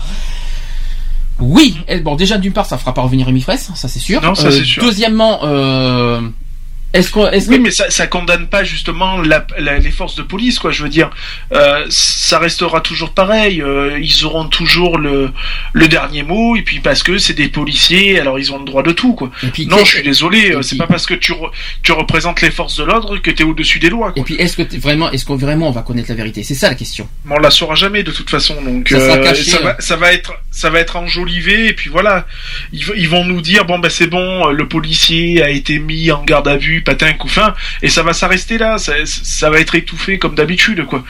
Je veux dire de toute manière c'est bien connu que quand un flic fait une bavure, euh, il s'en sort toujours quoi. Je veux dire. euh, voilà, il y- il y aura pas de changement là-dessus, ça va être étouffé comme d'habitude.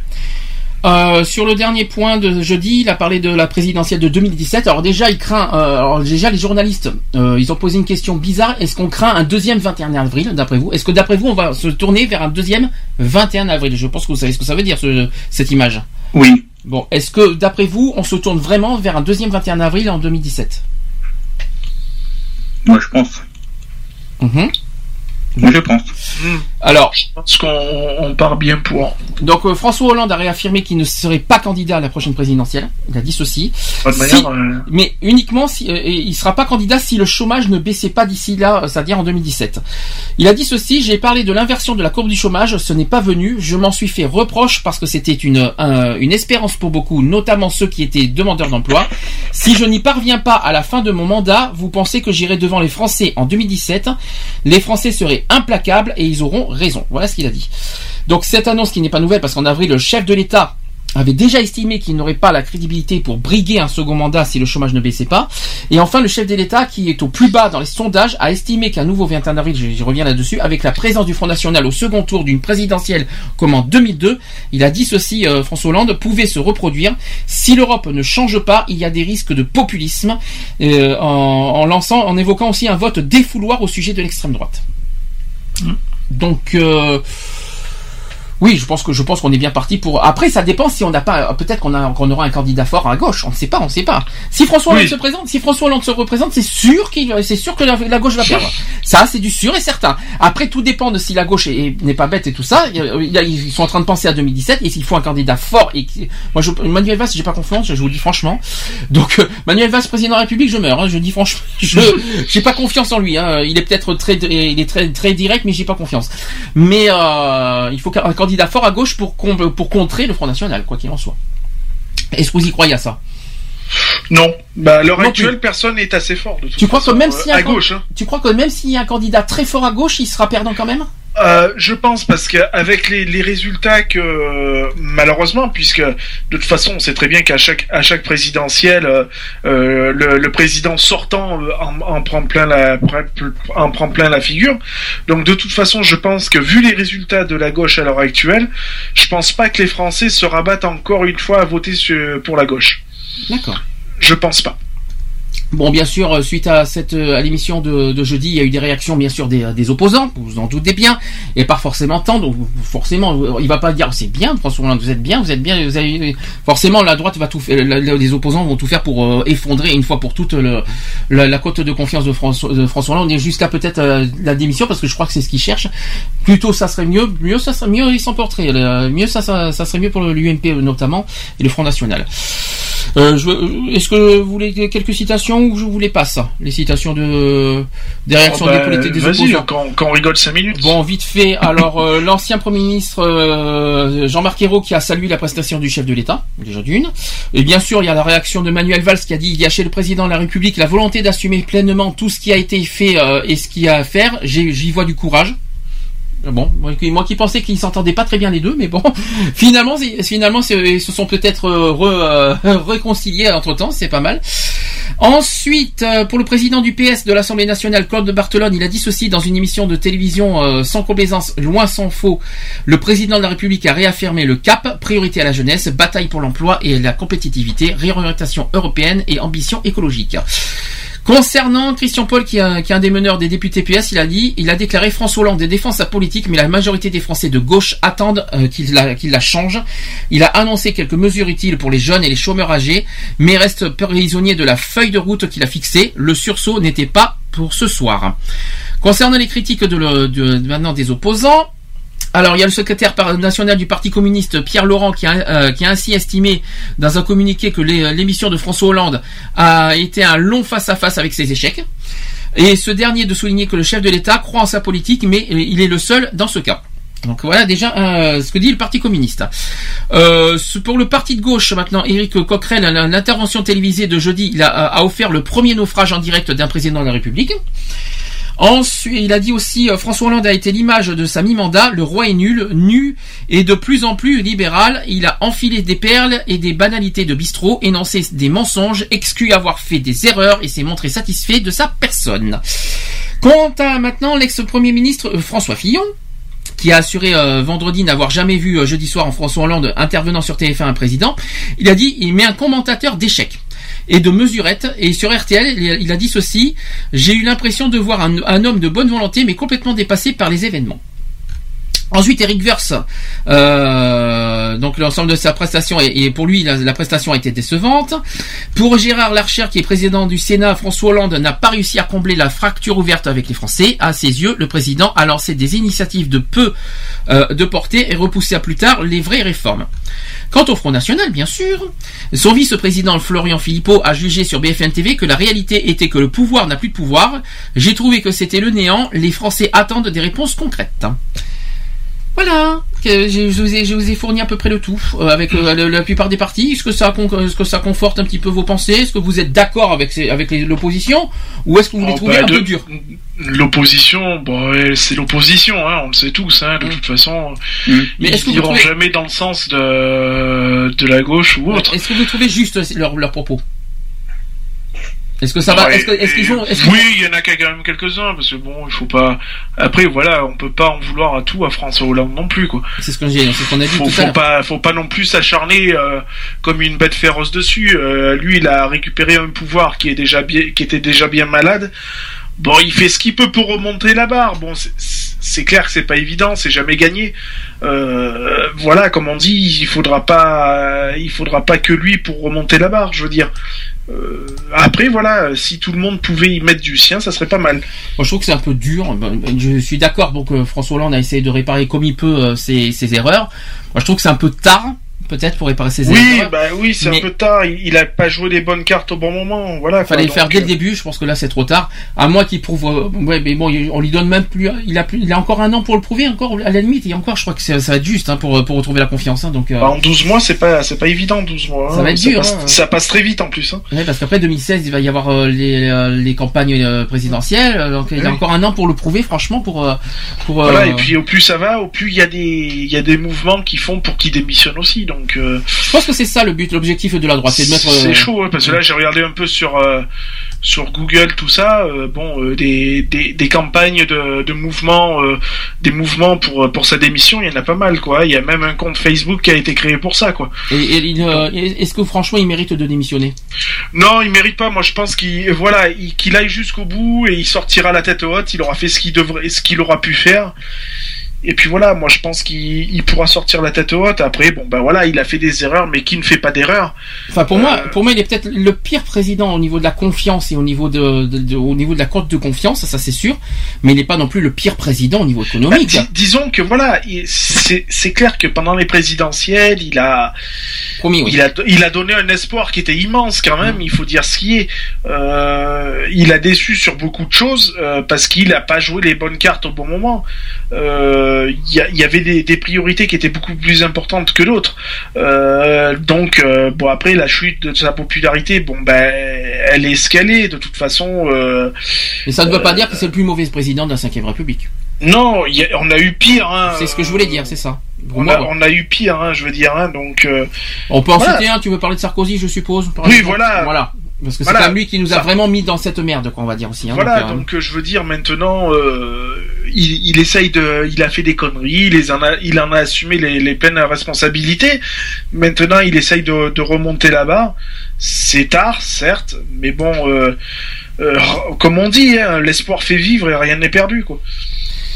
Maintenant, bon, j'y crois, mais bon, c'est vrai que c'est un peu tard. On va dire, il, il est Moi, déjà à la moitié de son mandat. j'y crois, je te rassure, j'y crois à moins de 50% quand même. Hum. Euh, parce que voilà, il reste un an, un an, ça va passer très vite. Euh, voilà. Maintenant, euh, qu'est-ce que ça va nous réserver pour la suite, quoi? Je, moi, je dis honnêtement, euh, je m'attends à des grosses surprises euh, pour les prochaines élections, quand même. C'est-à-dire en 2017. ouais.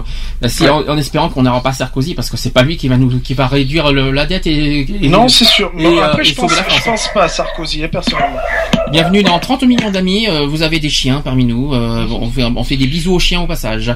Je, je pense pas à, à Sarkozy en 2017. Oui. Je, je pense pas. Euh, Juppé, je suis sûr, par contre. Oui, oui, voilà. À, à comparer, à, à faire un comparatif Sarko-Juppé, euh, je, je- je pense. Franchement, on me demande de choisir. Bon, ben voilà, euh, j'irai à droite, mais j'irai pour Juppé. euh, Mm. euh, voilà. Euh, à choisir, hein, franchement, en, en dernier recours, euh, voilà quoi. Mhm. Euh, mais j'ai peur, j'ai peur quand même pour euh, 2017. euh, la gauche, je ne la vois pas présente. Mhm. Personnel- personnellement, c'est mon avis. hein. Je, vous, je verrais plus une petite, une petite, co- un, un petit résultat comme on a déjà eu une fois euh, avec euh, avec Chirac. Euh, je m'attends, je m'attends plus à ça quand même. De quoi la dissolution de l'Assemblée nationale? Non, je m'attends plus à un combat droite extrême droite. Ah, de, tu parles de 2002. D'accord. Ah oui. oui, oui, d'accord. oui. Je m'attends plus à ça quoi. Oui, mais bon, euh, Juppé est largement victorieux là-dedans. euh, si jamais. Oui, il- euh, oui, mais bon, voilà, c'est pour dire au niveau par, en parlant de la gauche, euh, voilà quoi, je, je ne vois pas la gauche au présidentiel et et au niveau des, des résultats, voilà quoi, je m'attends à, à un combat droi- droite extrême droite. Et sinon, on fait notre bilan, notre propre bilan de François Hollande. Donc, euh, vous y croyez vous, vous, vous, vous lâchez prise Vous attendez 2017 Non, ou- je, je, je- moi personnellement, je lâche pas prise. Euh, j'y crois, hein, moi je suis quelqu'un de maso, donc euh, j'y crois quand même encore un peu, Mhm. moins que qu'au qu'au départ. Hein, euh, donc je suis déçu comme beaucoup de Français. Après, euh, voilà, mais je, je je lui tourne pas le dos, quoi. Personnellement, euh, non, je lui tourne pas le dos. J'attends de voir. Bon, ben affaire à suivre. On va faire comme ça. On a parlé du bilan, on a dit ce qu'on a pu aujourd'hui, et on verra pour la, on verra la suite. De toute façon, on peut, on peut pas faire un bilan. euh, de, on, Non, va faire, non. on peut pas faire le bilan définitif. Ça sera malheureusement qu'en fin 2015. Pour moi. Bien sûr. Donc affaire à suivre, de toute façon petit à petit on verra les chiffres, on verra les, les, euh, les sondages, on va voir tout ça euh, au fur et à mesure des semaines qui vont suivre et on en parlera de toute façon. Deuxième euh, sujet que je voulais parler vite fait parce que cette fois c'est un programme national qui concerne notre association et je sais que Lionel tu sais de quoi je vais parler. Euh, ça concerne la quinzaine de l'égalité qui va avoir lieu à Bordeaux à partir de mercredi qui va arriver donc le 12 novembre. Donc c'est la quinzaine de l'égalité, de la diversité et de la citoyenneté qui est euh, organisée par la mairie de Bordeaux, donc Alain Juppé et puis bien sûr euh, Maric qui est adjoint au maire et qui fait qui lutte contre les discriminations. Alors il y a plusieurs programmes. Euh, D'abord, il, on- parle de discrimination, il parle de diversité, il parle de d'égalité. Moi, honnêtement, je suis un peu inquiet pour être honnête parce que je vais y participer à partir de mercredi. Je vais y aller sur place. Quand je vois les, les comment ça s'appelle les. Est-ce que tu l'as vu de, le programme euh, intégral de de, de, de cette quinzaine? Non, je, je ne l'ai pas vu. Non, non, Alors tu l'as, tu l'as sur le site de, de, de, de Bordeaux. De toute façon, tu l'as, tu, l'as en lien directement sur mon, mon profil Facebook. Mhm. Et euh, tu cliques dessus, tu as le programme intégral en version PDF. Et je l'ai, je l'ai sur moi donc cette, euh, cette, euh, ce programme. Moi, ce qui m'inquiète un peu, c'est le côté égalité. Vraiment, euh, est-ce qu'on va se respecter les uns les autres? Moi, j'ai, j'ai un petit peu peur sur ça. Je vais en parler après. Avant toute chose, je vais quand même parler vite fait des- du programme qui va avoir lieu à Bordeaux à partir de mercredi. Donc euh, mer- euh, mercredi, va y avoir la journée d'ouverture euh, qui est sur le thème l'égalité un bien pour tous. Ça c'est sûr, mais c'est joli hein, comme titre, hein, c'est- et c'est très, euh, ça, ça c'est très prometteur. Mais est-ce que franchement, euh, est-ce que c'est concret et réel quoi Cette, euh, cette, euh, c'est c'est sympathique en débat, mais c'est malheureusement dans le fond et dans le Hmm. et dans le fond intérieur des gens, c'est pas le cas. Je sais pour de quelle association je parle là-dedans. Euh, je, je sais- il, va y avoir des attaques euh, lourdes et je vais, je vais, je vais pas y aller et je vais pas y aller de ma morte. Je l'ai promis euh, sur Facebook parce que franchement, j'y crois pas du tout. J'y crois sur le fond, mais j'y crois pas sur la forme. C'est ça que je veux dire. Euh, donc il va y avoir une conférence débat euh, ce mercredi. Donc on va être sur place, nous, nous personnellement. Moi, je vais, euh, voilà, je sais pas si c'est moi ou si Alex qui va être sur place, mais on va y être quoi qu'il en soit sur place ce mercredi. Avec, il y aura une conférence débat d'ailleurs sur sur le thème de l'égalité. Donc ça sera mercredi 12 novembre à 18h30 euh, à l'Athénée municipal, l'Athénée Joseph Razinskis, qui se trouve à côté de Berlan.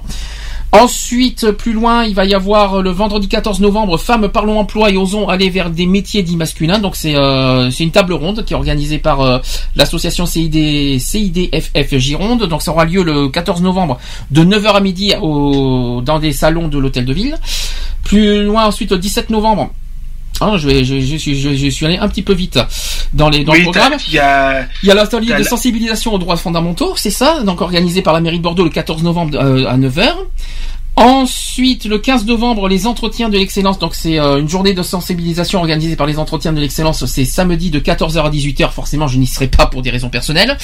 Euh, il y aura un, un film qui va s'appeler Au nom de tous les hommes euh, le lundi 17 novembre à 19h dans les salons de l'hôtel de ville. Et C'est organisé par l'association Lalicra quand même. il y a aussi autre chose. Je sais pas si il y a Boomerang, rencontre, conférence, débat, café. euh, Alors Boomerang c'est le refuge. Je vais euh, je vais y revenir parce que c'est tout pendant 15 jours que ça va pas durer une journée, ça va durer pendant 15 jours. Forcément on va en parler. Euh, mais j'ai pas tellement compris le, le concept. Par contre c'est ça qui m'embête un peu.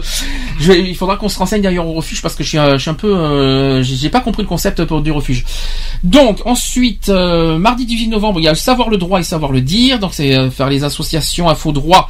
Euh, ça sera sur à la mission locale de Bordeaux le mardi 18 novembre de 9 à 17 heures.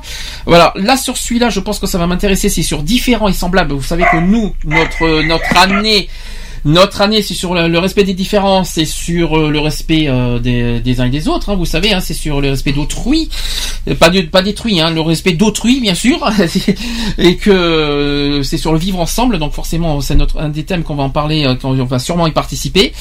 Donc différents et semblables, c'est un café langue intercu- interculturel. Ça sera de 19 à 21 h au Café Zinc. Euh, dans le centre animation Saint-Pierre. Le 20 novembre, euh, regard du bouddhisme sur la diversité. Donc euh, ça sera une conférence débat, je pense un petit peu religieux. Ça sera le 20 novembre à 18h à l'auditorium de Mériadec. La diversité au service de la performance de l'innovation, ça sera le jeudi 20 novembre à 18h au salon de l'hôtel de ville. Ça sera une conférence débat. Donc pour l'instant, c'est pas forcément ce qu'on va participer parce que je vais vous dire ce qu'on va sûrement faire nous. Voilà. Là, là, je, par contre, j'attends le tournant. Je vais être obligé d'y aller, hein, de toute façon. hein. Donc euh, il y a la transphobie entre homophobie et sexisme. Je n'y serai pas parce que on ne fait pas forcément la transphobie. Ça sera organisé par le Gironphare euh, le 20 novembre à 18h au salon de l'hôtel de ville à la place Péberlan. Vous voyez, vous voyez, je suis gentil avec vous, je vous fais de la pub. Et tu sais qu'il y a aussi la- l'animation sur la piste de la discrimination. Ça c'est 11 excellent. Alors ça c'est excellent. C'est même pas- pas le 11, c'est le 19. 19, oui, pardon, C'est le c'est 19 novembre. je- je- J'en parlerai à la fin de ce qu'on va faire nous personnellement euh, comme euh, comme euh, euh, débat et comme euh, on va sur les participations qu'on va faire. C'est clair que euh, on va s'intéresser à cette euh, à ce jeu de piste. Je trouve ça très intéressant d'aller à la rencontre des associations euh, qui, qui luttent contre les discriminations. C'est bizarre. On en fait on fait partie des, des associations et pourtant et pourtant nous a- jamais, euh, on nous en a jamais parlé, on n'est jamais venu vers nous en disant euh, est-ce que oui, est-ce que non. C'est pour ça qu'il y a quelque chose qui me, qui me dérange fortement sur l'organisation de, de cette quinzaine. C'est pour ça que je vais en parler après. Euh, ensuite, il y a une remise des médailles. Bon, ça c'est pas très important. Euh, il, y a, il va y avoir du sport aussi. Il va y avoir de la boxe le 22 novembre. Euh, ça sera contre le racisme. Euh, là après, euh, violence faite aux femmes. Alors ça, par contre, ça sera notre émission du 22 novembre. Mais on fera la radio, donc on va pas participer euh, à, à cette table ronde. Ça sera quand même organisé par la mairie de Bordeaux à l'amphithéâtre le 24 novembre à 17h30. Euh, ça sera au, au musée d'Aquitaine. Euh, par contre, celui-là, euh, là, là, on va s'intéresser nous le plus. Alors, il va y avoir le 19 novembre, effectivement, sur le jeu de piste. Le jeu de piste, c'est sur la piste des discriminations. Euh, on n'a pas l'heure, par contre. C'est ça qui m'étonne. On n'a pas l'heure. Ça sera un jeu de piste numérique euh, qui sera organisé par l'association Apprentissageux. Donc, cette action consiste à utiliser comme outil de sensibilisation un jeu de piste numérique dans les rues de Bordeaux pour mettre en lumière le travail mené au quotidien par les associations bordelaises qui luttent contre toutes les formes de discrimination. Coucou, on en fait partie, les amis. hein. Euh, et inciter le public à rencontrer et oser pousser la porte de ces structures en expliquant le au fil du parcours la notion de discrimination. Le jeu de piste favorise donc l'accessibilité pour les participants au lieu de personnes ressources compétentes sur le territoire bordelais. Alors ça sera, euh, par contre, c'est sur inscription. Euh, Il y a un mail que je vais donner parce que pour ceux qui sont bordelais, chers amis bordelais, si vous voulez participer, je pense qu'on va y être. De toute façon, on va, on va essayer de. je pense que par curiosité, on va le faire. Alors inscription, vous, euh, allez sur par mail p.puisais p u i s a i s arrobase mairie-bordeaux.fr. Je répète p.puisais P-U-I-S-A-I-S, arrobase, mairie-bordeaux.fr. Pour ceux qui veulent s'inscrire sur, le- sur, euh, sur ce jeu de piste. Autre euh, événement que nous, on va sûrement participer, ça sera le 24 novembre. Le 24 novembre, entre 9h et 17h30, il va y avoir une journée de formation sur les discriminations et l'égalité. Euh, donc, il y a plusieurs choses. Il va y avoir des conférences, il va y avoir des plénières, il va y avoir euh, des ateliers thématiques sur l'égalité homme-femme, par exemple. Ça va être toute une journée. Ça va être organisé par, euh, par plusieurs associations. Il y a l'Université de Bordeaux, il y a la mairie de Bordeaux, il y a même la DICRA qui sera là. Euh, donc euh, on- ça c'est toute une journée, tout le lundi 24 novembre on y sera et ça sera au 20 cours Pasteur à partir de 9h jusqu'à 17h30. Euh, la violence faite aux femmes, donc je l'ai dit, mais je pense pas qu'on y sera parce qu'on peut pas faire tout, on peut pas faire tout en une journée. Je crois qu'on va mourir sinon. Mais ça sera juste après justement la, la journée de formation, au même endroit à 17h30, c'est sur la violence faite aux femmes. Il y aura une table ronde sur ça. Et il y a une autre, il y a une autre, chose, je pense que par curiosité, je vais y aller aussi. Et il y en a deux que je vais faire aussi le 24 novembre à 18h30. Il va y avoir une conférence qui s'appelle Homosexualité et spiritualité. Euh, comment, mieux vivre, comment mieux vivre ensemble et ça ça me fait bizarre d'en- de voir ça personnellement quand je vois comment mieux vivre ensemble c'est bizarre c'est notre thème de l'année et que devinez qui c'est qui organise ce débat? Au hasard, cher c'est le Girophare, le centre LGBT, de- euh, le centre LGBT de Bordeaux. Merci, bravo. Je dois les appeler quand je pense que c'est eux qui organisent une, euh, euh, euh, un débat de parle, qui parle de mieux vivre ensemble. Je suis en colère, quoi. Je suis en colère, mais, j'ai- j'ai- mais pour les faire chier, parce que comme ça va pas se passer dans le, au Girophare, ça va se passer à la cité municipale, je, je vais y aller. je vais y aller. Je serai présent à cet atelier exprès, non pas pour les embêter, mais par curiosité de ce qu'ils vont dire sur ce thème-là, parce que franchement, oser parler de mieux vivre ensemble, alors que eux ne respectent, ils ne, ils ne savent pas ce que c'est, ils ne l'appliquent même pas eux-mêmes en interne, je suis très en colère sur ça. Je pense que Lionel a beaucoup de choses aussi, euh, aussi à dire là-dessus, parce oui, que oui, c'est sûr, oui, oui. quand je pense que le, quand je pense que le gyrophare il est protégé par la mairie de Bordeaux, parce que je dis franchement oui, ils sont protégés par la mairie de Bordeaux. En plus, ils font partie de la du COBAD euh, en tant qu'organisateurs. de- Ils sont organisateurs, ils sont co-organisateurs de, de ce de, de cet événement de, cette- quinzaine de l'égalité. Franchement, je suis assez assez en colère. Je ne dis pas que je ne dis pas que euh, ils sont à 100% euh, euh, une association à ne pas fréquenter. Je dis juste qu'il y a certaines personnes qui sont hypocrites comme pas permis, qui sont hypocrites et faux comme pas permis, qui se disent par devant on est pour l'égalité, on est pour le rassemblement, on est pour le vivre ensemble, alors que par derrière en interne et, quand- et- et surtout euh, comme pas permis, ils ne, et, euh, alors que eux ils ne respectent pas et, on sait de quoi on parle. Bien sûr, ils sont dans l'individualisme pur et dur, et voilà quoi. Franchement, quand on, parle, quand on parle de mieux vivre ensemble, il faudrait déjà qu'ils montrent ce que c'est que mieux vivre ensemble, c'est-à-dire avec toutes les associations partenaires. C'est pas parce qu'on a des fonctionnements différents, c'est pas parce que notre vie est différente. Je sais que je sais qu'il y a des quand même à Capasso, je pense que tu l'as vu, on les a vus à Mm. Capasso. Quand je pense qu'ils nous ont vus, ils nous ont rigolé au nez parce qu'on était devant eux. Franchement, c'est où est la politesse là-dedans? On les a pas fait chier, on les a pas vus, on les a pas, on les a Non, pas bah non, on n'a fréquentés. pas été, on Bon. leur a pas fait de l'ombre. Euh, euh, on, leur, on leur a rien fait. on a, on a même été gentil avec certaines personnes en disant où est le gyrophare, mais ils sont là-bas. On n'a pas, on n'a pas dit, euh, on n'a pas été jusqu'à euh, les pointer du doigt, tout ça, mais ils sont pas là. Ils sont des, je sais pas comment vous expliquer, mais franchement, franchement, leur attitude à deux balles. Moi, je, je suis en colère de- comme pas permis. Je ne dis pas, je ne dis pas, je ne dis pas qu'ils méritent pas leur place parce que toute association a leur place dans cette quinzaine de l'égalité, toute personne. Mais je sais très bien qu'en interne, il y a des certaines personnes, et je vais pas citer les noms exprès pour, euh, mais je sais de qui je parle, qui sont faux culs, hypocrites comme pas permis sur le sujet de l'égalité et qui ne respectent aucunement le, le thème de l'égalité, encore moins la définition de l'égalité. Ils ne respectent pas, ils ne l'appliquent pas et ils ne le et ils ne le et surtout ils ne le font, ils ne le montrent pas. Ils ne le prouvent pas non plus. Et c'est ça que je comprends pas. Donc comment ils se permettent de faire ce genre de ce genre de... moi personnellement je vais y aller dans, dans ce débat non pas pour pour, pour casser leur leur, euh, leur leur leur débat je vais pas leur casser mais je vais par contre être très très à cheval sur ce qu'ils vont dire. Je vais être très très sensible et on va en parler euh, alors sachant que c'est le 24 novembre on va en parler malheureusement sur la, à la centième euh, parce qu'on on aura la première partie de la centième ça sera sur euh, on fera un une émission Equality normale euh, le 29 novembre. Donc on en parlera on fera un dé- je vous ferai un bilan euh, de tout ce qui s'est passé durant cette euh, le 29 novembre en première partie et il y a un autre euh, un autre sujet sur l'homosexualité c'est sur le coming out qui va être euh, qui va être organisé par cette fois par euh, Contact Aquitaine. Ça sera le 25 novembre de 18h à 20h. Ça sera à l'hôtel de ville au salon Didier Boucard. Donc conférence c'est un conférence conférence débat entrée libre. hein. Vous savez que la plupart d'ailleurs des, des de tout de tout ce qu'il va y avoir, c'est de toute façon libre et gratuit. Tout le monde peut venir, n'importe qui peut venir, n'importe quel milieu. Il y a il y a pas de si on est si on doit fonctionner en toute égalité.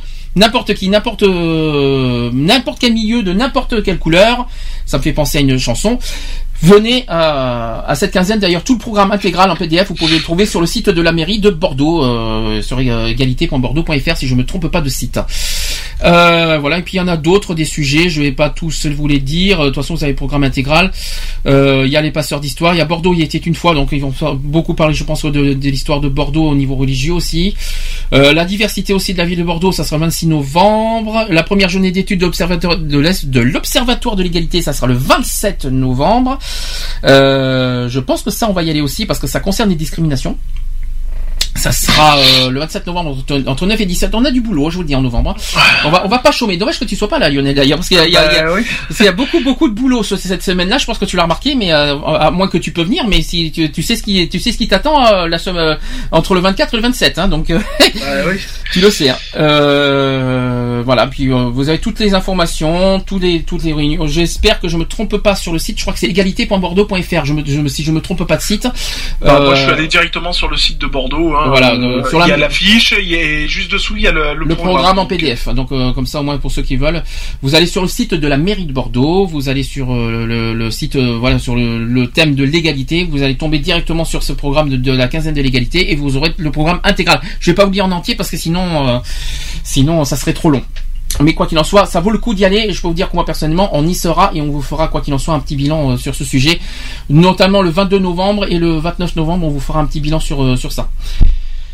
Ouf, j'ai tout dit euh, sur le sujet politique. Est-ce que tu veux rajouter quelque chose, Lionel? Tu, tu l'as lu, t'as un petit peu vu. Est-ce que pour Oui, toi, oui, ça- je, bah là je suis, je suis dessus, hein, donc Ça- je suis en train de, de le regarder euh, tranquillement. Non, oui, il y a beaucoup de choses. Il y a des, euh, y a des trucs qui, qui sont très intéressantes. Hein, euh, voilà, notamment, bah, forcément, hein, sur euh, sur tout ce qui est des, bah, de l'égalité forcément. Après tout ce qui touche l'homosexualité, etc., etc. Quoi, je veux dire, voilà, quoi. Il y a, il- les sujets sont, je pense qu'ils sont bien trouvés quand même. Ah oui. je, je regarde le coming out par exemple. Mhm. Et si on en parlait, je pense que c'est quand même quelque chose d'aussi important parce que c'est c'est pas évident pour tout le monde de, de le faire. Euh, c'est pas c'est pas évident au sein des familles d'annoncer à la famille, ben voilà, qu'on est homosexuel, etc., etc. On a du boulot le 24, le 25 et le 27, je vous le dis. Oui, on va pas voilà, chômer, hein. les, les sujets sont bien, Oui. quoi. Je veux dire, c'est c'est sup- c'est bien trouvé, c'est bien dommage, quoi. Enfin, je vais, je sais pas, je vais voir. Si tu peux venir, euh, tu, tu, me- tu me fais signe parce qu'il y a quand même, euh, notamment sur le 24, le 25 et le 27. T'as vu, il y a trois trucs, euh, il y a trois. euh, dommage que tu pourras pas venir le 19, tu pourras pas, c'est pas possible, je crois, par rapport à la piste, mais c'est pas grave, la piste c'est pas le plus grave. Mais je pense que la semaine du 24 au 27, je crois qu'il y a beaucoup de choses à faire et à, et à participer et à, et à, et à faire, euh, notamment sur la discrimination, il y a pas mal de choses à faire. Mais si tu veux, si tu peux venir, tu sais où on est. Oui, oui, bah Voilà. oui, je connais la maison. Voilà. D'ailleurs, je t'y invite, ça serait sympa. Je crois qu'on va faire faire un gros gros truc. hein. C'est un, gros coup à faire avec l'association, notamment si on veut intégrer, parce que notre objectif aussi c'est d'intégrer la mairie de Bordeaux. Euh, En, en sachant qu'en plus, je, je sais pas si tu en as parlé, mais euh, il y, a, y a une réunion publique du COBAD hein, le, le 25, euh, le 25 Alors, il- à l'hôtel de ville. Alors, ce qui est bizarre, c'est que c'est pas marqué sur euh, sur ah si réunion publique du combat autant pour moi oui alors mardi 25 euh, ben dis donc on va on va pas chômer hein, je vous le dis hein.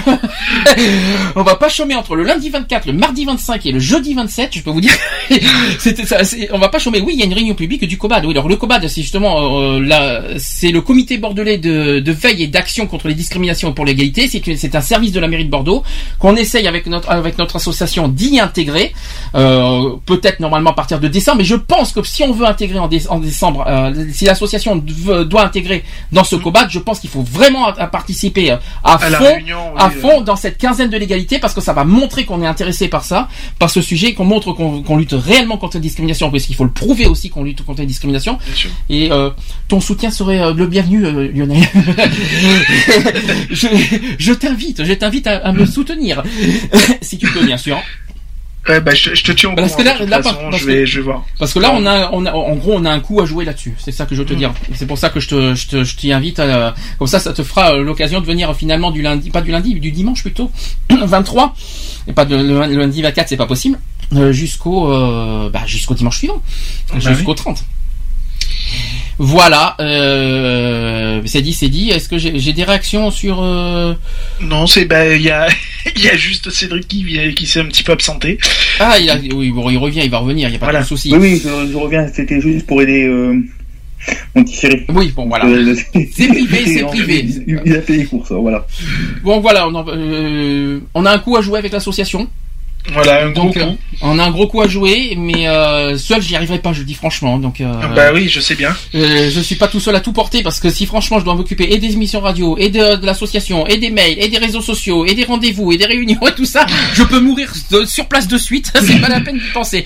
Donc euh, le gros coup à jouer, on a trois jours, trois grosses journées qui nous attendent euh, entre le 24 et le 27. Euh, et ce n'est pas rien. Et puis ça nous emmène juste après la centième. À la centième émission, ça sera encore plus, euh, ça sera encore, euh, ça sera un point, euh, un énorme, un énorme chose, une énorme chose pour le 29 novembre, parce qu'on va parler du SIDA, mais on va forcément parler aussi du bilan de cette, de cette quinzaine. Donc un gros coup à jouer pour pour cette semaine, je dis franchement. Bon, euh, est-ce que tu veux rajouter quelque chose vite fait, Lionel, sur ça? Non, bah écoute, euh, on va, je, je ferai mon possible moi de mon côté. Oui. Euh, pour essayer d'être présent. Oui. Euh, voilà, non, il y a, il y a- bon pour cette journée-là, il y a, il y a un gros coup. Après, euh, bon, ben, en espérant que que ça perce aussi, quoi, parce que bon, c'est le but aussi recherché et qu'on puisse et qu'on puisse, ben, enfin, on va dire, je vais pouvoir dire enfin travailler euh, ah, ensemble, euh, main dans la main avec. Euh, avec Tu crois toi main, dans la main assos- euh, Oui, main dans la Voilà. main. Non, mais c'est, c'est, c'est pas- c'est- le problème n'est pas là. Toute association mérite d'être connue et mérite, d'exister, quoi qu'il en soit. Peu importe notre, notre méthode de fonctionnement, peu importe nos, euh, nos façons de faire, nos façons de dire, nos façons de, de diriger, nos façons de, de, de transmettre, de dire Après, tout ça. on a tous une façon différente de travailler, C'est ça. quoi, je veux dire. Mais le but est le même, donc. euh, Mais c'est pas parce qu'on ne se ressemble pas qu'on ne peut pas travailler ensemble. Bien sûr, tout à C'est fait. ça le problème. Oui, et je sais que je suis désolé de, de, de toute façon c'était prévu aujourd'hui de le dire. Je fais, je, c'est pas, c'est pas pour les rabaisser que je dis ça. C'est quelque part aussi un message aussi en disant que si on veut travailler ensemble, déjà je suis désolé de, de parler du gyrophare comme ça. C'est ce qu'il montre l'exemple. Ils sont censés être le centre LGBT de Bordeaux. C'est le centre LGBT, donc ça veut dire l'association qui est euh, être euh, l'association euh, quelque part exemplaire. Euh, voilà, c'est censé l'association qui est censée montrer l'exemple à Bordeaux au niveau LGBT, qui ne montre pas l'exemple au niveau concret. Et ça, je suis désolé. C'est pas parce qu'on a commis des erreurs. Tout le monde commet des erreurs. Nous sommes des êtres humains. Nous sommes des êtres humains. J'ai commis des erreurs. Eux aussi commettent des erreurs. Sauf que moi, je les ai assumées. Eux, ils les assument pas leurs erreurs. Et ça, je trouve ça déplorable, franchement. Euh, moi, j'ai, moi personnellement, je les ai toujours, moi, les erreurs que j'ai commis envers eux, moi, je les ai toujours euh, dit haut et fort, et je les ai toujours assumées. Eux, c'est quand ils veulent eux pour assumer les, les leurs, et qui n'assumeront jamais parce qu'ils ont leur image. Ils veulent pas. Ils, va- ils- je, je trouve ça dégueulasse, quoi. C'est déplorable. Donc, ils préfèrent casser du, casser euh, euh, une association pour garder leur image. Moi, je trouve ça ignoble personnellement. Donc, et c'est pas comme ça qu'on avance. Euh, D'accord, euh, d'accord. euh, On, on, a for- on ne plaît pas forcément à tout le monde. Nos têtes euh, ne conviennent pas à tout le monde. On a compris, on le sait. Mais si on est, comme ils disent, si on est des professionnels, si on est professionnels associés, on est Il en faut, sa- il faut savoir laisser les querelles de côté et au moment où il faut bosser ensemble, eh ben on bosse ensemble et puis termine à reste. Quoi. de toute façon, ils ont pas le choix. Ils ont pas le choix parce que si j'intègre le COBAD, ils vont être obligés d'avoir affaire à vous, à nous. Donc ils sont obligés de travailler avec nous. C'est moi, je fais l'effort envers eux. Moi, je, je suis désolé, je, je, je suis cru envers eux. Je suis, je suis cru plutôt envers eux. Et je non parce que cru envers eux, euh, je c'est pas tout à fait la même chose. Cru envers eux. Et euh, si je suis euh, aussi, euh, voilà, si je si, si, je mets autant de pas d'insultes parce que j'ai pas été insultant. Hein. Euh, J'ai pas j'ai pas dit euh, j'ai pas dit d'insultes. J'ai dit juste des, des reproches et en plus ce sont des reproches professionnels et pas des reproches personnels parce que j'ai pas des, des critiques personnelles. J'en ai plein mais je ne le ferai pas au niveau professionnel. Ce que je leur reproche c'est qu'ils se disent une, une association contre les discriminations, contre euh, en faveur de l'égalité et tout ça et qu'en plus ils sont en train de faire une euh, un- comment vous dire un, un débat sur ce sujet-là. Alors qu'en fait, avec tout ce qu'on sait sur eux, et puis il n'y a, pas que nous qui le disons, parce qu'il n'y a pas que nous qui critiquons les gyrophares, il y en a plein d'autres à Bordeaux, et ça il faut le dire aussi, sur leur méthode et sur leur façon de faire, parce que c'est tout pour eux, rien pour les autres. Et eux c'est les autres c'est les autres c'est euh, vas-y vous êtes les, les pions et nous nous sommes les euh, nous nous sommes les rois des LGBT à Bordeaux, c'est nous qui fonctionnons, et tout ça. Et en plus ce que je, ce que je déteste encore plus, c'est la façon qu'ils sont protégés par la mairie. Franchement, euh, parce que c'est eux qui ont les subventions, c'est parce que centre LGBT. Et je vais vous dire, et je vais te dire la vérité parce que tu le savais pas, et je vais te le dire parce que je l'ai découvert cette semaine. Figure-toi que Marie Fétou, qui est donc l'adjoint au maire, il était, et figure-toi que c'est le premier, euh, c'est celui qui a créé le premier centre LGBT de Bordeaux. Ce qui explique beaucoup de choses. D'accord. Voilà, tu peux regarder sur internet, sur Google, tu le verras, tu vas pas être déçu du voyage. Donc ce qui explique beaucoup de choses pourquoi le pourquoi le pourquoi le gyrophare est si protégé par la mairie de Bordeaux. Maintenant tu connais la cause. C'est c'est triste hein. C'est Oui. triste, c'est malheureux, hein, mais il faut être honnête. euh, je suis, je suis, je suis personnellement déçu. Je suis déçu non pas sur le, la, la forme de cette, de cette quinzaine, parce que la forme de cette quinzaine, les, les- rendez-vous qui sont donnés, les, les débats qui sont donnés, c'est ça promet. Franchement, ça, ça doit, être, ça doit être quelque chose de grandiose. Personnellement sur la forme, mais je sais pertinemment sur le fond, et c'est ce qui me fait peur. Je sais qu'il y aura beaucoup d'hypocrisie, et je sais que, et je sais qu'il y en a plein qui disent des choses qui ne le pensent pas, et qui ne, et qui ne concrétisent pas leur, leur pensée et leur, euh, et leur euh, façon de faire. On verra. Moi, je, moi personnellement, on va, on va, on va- être fixé une fois pour toutes pour cette quinzaine. Je peux vous dire qu'on va, on, va pas, je veux pas y aller main morte, hein, personnellement. Et euh, voilà, c'est ma critique personnelle. Je sais pas ce que toi tu en penses, Lionel, mais euh, Non, mais oui, bon après, euh, à voir quoi, hein, je veux dire. hein. Maintenant, ils ont pas le choix, ils ont pas le choix, c'est comme ça. Maintenant, euh, il faut qu'il faut aller de l'avant, quoi. Je veux dire, c'est bon, quoi. Mm. Il y a eu des querelles, faut les laisser. On a on a réglé le problème. Maintenant, euh, il faut Bah. voilà, on décide de bosser ensemble, ben il faut y aller, quoi. c'est pas à nous sans arrêt de faire des efforts. Faut arrêter. Ah non, c'est sûr. Euh, et c'est pas à nous sans arrêt. on a fait le pas. Maintenant, on a fait le pas. euh, voilà, on a réglé le différent. On fait encore le pas de venir vers eux pour pouvoir travailler ensemble. Ils veulent pas. Maintenant, à eux de faire le leur et de nous de nous montrer qu'ils qu'ils savent eux aussi mettre leurs différentes de côté et qu'ils sont aptes à travailler avec nous, quoi. Ils sont aptes, ils sont aptes. Non, ils ont, ils sont, euh, ils gardent leur, leur méthode. euh, Mais bon, je, on va, on va, on verra ça. On fera le bilan le 29. On va faire ça euh, directement de savoir comment ça s'est passé cette quinzaine. Est-ce que c'est exactement comme, on- comme, on- comme on le pressent euh, Comme je- moi personnellement, j'ai un, un mauvais euh, pressentiment sur ce sujet-là, non pas sur la forme mais sur le fond. C'est ça que je voulais dire. On en parlera le 29 novembre. Si tu es avec moi, comme ça, on en parlera tous les deux, même euh, de ce qu'on a ressenti la, la semaine du 24 au 27, parce que euh, il y aura beaucoup de choses à dire. On, finit, on a fini. Affaire à suivre, ça te va? Oui, oui, il y a pas de souci. Je compte sur toi pour y travailler sur le sujet. Il n'y a pas de problème. Très bien. On va faire la pause et on se retrouve après euh, pour le- les actus LGBT de la semaine. On fait comme ça. Ok. tout de suite pour. Pour la suite. C'est parti.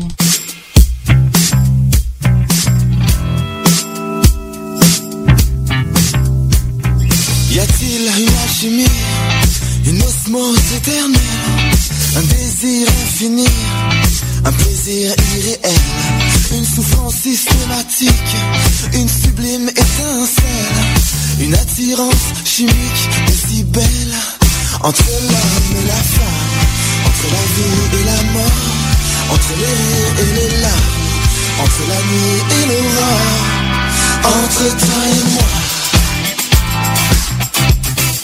Entre toi et moi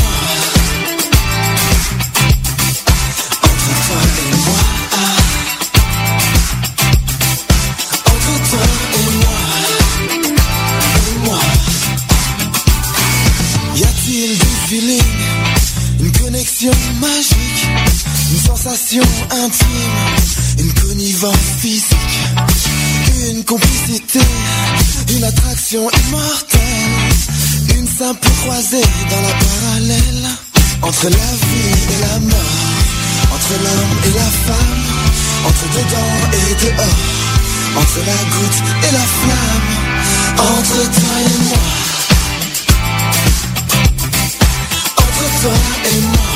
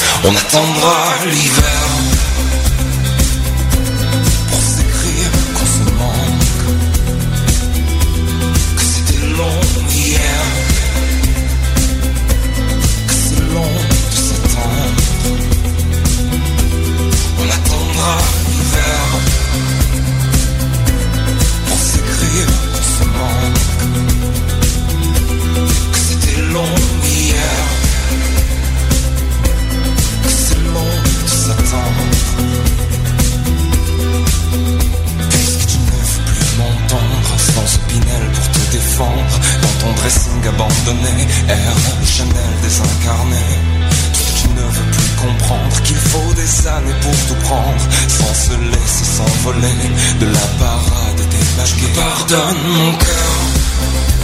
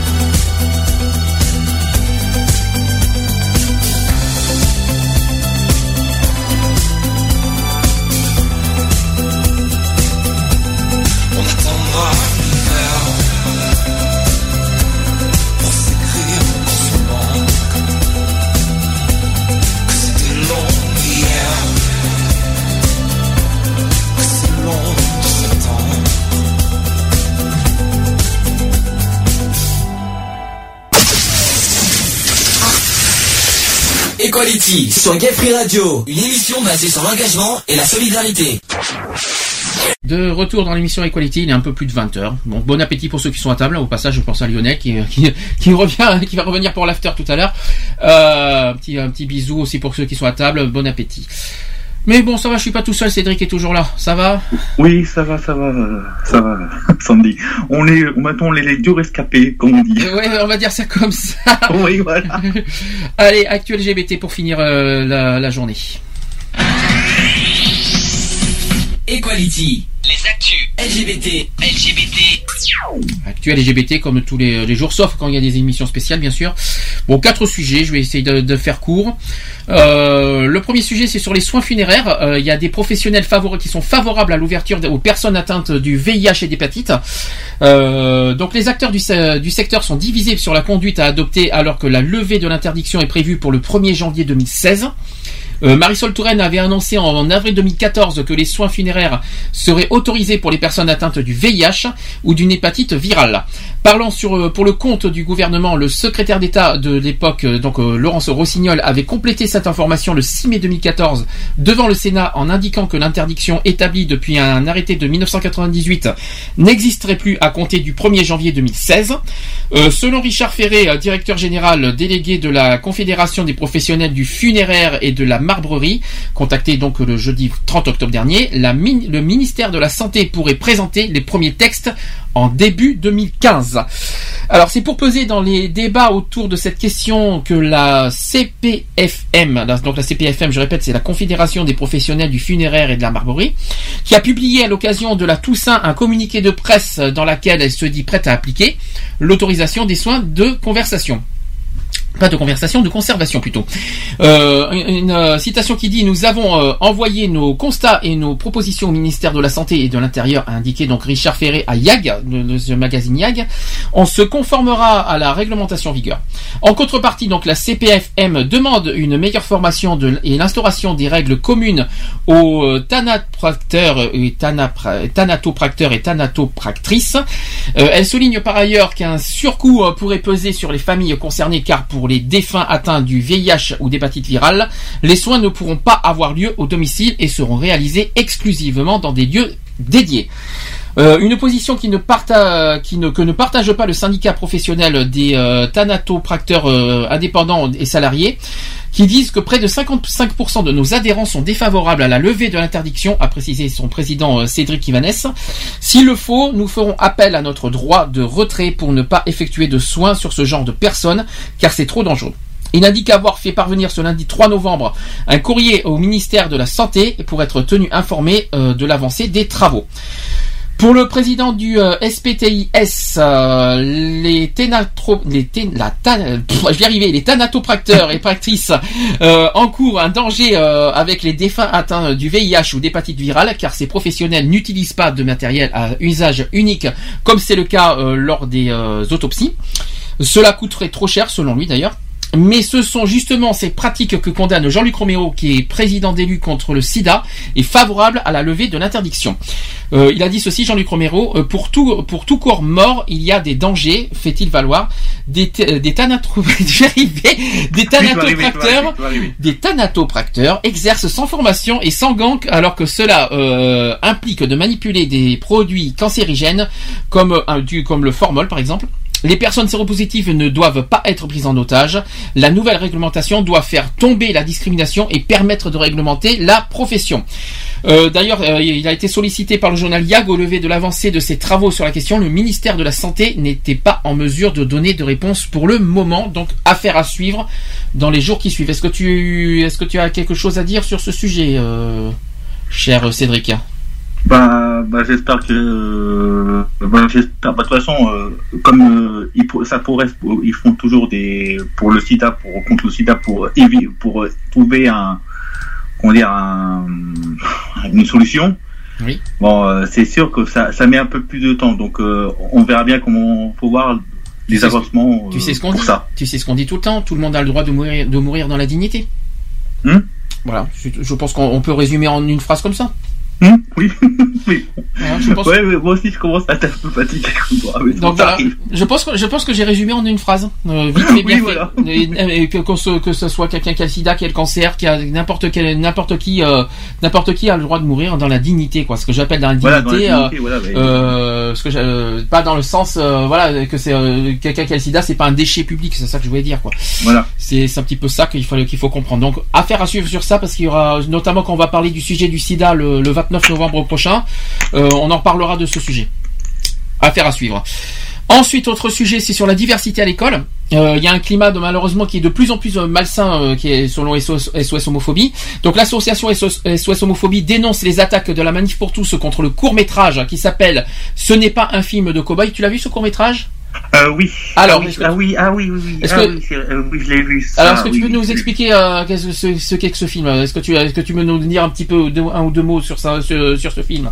Ah, moi, je l'ai, euh, bon, je l'ai vu, À la vite fait, c'est Ouais. ça que tu vas me dire? Attends, attends, attends, que je, que je remémore dans Je ma te rappelle le- film parce que, Ce n'est que pas dans un ma tête. C'est que, bon, au départ, il y a deux garçons qui sont sur les toilettes et de, l'autre côté, t'as des filles. Donc après, ils parlaient de, je pense, de, de PD, tout ça. Ils disent, ouais, voilà, faut dire pas de PD, c'est gay, tout ça. Bon, voilà. Eh oui, PD c'est une insulte. Il faut rappeler que PD c'est ça veut pas dire Ouais, c'est une insulte, mais eux, bon, ils disaient comme ça. Mais après, euh, moi, je veux dire, ce film, au début, pff, bon, déjà, quand ils disent ça, déjà, il y a une insulte. Donc, déjà, euh, ça, c'est pas très bien. Mhm, Donc, ça, c'est, déjà, ça fait un peu discriminatoire. Bon, déjà. mhm. Et d'autre part, bon, après, euh, pff, Qu'est-ce que tu trouves C'est pas discriminatoire Qu'est-ce que tu trouves discriminatoire? Au passage bah, le mot qu'ils, qu'ils disent au début. Alors c'est une injure plutôt, c'est pas une, une Ouais, c'est une discrimination. insulte, mais bon, euh, C'est une injure, mais- euh, elle- elle est. Oui, mais c'est très grave. Mais puis en, plus, on l'a dit tout le temps dit depuis euh, depuis trois ans maintenant avec la, la radio. On l'a toujours dit que PD ne veut pas dire homosexuel. Je tiens à le rappeler. Mhm. Il y en a plein qui disent je suis PD, j'assume. Au secours hein, euh, sur Facebook, Ouais, je, voilà. je vous plains. euh, Excusez-moi du peu, mais euh, je vous plains en disant je suis PD, j'assume. Je rappelle que PD ça veut dire pédéraste ou pédophile. Euh, Excusez-moi quand vous dites en plus j'assume, je m'inquiète pour vous. Hein, euh, donc euh, c'est pas grave, mais clair. bon. Mais bon, c'est pas grave. Ensuite, euh, une citation qui dit depuis deux ans, nous constatons une libération de la parole homophobe et transphobe qui légitime souvent des actes plus violents, donc les menaces, les harcèlements, les agressions physiques entre autres. Nous regrettons donc que ces thèses réactionnaires soient autant relayées et appelons à ne pas céder face à ces mouvements extrémistes, bruyants mais euh, minoritaires. Donc voilà. Ensuite, dans un communiqué, SOS Homophobie s'inquiète des exigences de la Manif pour tous Loire-Atlantique, qui veut empêcher la diffusion du court-métrage Ce n'est pas un film euh, de cow-boy de Benjamin Parent euh, dans le cadre scolaire. Une citation qui dit, à, la rentrée dernière, euh, France de, de l'Antivie qui a envoyé un courrier à tous les chefs d'établissement de, de Loire-Atlantique, les mettant en garde contre toute utilisation d'outils pédagogiques présentant la diversité des orientations sexuelles et des identités de genre. En ligne de mire, le livre pour enfants qui s'appelait Tango à deux papas, euh, mettant en scène une, famille homoparentale et bien sûr aussi le film Tomboy qui est beaucoup plus connu, euh, traitant du genre, euh, donc ça a été rappelé par SOS Homophobie. Pour des raisons similaires, la militante anti-genre Farida Belgoul avait lancé en janvier dernier des journées de retrait de l'école pour s'opposer à un programme d'éducation à l'égalité filles-garçons. Et plus récemment, la Confédération nationale des associations familiales catholiques, donc le CNAF, euh, CNAFC, je suis arrivé aujourd'hui, hein. donc attaqué auprès du Conseil d'État la ligne Azur, donc on sait, on est au courant, euh, dispositif destiné aux jeunes qui se questionnent sur leur, ori- sur leur orientation sexuelle ou leur identité du genre. Ces derniers jours, enfant, euh, enfin, euh, des élus de Versailles proches de la Manif pour tous auraient réclamé le contrôle de l'orientation sexuelle des, euh, des animateurs euh, périscolaires de la ville. En réalité, les propos incriminés n'ont pas été euh, prononcés tels quels. Les élus en question s'inquiétaient d'ailleurs de l'infiltration des lobbies LGBT à l'école. Et donc SOS Homophobie, dont l'un des objets est justement d'intervenir dans les écoles, dénonce la multiplication de ces attaques qui, stigmatisent, les personnes lesbiennes, gays, bi et trans et les LGBT et nourrissent un peu plus les LGBT-phobie, insiste donc euh, euh, dans ce communiqué. L'école doit être un lieu où est représentée la diversité des orientations sexuelles et des identités du genre, des familles, des parents, des enfants. C'est à l'adolescence que l'individu se découvre, se construit dans un monde encore trop souvent normé et qu'il a le, plus besoin de représentation de la diversité. Et face à l'inconnu, à ce qu'il ressent euh, comme une différence, il est souvent désemparé, d'autant plus qu'il euh, n'ose pas en parler à ses proches par peur de réaction. L'école doit donner à chacune et à chacun la liberté de vivre sa vie, quelle que soit son orientation sexuelle ou son identité du genre. Et enfin de conclure aussi que l'école doit aussi ouvrir les, év- les- élèves à la différence, au respect, à la tolérance et en les sensibilisant au refus des discriminations. Et agréé par le ministère euh, de l'Éducation nationale au titre des associations, complémentaires de l'enseignement public, SOS Homophobie intervient depuis 10 ans en milieu scolaire, à la demande et en présence du personnel éducatif, afin de, de déconstruire les stéréotypes et les préjugés qui forment le terreau de l'homophobie et de la transphobie. En 2013-2014, d'ailleurs, nous avons ainsi sensibilisé plus de 17 500 collégiens et lycéens dans 14 académies. C'est ce qu'a dit SOS Homophobie. 17 500 collégiens et lycéens dans 14 académies, rien que pour l'année 2013-2014. C'est fort quand même. hein. Franchement, bah, chapeau euh, pour euh, ce que fait SOS Homophobie sur ce sujet-là. Est-ce que tu veux rajouter quelque chose, euh, Cédric, sur ça? Non, mais euh, de toute façon, que- de toute façon, c'est bien que cette, euh, cette association SOS homophobie euh, euh, fait, ça, et puis euh, les chiffres parlent de- d'elles-mêmes, donc j'espère que ça va continuer dans ce sens-là. Est-ce que, voilà. est-ce que pour autant les 17 500 collégiens et lycéens sont, sont désemparés et puis sont choqués? Ouais, je pense pas. Non, je pense pas. Ça m'étonnerait, ça m'étonnerait qu'ils soient choqués et, et comment vous dire. Oh, ils sont, euh, ils sont effarés par, par, par euh, peut-être, il y en a peut-être certains au pire qui sont peut-être voilà euh, réticents sur le sujet de l'homosexualité et de l'identité du genre. Bon, je suis, je suis quasi sûr que sur les 17 500, il y en a quand même certains qui, euh, qui sont choqués, mais pas, mais pas la totalité. Ça m'étonnerait. Il y en a certains qui sont ouverts sur ce sujet et ça m'étonne. Et puis justement, on est, ouvert- on est, on cherche la tolérance. Euh, Parlons-en de la tolérance, c'est un peu mal barré en ce moment. Donc euh, justement, tu sais que le 16 novembre prochain, c'est la journée de la tolérance. Je suis pas au courant. C'est la journée mondiale de la tolérance, euh, donc euh, je pense que ce sujet, ce, je pense que malheureusement la tolérance de, nos jours n'existe plus. J'espère que cette journée d'ailleurs du 16 novembre prochain euh, réunira, euh, on va dire, euh, rassemblera euh, cette fois dans le, dans le respect et dans l'égalité euh, toutes les personnes issues, que ce soit de toutes les religions, de toutes les orientations sexuelles, de toutes les couleurs. Voilà, la journée de la tolérance, c'est ça, et j'espère franchement que cette journée va va va va, va effacer, on va dire, toutes les horreurs qu'il y a eu cette année. Je l'espère, je le souhaite en tout cas. On verra ça dimanche prochain. Ouais, voilà, affaire à suivre. Affaire à suivre aussi, et pourtant, en sachant que l'émission, ça sera justement dimanche prochain, au passage. Euh, sujet suivant, on va parler du euh, de ben, Nicolas Sarkozy, bien sûr, comme par hasard, donc l'ancien président de la République. Comme par hasard, non mais juste au hasard, hein, comme ça. En fait, l'ancien président de la République qui continue à faire en- attendre euh, l'UMP sur ce qui compte faire euh, de l'ouverture du mariage aux couples de, de même sexe. En fait, les propos tenus par Nicolas Sarkozy le 28 octobre dernier à Marseille, critiquant le fait de donner une interview à une revue pour homosexuels, sont de plus en plus relayés sur les réseaux sociaux. Et lors de ce meeting que l'on peut regarder en intégralité sur YouTube d'ailleurs, L'ancien, l'ancien chef de l'État a fustigé euh, l'expression publique de l'homosexualité, estimant que les personnes attirées par les personnes de même sexe devraient garder ce pan de leur identité dans l'ombre et le silence. Mais puis quoi encore, il faut pas exagérer. Euh, Sa- Samou, lorsqu'il a évoqué euh, l'éventualité de donner une interview à une revue pour homosexuels, a été relevé par plusieurs personnes. S'il affiche aujourd'hui sa réprobation à l'égard de la presse destinée aux, personnes LGBT, il a attaqué Yag il y a pas longtemps, justement, est même têtu. Euh, Nicolas Sarkozy a donné des interviews d'ailleurs au magazine Têtu en 2007 et en 2012 en tant que candidat à l'élection présidentielle. Ça m'étonnerait qu'il sera, euh, qu'on va le, qu'il va avoir son, son interview euh, prochainement sur Yag quand il va être candidat à la présidence de l'UMP. Moi, j'y crois pas du tout. Et lors de son meeting à Nancy euh, ce lundi 3 novembre, il a répété qu'il ne prendrait pas, qu'il ne prendrait position sur l'ouverture du mariage aux couples de même sexe qu'une fois élu président de l'UMP. Donc ça veut dire qu'il faut attendre qu'il soit candidat, qu'il soit élu président de l'UMP pour dire sa position sur euh, sur le mariage gay. On est mal barré. Hein Euh, il a également redit son opposition à ce que les couples de, femmes puissent recourir à une PMA. Et sur ce point, il est en accord avec Bruno Le Maire et Hervé Mariton, ses adversaires dans la campagne pour prendre la tête de l'UMP. Pour l'heure, il veut, il veut en tout cas réécrire la loi, la loi actuelle de la loi Taubira, afin d'empêcher les couples de même sexe d'établir une filiation légale avec leurs enfants. Et pendant son meeting marseillais, il avait évoqué son inquiétude sur le contenu de l'avis de la Cour de cassation, qui n'a pas vu euh, de fraude à la loi lorsqu'une mère adopte l'enfant conçu par sa conjointe grâce à une PMA à l'étranger. Et la justice a considéré que la même institution provoquerait les mêmes droits que, que l'on soit homosexuel ou hétérosexuel. Euh, c'est ce qu'il a, ce a dit euh, Nicolas Sarkozy d'ailleurs. Et à Yag, euh, on aurait tendance à penser que c'est une bonne chose. C'est ce qu'ils disent d'ailleurs les médias LGBT. Tu tu veux réagir? Ouais, mais à mon avis, euh, il sera pas président de l'UMP. Vraiment. Parce que vraiment, vu Ah, il sera- euh, alors, ses il sera- propos, il sera phrases, peut-être- non, je suis pas d'accord. Je suis Il tout à fait sera, d'accord. il sera peut-être président de l'UMP, mais il sera pas candidat à la présidentielle. Je ne Oh, m'inquiète pas. non, non, non, je ne m'inquiète pas pour lui. Il peut être président de l'UMP si ça lui, si ça l'enchante. Mais je ne, je- mais en plus, il, il- il attend quoi pour- Il attend d'être prêt parce qu'il va y avoir l'élection en fin novembre, si je me trompe pas, de la présidence de l'UMP. Il attend d'être élu, euh, élu candidat, élu euh, président, alors qu'il n'est tout, alors qu'on ne sait même pas s'il va être euh, élu président de l'UMP, euh, pour affirmer ses, euh, ses propos sur, au sujet de la, euh, au sujet de du euh, bah, du mariage gay quelque part et aussi de la PMA. La PMA, il a déjà affirmé, ça a été très clair. Par contre, sur le mariage homosexuel, qu'est-ce qu'il attend? Le déluge? Euh, Pourquoi il ne le dit pas maintenant Autant qu'il le dise maintenant, comme ça on n'en parle plus, on, on tourne la page et c'est bon. Comme ça, on sait où on en est. Ça sert à rien d'attendre et qu'il nous le dise maintenant. C'est tout. Par contre, euh, la manif pour tous, c'est attend au tournant, ça c'est sûr.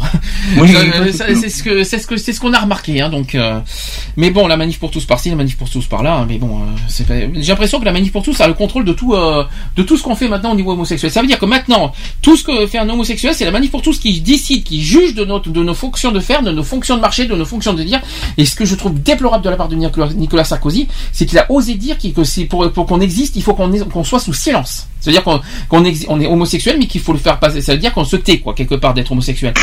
Euh, Je suis choqué de sa part, personnellement. Ouais, euh, ouais, c'est vraiment très choquant, même. c'est lui qui lui qui est censé euh, être pour l'union civile. C'est c'est comme ça qu'il nous dit. comment s'il est pour l'union civile, on va pas se taire devant la mairie en disant qu'on est qu'on est, qu'on est homosexuel. Euh, si on cherche à, à, à- à faire l'union civile, c'est ce qu'il a déclaré depuis 2007. Euh, c'est pas pour qu'on dise devant la mairie, bah, écoutez, je veux me marier, mais je, je me tais d'être homosexuel. Cherchez l'erreur. Euh, euh, oui, non mais non mais pourquoi pas hein, Oui, voilà. Oui, non mais Ouais. bien sûr. Ou alors euh, ou alors je vais dans une boîte gay, mais je ne suis pas homosexuel. Mais bien sûr, cherchez non mais pourquoi pas ou, ou, ou alors euh, quoi d'autre encore Euh, Je fréquente des gays, mais je ne suis pas homosexuel. Ça par contre c'est possible. Ça par contre c'est largement faisable. Ça il y a beaucoup d'amis gays qui sont Oh pas là forcément gays.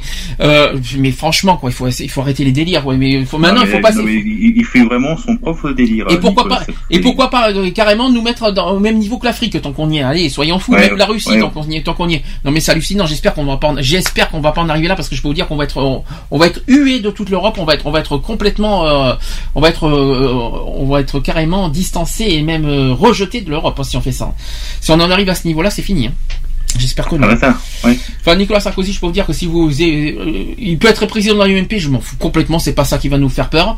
Mais franchement, c'est pas, c'est pas du jour au lendemain qu'il faut, qu'il faut croire en Nicolas Sarkozy en tant que président. Après le gâchis qu'il nous a fait entre, entre 2007 et 2012, regardez ce qu'il a fait, regardez ce qu'il nous a fait, et vous faites en quelque sorte encore confiance en lui. Je, franchement, réfléchissez à ce que vous faites, quoi. Voilà, comme ça c'est dit, ça c'est fait. Euh, dernier sujet LGBT, tu veux rajouter quelque chose? Non, je, je pense que j'ai. T'as Max qui t'as voilà. Max et- y a Max façon, qui- Ça m'inquiéterait pas, euh, comme tu comme comme comme t'as dit, euh, moi ça m'inquiéterait pas s'il est pas président de la République, voilà. Max, Voilà, euh, président de l'UMP, oh, vas-y, on s'en fout, mais voilà. Max qui me dit comme ça sur Skype, il me dit on ne veut plus le nain de jardin. Voilà, ça c'est l'humour de Max. L'humour qui est le bienvenu, bien sûr. Donc euh, Max euh, qui, euh, qui, est- qui est encore parmi nous, qui, malgré euh, qu'il soit malade, on te fait encore des bisous. J'espère que ça va aller mieux dans la semaine. Qu'on te retrouve en forme, surtout ça, dimanche prochain. Dernier sujet LGBT aujourd'hui, donc c'est sur Respect Zone, c'est un label qui pour un internet moins LGBT phobe entre autres. Donc c'est une association en fait qui invite chacun à adopter une attitude responsable sur le web. L'idée est née au cours d'une discussion entre l'avocat Philippe Cohen et euh, son fils Adrien, âgé de 15 ans, constatant que même sur les sites euh, de recettes de cuisine, les gens en viennent aux mains. Ils ont voulu en fait proposer un dispositif pour calmer le jeu. Le premier a été avocat pour des associations de lutte contre le racisme et participe à l'initiative de prévention de la, de la haine.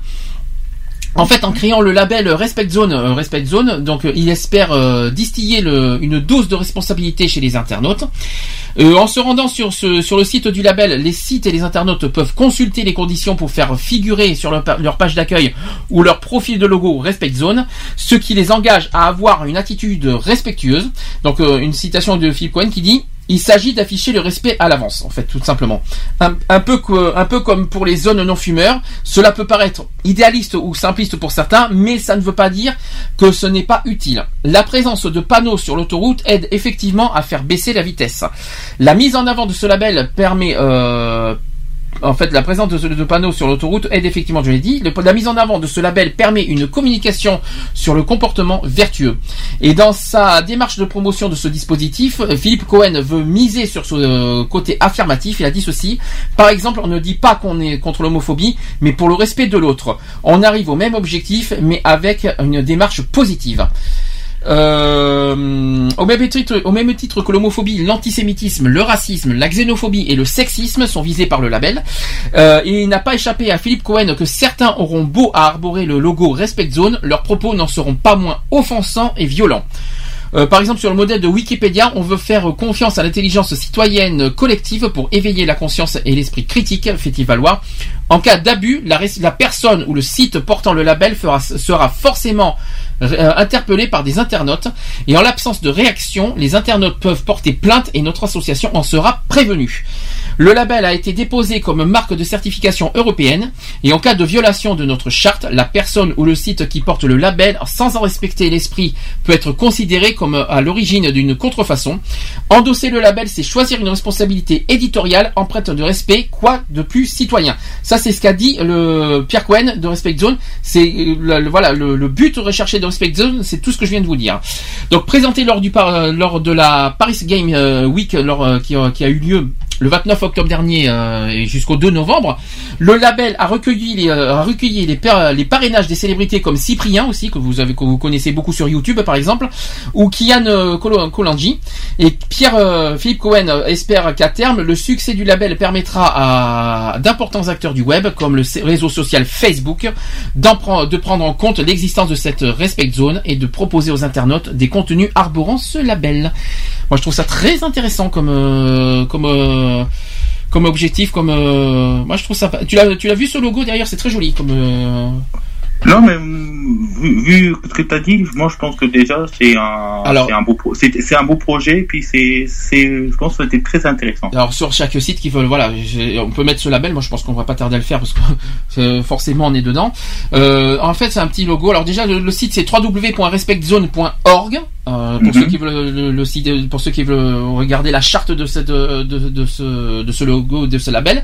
Alors ce label en fait ça représente un cœur. En fait c'est c'est deux mains qui qui sont qui fait un cœur euh, un, cœur. C'est un fond bleu et en dessous il y a marqué respectzone.org tout simplement. Donc en gros un, grand cœur. euh, ce qui est dommage c'est peut-être que je sais pas si euh, si ce logo avec un cœur est assez représentatif de du un cœur oui parce que voilà c'est l'amour c'est c'est tout ce qu'on veut mais je sais pas si c'est assez représentatif sur le côté discrimination sur le côté lutte contre le racisme lutte contre l'homophobie lutte contre l'antisémitisme c'est joli mais je- est-ce que tu l'as pas vu ce, ce, ce logo non, non, mais je sais voir, je, je, Respect je Zone. euh, Respectzone.org, voilà, tu, tu pourras le voir, je peux même le, le mettre sur Facebook pour ceux qui veulent, mais euh, je, je, sais pas, je sais pas si c'est assez représentatif, c'est ça qui m'inquiète un peu, mais quoi qu'il en soit, c'est, moi j'aime bien le, le- Ouais, mais déjà sur le l'aspect euh, Ouais. l'aspect qu'est-ce que, que tu as dit Mm. déjà c'est déjà pas mal parce Moi, que déjà c'est très intéressant puis euh, c'est très ça peut être euh, ça peut faire quelque chose ouais. J'aime beaucoup le concept en tout cas,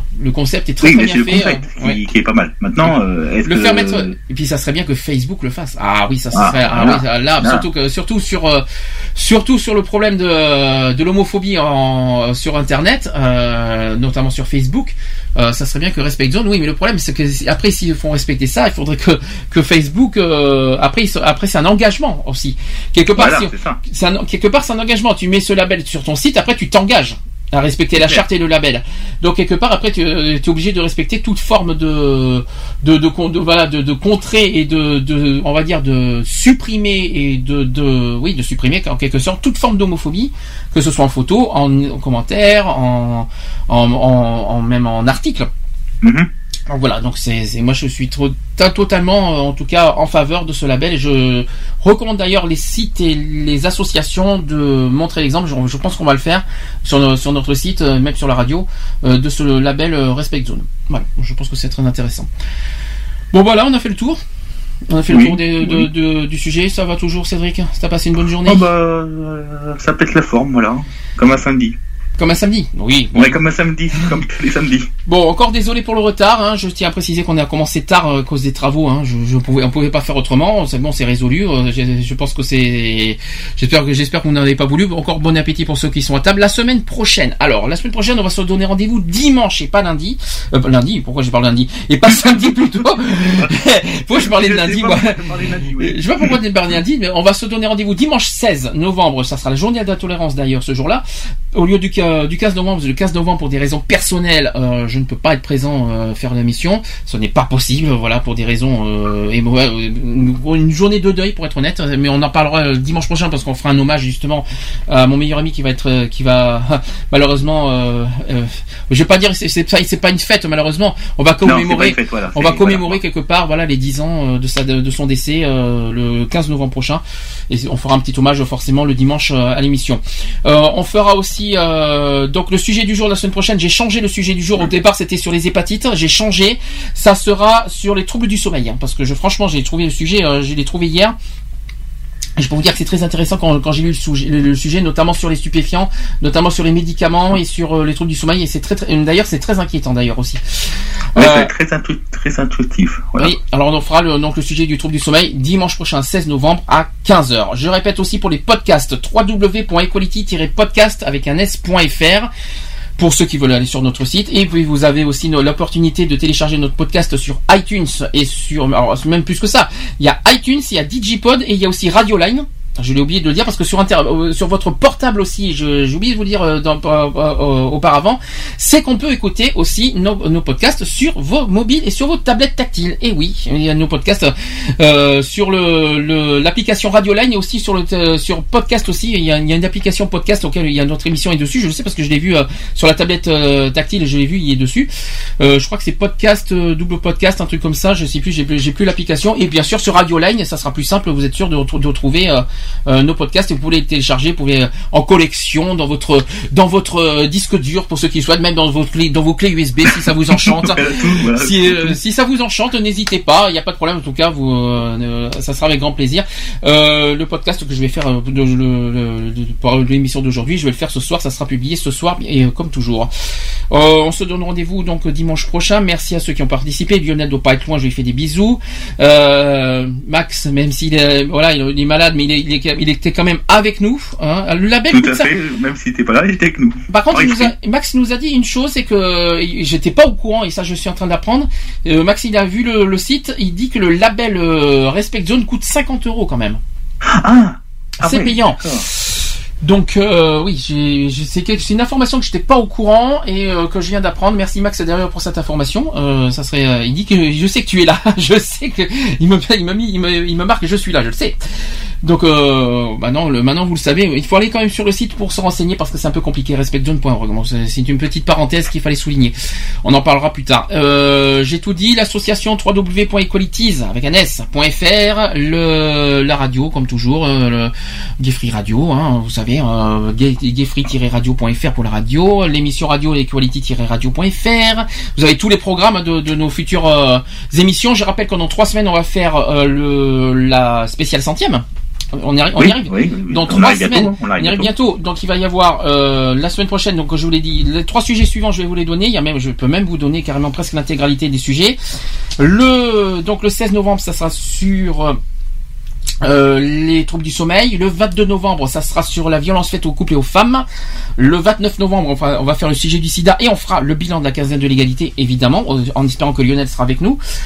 Euh, on fera après le 6 décembre le Téléthon. Alors on n'a pas l'horaire du Téléthon euh, parce que ça sera pas quoi qu'il en soit le samedi après-midi, ça c'est sûr. On, verra si on fera le vendredi soir ou le samedi soir exceptionnel- exceptionnellement pour le Téléthon. Je vous tiendrai informé euh, sur Facebook prochainement. Et le 13 décembre, si je me trompe pas, ça sera sur la psychiatrie. C'est un gros sujet qui nous attend aussi au tournant. Et le 20 décembre, pour finir le, pour clôturer l'année, ça sera sur le vivre ensemble. Voilà, je pense que je, je pense que j'ai fait le tour des euh, des sujets pour l'année 2014. J'espère, en espérant que ça conviendra à tout le monde. N'est-ce pas? Bah, voilà, hein. de toute façon, on a, c'est un programme. euh, Riche, oui, oui, éclectique, on va dire. On va dire, on, on- on va dans tout- on tape sur tous les trucs, on va dire. Donc, euh, on, voilà, on part sur un sujet, sur un- d'autres sujets, puis voilà, c'est c'est on bien. tourne, on fait des tournantes, c'est bien. Mais écoute, je te remercie, Cédric. Ah, de rien. De toute façon, Merci beaucoup et euh, de toute façon on se dit à la semaine prochaine. Un bisou à tout le monde, bon week-end, euh, bon appétit pour- encore pour ceux qui sont à table et on vous dit à la semaine prochaine. Je répète dimanche, attention pas samedi, dimanche 16 novembre à 15h pour le sujet du trouble du sommeil. Bisous à la semaine prochaine, bonne soirée, bon week-end également. Bonne soirée, à la semaine prochaine. Bisous. Retrouvez nos vidéos et nos podcasts sur www.equality-podcast.fr. On ne choisit pas sa couleur de peau, encore moins les homo hétéros. Qui sommes-nous pour juger ce qui est bien ou mal Dit-on pas que chaque homme est égal On ne choisit pas sa couleur de peau, encore moins les homo hétéros. Qui sommes-nous pour juger ce qui est bien ou mal Dit-on pas que chaque homme est égal Voilà, c'est fini. À très bientôt.